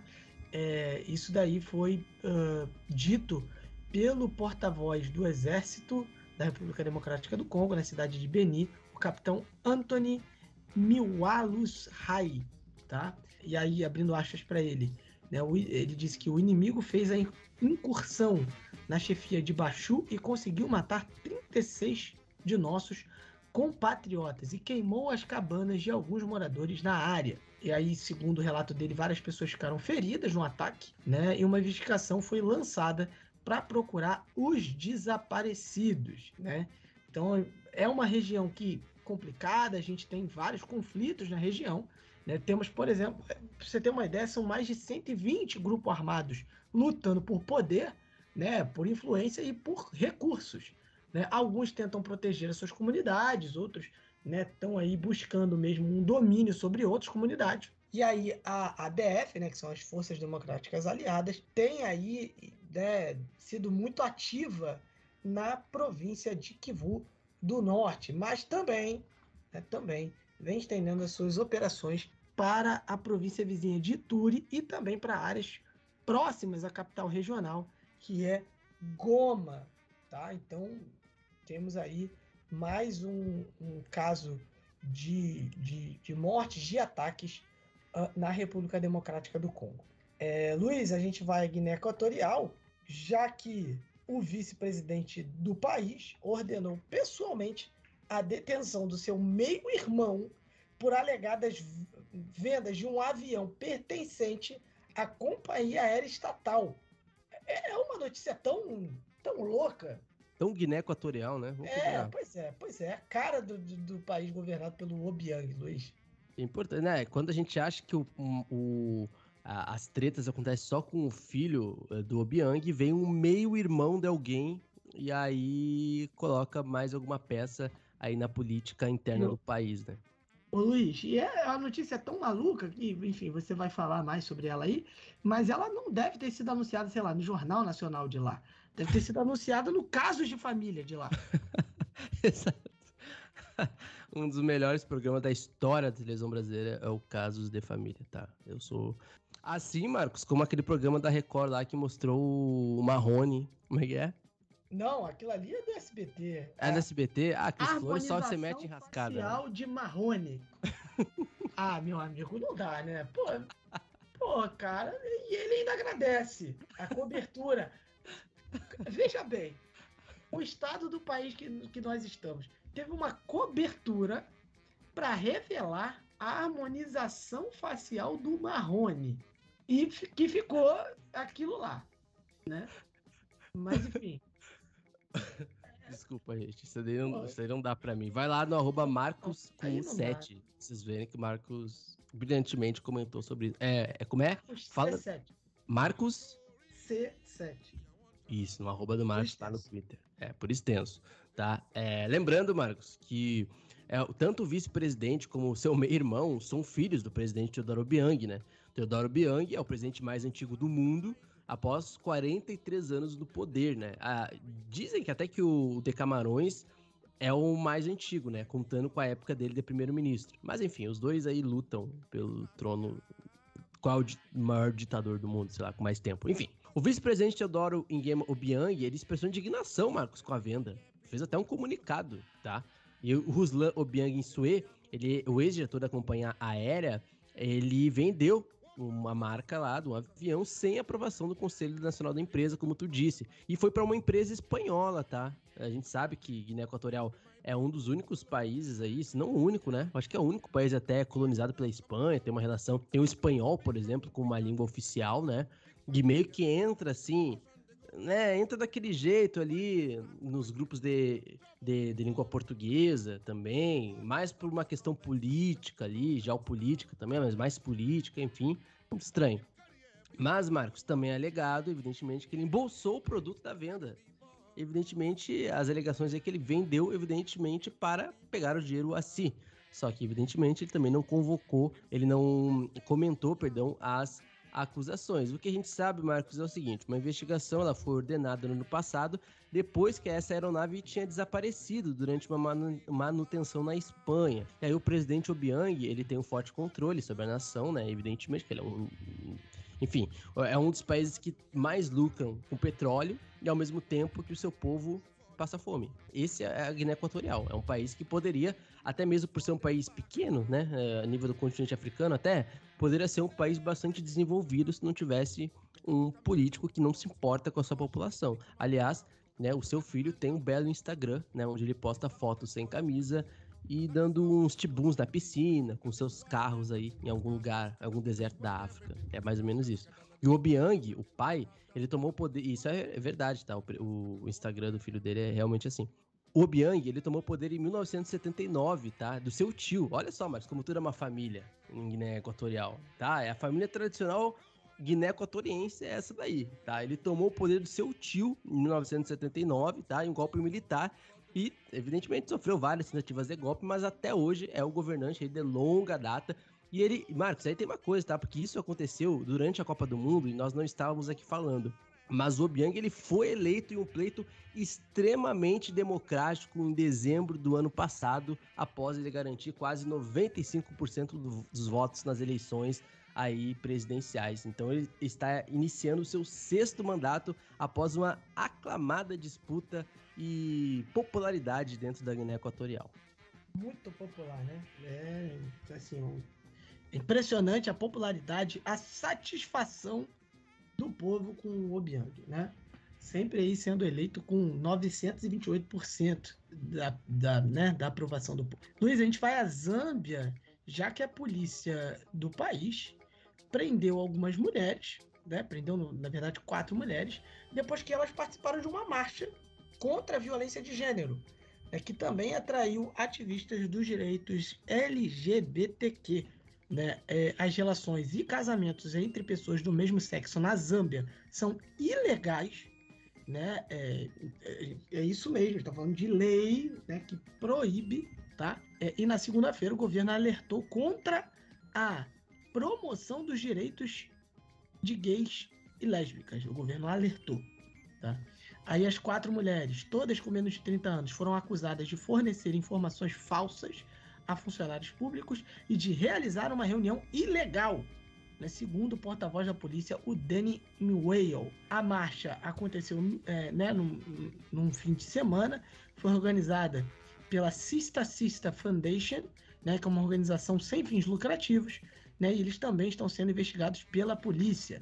E aí acredita-se que embora os manifestantes tenham sido autorizados a marchar pela polícia, a é, é, é, procissão foi baseada né, no fato de o evento ser um evento anti-violência de gênero e não para supostamente defender os direitos de gays e lésbicas. Então, assim, ah, protestar contra a violência de gênero podia, mas defender direitos de gays e, e lésbicas não, não podia, não pode. É, alguns zambianos criticaram a marcha, mas outros que participaram ou apoiam né, os objetivos da marcha permaneceram ali apoiando né, a marcha e os motivos dela. Ainda dentro do, do tema, né, Luiz? A gente vai para Burundi, isso, né? No tema falando aí de direitos é, LGBTQI a mais, né? Tivemos aí 24 pessoas é, processadas, né, Luiz, uh, no Burundi, e aí é, foram processadas por práticas homossexuais.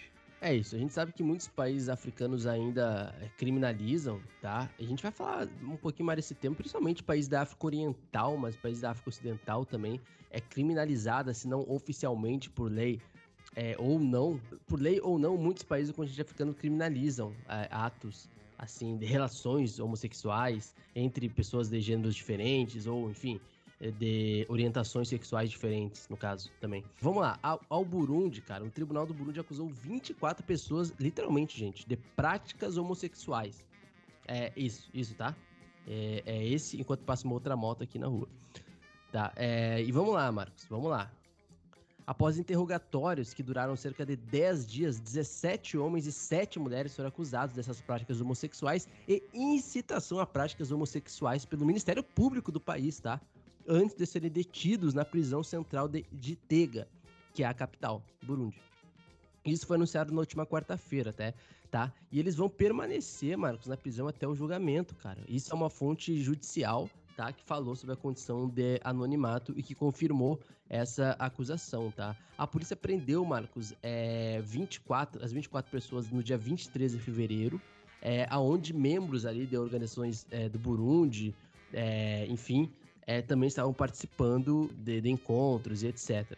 Aí vamos lá, Marcos. Eles foram, além de ser acusados de promover a homossexualidade, digamos assim, isso é considerado um crime com punição no caso de prisão, tá? Isso no, no Burundi. O Código Penal, que ele foi promulgado no Burundi em 2009 pelo ex-presidente Pierre Nkurunziza, né, que faleceu há um tempo, que governou o país por um bom tempo, né? Entra dentro daquela perspectiva dos antigos aí é, governantes e tal. É, essa lei de 2009 pune as relações sexuais com pessoas do mesmo sexo, do mesmo sexo, tá? E isso pode levar a uma punição de três meses a dois anos de prisão. Lembrando, Marcos, que a gente com é, o assassinato, né, que aconteceu de um LGBTQIA+, no Quênia, né, há cerca de dois programas atrás. Já falamos disso outras várias vezes também aqui nos nossos programas.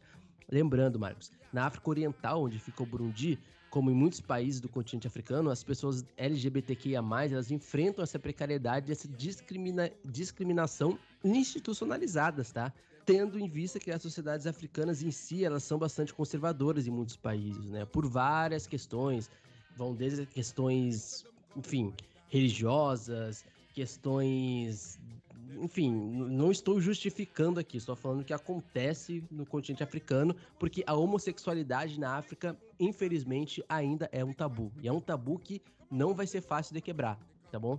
Porque normalmente essas coisas, assim, como é, coisas que são comuns para nós, né? É, lá em alguns países do continente africano, sempre é ligado de uma forma preconceituosa, no caso, para justificar, como se fosse algo do Ocidente. Nossa, é, é o Ocidente que está trazendo isso aqui é, pro, pro nosso país, pro continente africano. Então, assim, é, é, é, difícil a questão da homossexualidade e é um tabu bastante grande entre vários países do continente africano. E aí não importa se é uma economia é, mais positiva, mais desenvolvida, não importa, porque em Senegal também a questão da homossexualidade é uma questão bastante pertinente, mesmo sendo um país democraticamente estável. Então não tem muito a ver com isso, não. Tem a ver com o passado aí e de leis que ainda é, são válidas em muitos países da África.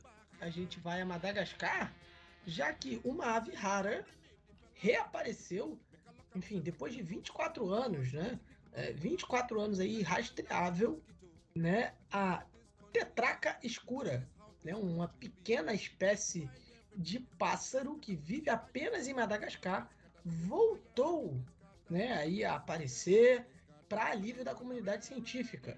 né? É um pássaro bem bonitinho, que tem uma garganta amarela assim, bem, bem bonitinho mesmo, um olhão, parece um canáriozinho.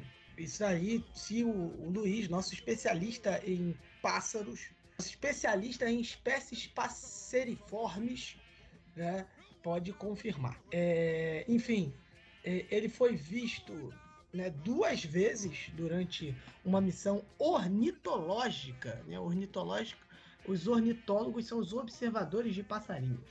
E aí, enfim, é, uma missão ornitológica em dezembro, dentro de uma floresta remota no nordeste de Madagascar. E aí, após 40 horas de carro e meio dia de caminhada, a equipe foi aos lugares onde essa espécie havia sido vista pela última vez em 99. Lá eles descobriram uma floresta que, enfim, está em más condições, né, uma grande parte convertida em plantações de baunilha, né? E apesar dos seus status de, né, apesar da floresta ter um status de proteção, né? Mas depois de alguns dias, o pássaro foi visto pulando na vegetação, né, ali perto de um rio, né, né, e foi capturado por uma câmera. E aí, enfim, eles entendem que se a tetraca escura prefere áreas próximas a rios, isso poderia explicar por que ela nos iludiu por tanto tempo. Né? Disse aí o Mittermeier, o John Mittermeier, diretor do programa Extinct Birds da America Bird Conservancy e membro da equipe ali da, da missão ornitológica. Então, está aí o, a tetraca escura, né, que tem o nome científico Crossleia tenebrosa, né? bonito nome aí para você colocar no seu filho. É... Ah, tal, tal como né, o, o, o, famoso animal que ficou está há 41 anos esperando, né? Meu Deus, meu Deus do céu. Vai entender. Quem entendeu, entendeu. Quem não entendeu, não entenderá. Um abraço para Edenilson e Gustavo Villani. Mas é. é a, e o DVD. É. Canta, e aí, canta, Luiz, é, é só para. Só... Eita. Só para é, né, fechar, Madagascar tem cerca de 115 espécies que só são encontradas em Madagascar, sendo que 40 espécies de aves na ilha estão listadas como ameaçadas de extinção. Luiz, a gente vai para a Etiópia, tá?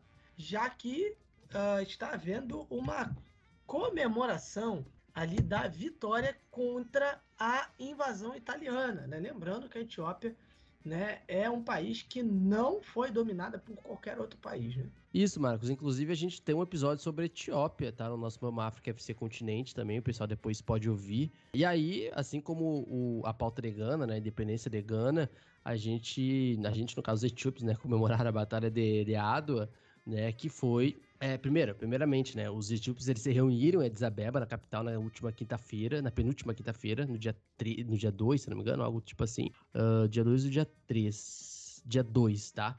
É para comemorar o aniversário de 127 anos da Batalha de Adwa, né, onde as forças federais, elas derrotaram o exército italiano que tentava invadir o país pelo norte, isso lá em 1896, tá? Então, assim, a vitória de Adwa, ela impediu, né, que a Itália se expandisse, eh, principalmente expandisse o seu império ali no chifre da África no geral, né? E as potências coloniais europeias, Marcos, elas dividiram, né, a maior parte do continente africano no final do, do século XIX, né, a famosa partilha da África. E a Etiópia, além de ser o único país africano não colonizado por uma potência europeia, né, a Itália, além de ser chutada, tá? É, a Etiópia também ficou como uma das poucas nações a permanecerem livre das influências da colonização ocidental, né? A, a, Etiópia é um país multiétnico, né? Um dos países com mais etnias aí, e aonde a etnia conta muito, principalmente na política também, né? A gente tem até uma guerra, né? A guerra de Tigray é muito também por causa da questão étnica, né? Étnica e política. E aí, Marcos, o reino africano ele aniquilou o exército é, invasor italiano matou cerca de 3 mil soldados, incluindo generais da época, enfim, quase um número igual de prisioneiros de guerra italianos que foram postos para trabalhar no país, tá bom? Então, assim, é, a Etiópia mandou pastar e ainda mandou os caras trabalhar. Foi isso aí, colonizador, né? Foi o que a Etiópia fez.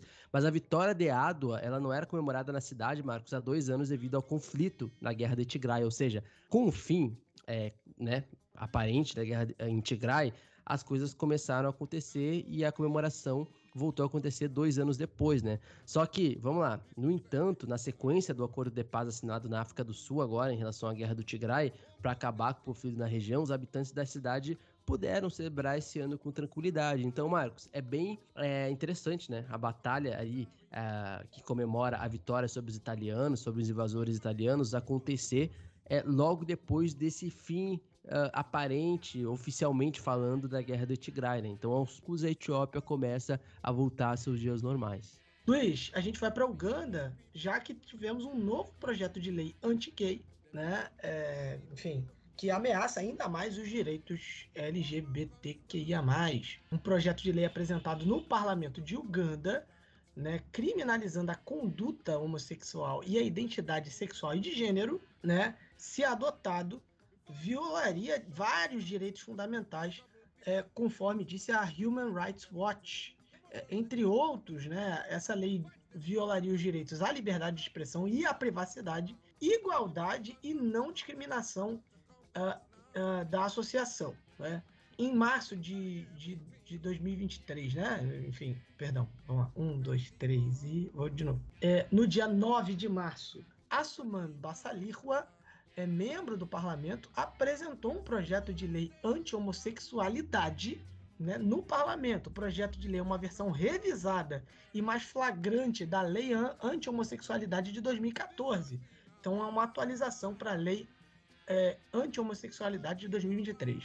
E aí, essa atualização reforça é, sentenças de prisão existentes para a conduta do mesmo sexo e proibiu a promoção, né, entre aspas, a promoção da homossexualidade, né, ali entre aspas.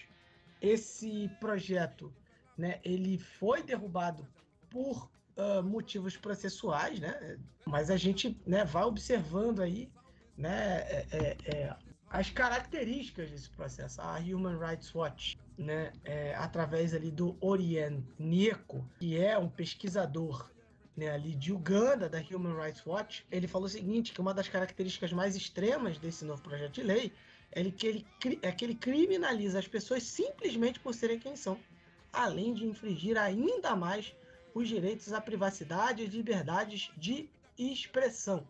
Né? É, se a gente voltar um pouquinho no tempo, a gente vai ter outras notícias aqui de, né, de Uganda, né, no, no África em Pauta, falando dessa, de, dessa, é, é, é, dessa perseguição né, é, contra, né, enfim, pessoas LGBT, é, partindo né, em forma de lei. Né, enfim, então, temos aí já recentemente é, alguns meses de retórica hostil contra minorias sexuais e de gênero por figuras públicas em Uganda. Né? Enfim, repressões do governo contra grupos de, de direito LGBT. É, desde agosto de 2022, por exemplo, a gente teve a proibição é, de funcionamento da Sexual Minorities Uganda, que é uma organização de direitos LGBT, enfim, proeminente, foi proibida né, porque o Escritório Nacional de Organizações Não Governamentais, né, ele fez a proibição porque a Sexual Minorities Uganda não se uh, registrou né, nesse, nesse escritório, enfim. E aí foi, foram criadas mais e mais complicações né, para órgãos né, de defesa de, de, de defesa né, de direito LGBT. Então tá aí mais uma lei de perseguição à comunidade LGBT em Uganda. Luiz, Agora, né, para a gente encerrar esse nosso terceiro bloco de, de, de, de notícias, né, é, a gente vai ao Quênia, né? Já que nós temos, o, o Luiz, a primeira parlamentar feminina, a Mama Grace Onyango, morta, né? Ela morreu aí aos 98 anos de idade. É isso, uma notícia até histórica, né? Historicamente falando, muito importante, né? Porque a Kisumu ela foi a primeira mulher membro do parlamento do Quênia, né? Que é, no caso, a Mama Grace Onyango. E, e, a Grace Onyango, ela faleceu aos 98 anos, ela morreu na noite da última quarta-feira, né? Enquanto recebia tratamento lá no, no hospital em Kisumu, que é, a, que é a cidade onde ela faleceu, né? E, mas ela foi conhecida como um ícone, né? Por ser, primeiro, uma, uma mulher no meio de muitos homens, né? Políticos é, no Quênia tá? Mas pela sua vida como professora antigamente também, É, depois ela serviu como primeira perfeita, prefeita da cidade de Kisumu e de 1965 a 69. Em 69, ela foi eleita a primeira deputada no Quênia pós-independência, representando o círculo eleitoral da cidade de, de Kisumu certo? E no parlamento ela é bastante lembrada pelo seu comportamento sensato, digamos assim, pois ela sempre se manteve firme, Marcos, e defendeu o direito das mulheres, né? E aí a mama Grace Onyango, ela foi em frente se tornou a primeira mulher a atuar como vice-presidente, tá? Ela foi vice-presidente do país, foi um cargo que ela ocupou de 79 a 84. Depois disso, ela fez uma pausa na política, né? Depois que ela perdeu o cargo em 84 tá? É, mas ela faleceu aos 98 anos nesta quarta-feira, mas fica aí na história como a primeira deputada mulher e que também defendeu os direitos da mulher no Quênia. Então, um ícone aí para a causa, digamos que, das mulheres dentro da política no Quênia. É isso, chegamos no final do nosso África em Pauta. Né? Agradecendo a você que esteve ouvindo com a gente aí uh, até o final. Uh, Luiz, já quer deixar aí as, os seus cumprimentos, as suas últimas observações? É isso, é agradecer mais uma vez o pessoal, né, que tem nos dado uma audiência assim magnífica. A gente ficou dois meses e tanto, né, desde o último episódio que a gente colocou no último ano. Depois voltou em janeiro e voltou com uma audiência melhor ainda, com novas pessoas, uma audiência que a gente nunca teve antes. Então, agradecer toda a galera que curte nosso trabalho, que compartilha nosso trabalho nos grupos do WhatsApp, Telegram, Facebook, aonde for, que compartilha lá no arroba pontalancapdl, no Instagram, nos stories, a gente reposta também, indica para pessoas aí conhecidas, então você tem que agradecer ao nosso pessoal que chega até o final desse podcast, né? Porque eu sempre dou parabéns para quem chega no final do podcast e fica aguentando aí Marcos falando, Chidozi fazendo piadinhas em off com o Flamengo, que ninguém vai saber nunca. Mas é isso, chegamos ao final e mais um programa histórico, né? Todo programa nosso é histórico, porque todo programa a gente está fazendo história, né? Então, mais um programa histórico aí para nós. Shidozi, muito obrigado pela, pela sua presença mais uma vez, né? E deixa aí também seus comentários finais, se quiser fazer alguma indicação, mandar o seu abraço, manda ver. Salve, amigos. É, como sempre, cara, é sempre um prazer estar aqui, é sempre uma honra estar aqui. Eu falei no início da minha participação no, no bloco principal é, se eu agradeço aos feedbacks que eu recebi em relação à participação no xadrez verbal, foi muito importante, que eu estava muito ansioso, né, porque, poxa, estava representando a, o, o ponta de lança num cenário mais importante, divulgando nosso trabalho, né, e muita gente gostou, alguns vieram no, no meu Instagram pessoal, não sabiam do ponta de lança, passaram a, né, a procurar saber mais, não sabiam que tinha um podcast na, especializado em África, então a gente agradece muito a sempre a divulgação que o Felipe e o Matias fazem no, no xadrez verbal, cara, pô, que a gente, a gente ser refer, referenciado por, né, por esse podcast tão gigantesco, tão ouvido e tão amado, pô, uma honra enorme pra gente, né, e fala assim de novo, né, se eu pude ter essa participação lá, que foi um dia muito importante para mim, tava chovendo no dia, eu fiz questão de ir lá, porque, poxa, era, foi um divisor de águas, né? Para alguém que estava tá ouvindo o Xadrez Ball desde 2019, poder estar tá lá participando e com a aval dos membros do, do Ponta de Lança, cara, foi um dia especial. E é um dia que é, sempre levarei com carinho no, no, meu coração. Cara, indicação, cara, indicação eu vou eu vou deixar. Eu vou, eu vou ser, eu vou ser modinha mesmo, cara. Eu não vou falar de The Last of Us que eu não vi. Eu tô pulando tudo quanto é spoiler dessa série, porque eu não gosto de ver no hype, sabe? Aquela coisa de soltar episódio, um episódio por semana. Não gosto, gosto de ver tudo de uma vez. Mas acho que já saiu a terceira temporada de Mandalorian. Quem é fã de Star Wars, eu sou fã de Star Wars, assumido, gosto muito. Assistam lá, cara, porque tá muito boa a série, tá? Gostei muito e tal. E é isso, gente. Indicação, eu preciso pegar mais indicações da, do meu continente mãe, mas eu tô meio por fora do que tá acontecendo no cenário musical também que eu tenho uma ideia, eu sou mais até old school. Então, se eu começar a pegar dicas culturais dos anos 80, o pessoal fica tipo, pô, o que você tá passando aqui, cara? Não tem. É porque a maioria das músicas não são nem cantadas em inglês, tá ligado? Porque o meu ritmo, meu gênero favorito é o Ibo High Life Music. Né? Então é, mais, é, uma, é uma música bem mais animada, mas como é em Ibo, então, sabe, se ficar indicando, os caras vão assim, pode falar assim, pô, o que que tá cantando aqui? Às vezes nem eu sei que tá cantando, só você ter uma ideia, nem eu sei. Mas eu, eu escuto porque meus pais escutam e falam assim, se os pais escutavam, quer dizer que a música é ok. Não vai ter nenhum palavrão ofenso ali. Mas é, pessoal, obrigado a todos, obrigado a todos vocês que nos ouviram até agora e até a próxima. é isso, né? É, é, é, o, o Shidozi, e estavam falando que eu era o velho aqui do, da situação, né? Enquanto um cachorro late aqui, para nos lembrar no final do podcast, que uh, a vida do podcast com sérias restrições orçamentárias não é fácil. Enfim, queria deixar um abraço para todo mundo, pedir que nos sigam no arroba pontalancapdl, no Instagram, no Facebook e no Twitter que mais cresce no Brasil, e nos marque lá quando você estiver nos ouvindo, tá? Nos marque lá, compartilha no story e tudo mais. Né? A gente vai encerrar o programa de hoje com uma música do rapper Azagaia, que, que faleceu, rapper moçambicano, né, que faleceu né, recentemente. Né? É, a música é, Luiz? As Mentiras da Verdade. As Mentiras da Verdade. A gente vai encerrar então o programa aí com uma, uma homenagem né, ao Azagaia. E aí a gente vai ficando por aqui. Né? Mas não se esqueçam que ponta de lança é paixão para usar. Até a próxima, galera. Tchau, tchau. Porque nem tudo que eles dizem é verdade. Nem tudo que eles não dizem não é verdade. Eles fazem-te pensar que tu sabes. Mas cuidado com as mentiras da verdade. Nem tudo que eles dizem é verdade. Nem tudo que eles não dizem não é verdade. Eles fazem-te pensar que tu sabes. Mas cuidado com as mentiras da verdade.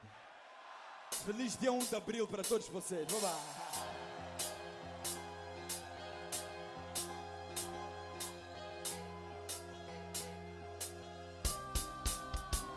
E se eu dissesse que Samara foi assassinado por gente do governo que até hoje diz que procura o culpado e que foi tudo planeado? Para que parecesse um acidente o caso fosse logo abafado E se eu dissesse que Anibalzinho é mais um pão mandado Que não fugiu da machava mas foi libertado Pelo mesmo sistema judicial que o tem condenado. Mais provável é que ele agora seja eliminado. E se eu dissesse que Simba Simba Coitado foi uma vítima da corja homicida Que matou 14 na avenida.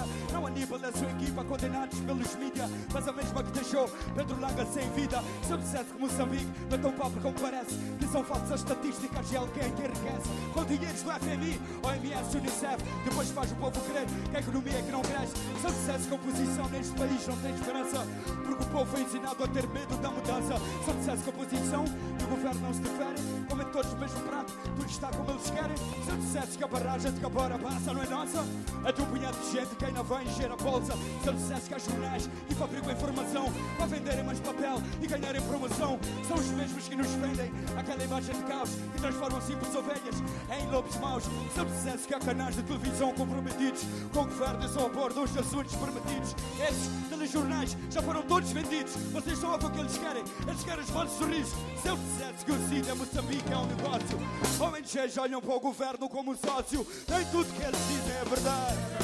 Nem tudo que eles dizem não é verdade. Eles fazem pensar que tu sabes. Mas cuidado com as mentiras da verdade. Porque nem tudo que eles dizem é verdade. Eles não dizem não é verdade. Eles fazem pensar que tu sabes. Mas cuidado com as mentiras da verdade. E se eu dissesse que a história que tu estudas tem mentiras, que teu cérebro é lavado em cada boa nota que tiras, que a revolução não foi feita só com canções e vivas, houve traição, tortura e versões escondidas. Se eu dissesse que antigos combatentes vivem de memórias, deram a vida pela pátria, o governo só conta histórias. Quantos nos dias de hoje dariam metade do que eles deram? Em nome de Moçambique, não os que vocês elegeram. Se eu dissesse que o deixo andar, não deixou de existir, para os corruptos a brincarem e tentarem sem pedir. Comissões de corrupção criadas por corruptos a subornarem-se entre eles para multiplicar os lucros.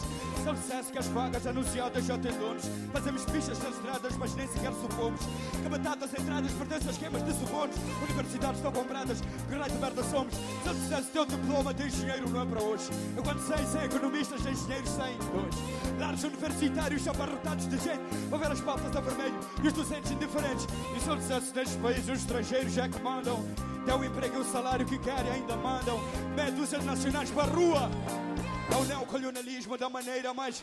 E se eu dissesse que a cor da tua pele conta muito, quanto mais clara, mais portas que se abrem, é absurdo. Os critérios de seleção para emprego. ah, Vai para empresas tipo banco, não encontras nem o negro. Se eu dissesse que a polícia da República é uma comédia, são uma gringa sem mistura, vende-se por uma moeda. Agora matam-se entre eles, traição na corporação. ah. Afinal de contas, quem é o polícia, quem é o ladrão. Se eu dissesse que há bancos que financiam partidos e meia volta aparecem com os copos falidos, nem tudo que eles dizem é verdade. Nem tudo que eles só dizem não é verdade. Eles fazem pensar que tu sabes. Mas cuidado com as mentiras da verdade. Nem tudo que eles dizem é verdade. Nem tudo que eles não dizem não é verdade. Eles fazem pensar que tu sabes. Mas cuidado com as mentiras. Vamos lá! Nem tudo eles dizem é verdade. Nem tudo que eles não dizem não é verdade. Eles fazem-te pensar que tu sabes. Mas cuidado com as mentiras da verdade. Olha, porque nem tudo que eles dizem é verdade. Nem tudo que eles não dizem não é verdade. Eles fazem-te pensar que tu sabes. Mas cuidado com as mentiras da verdade. Nem tudo que eles dizem é verdade. Nem tudo que eles não dizem não é verdade. Eles fazem pensar que tu sabes. Mas cuidado com as mentiras da verdade.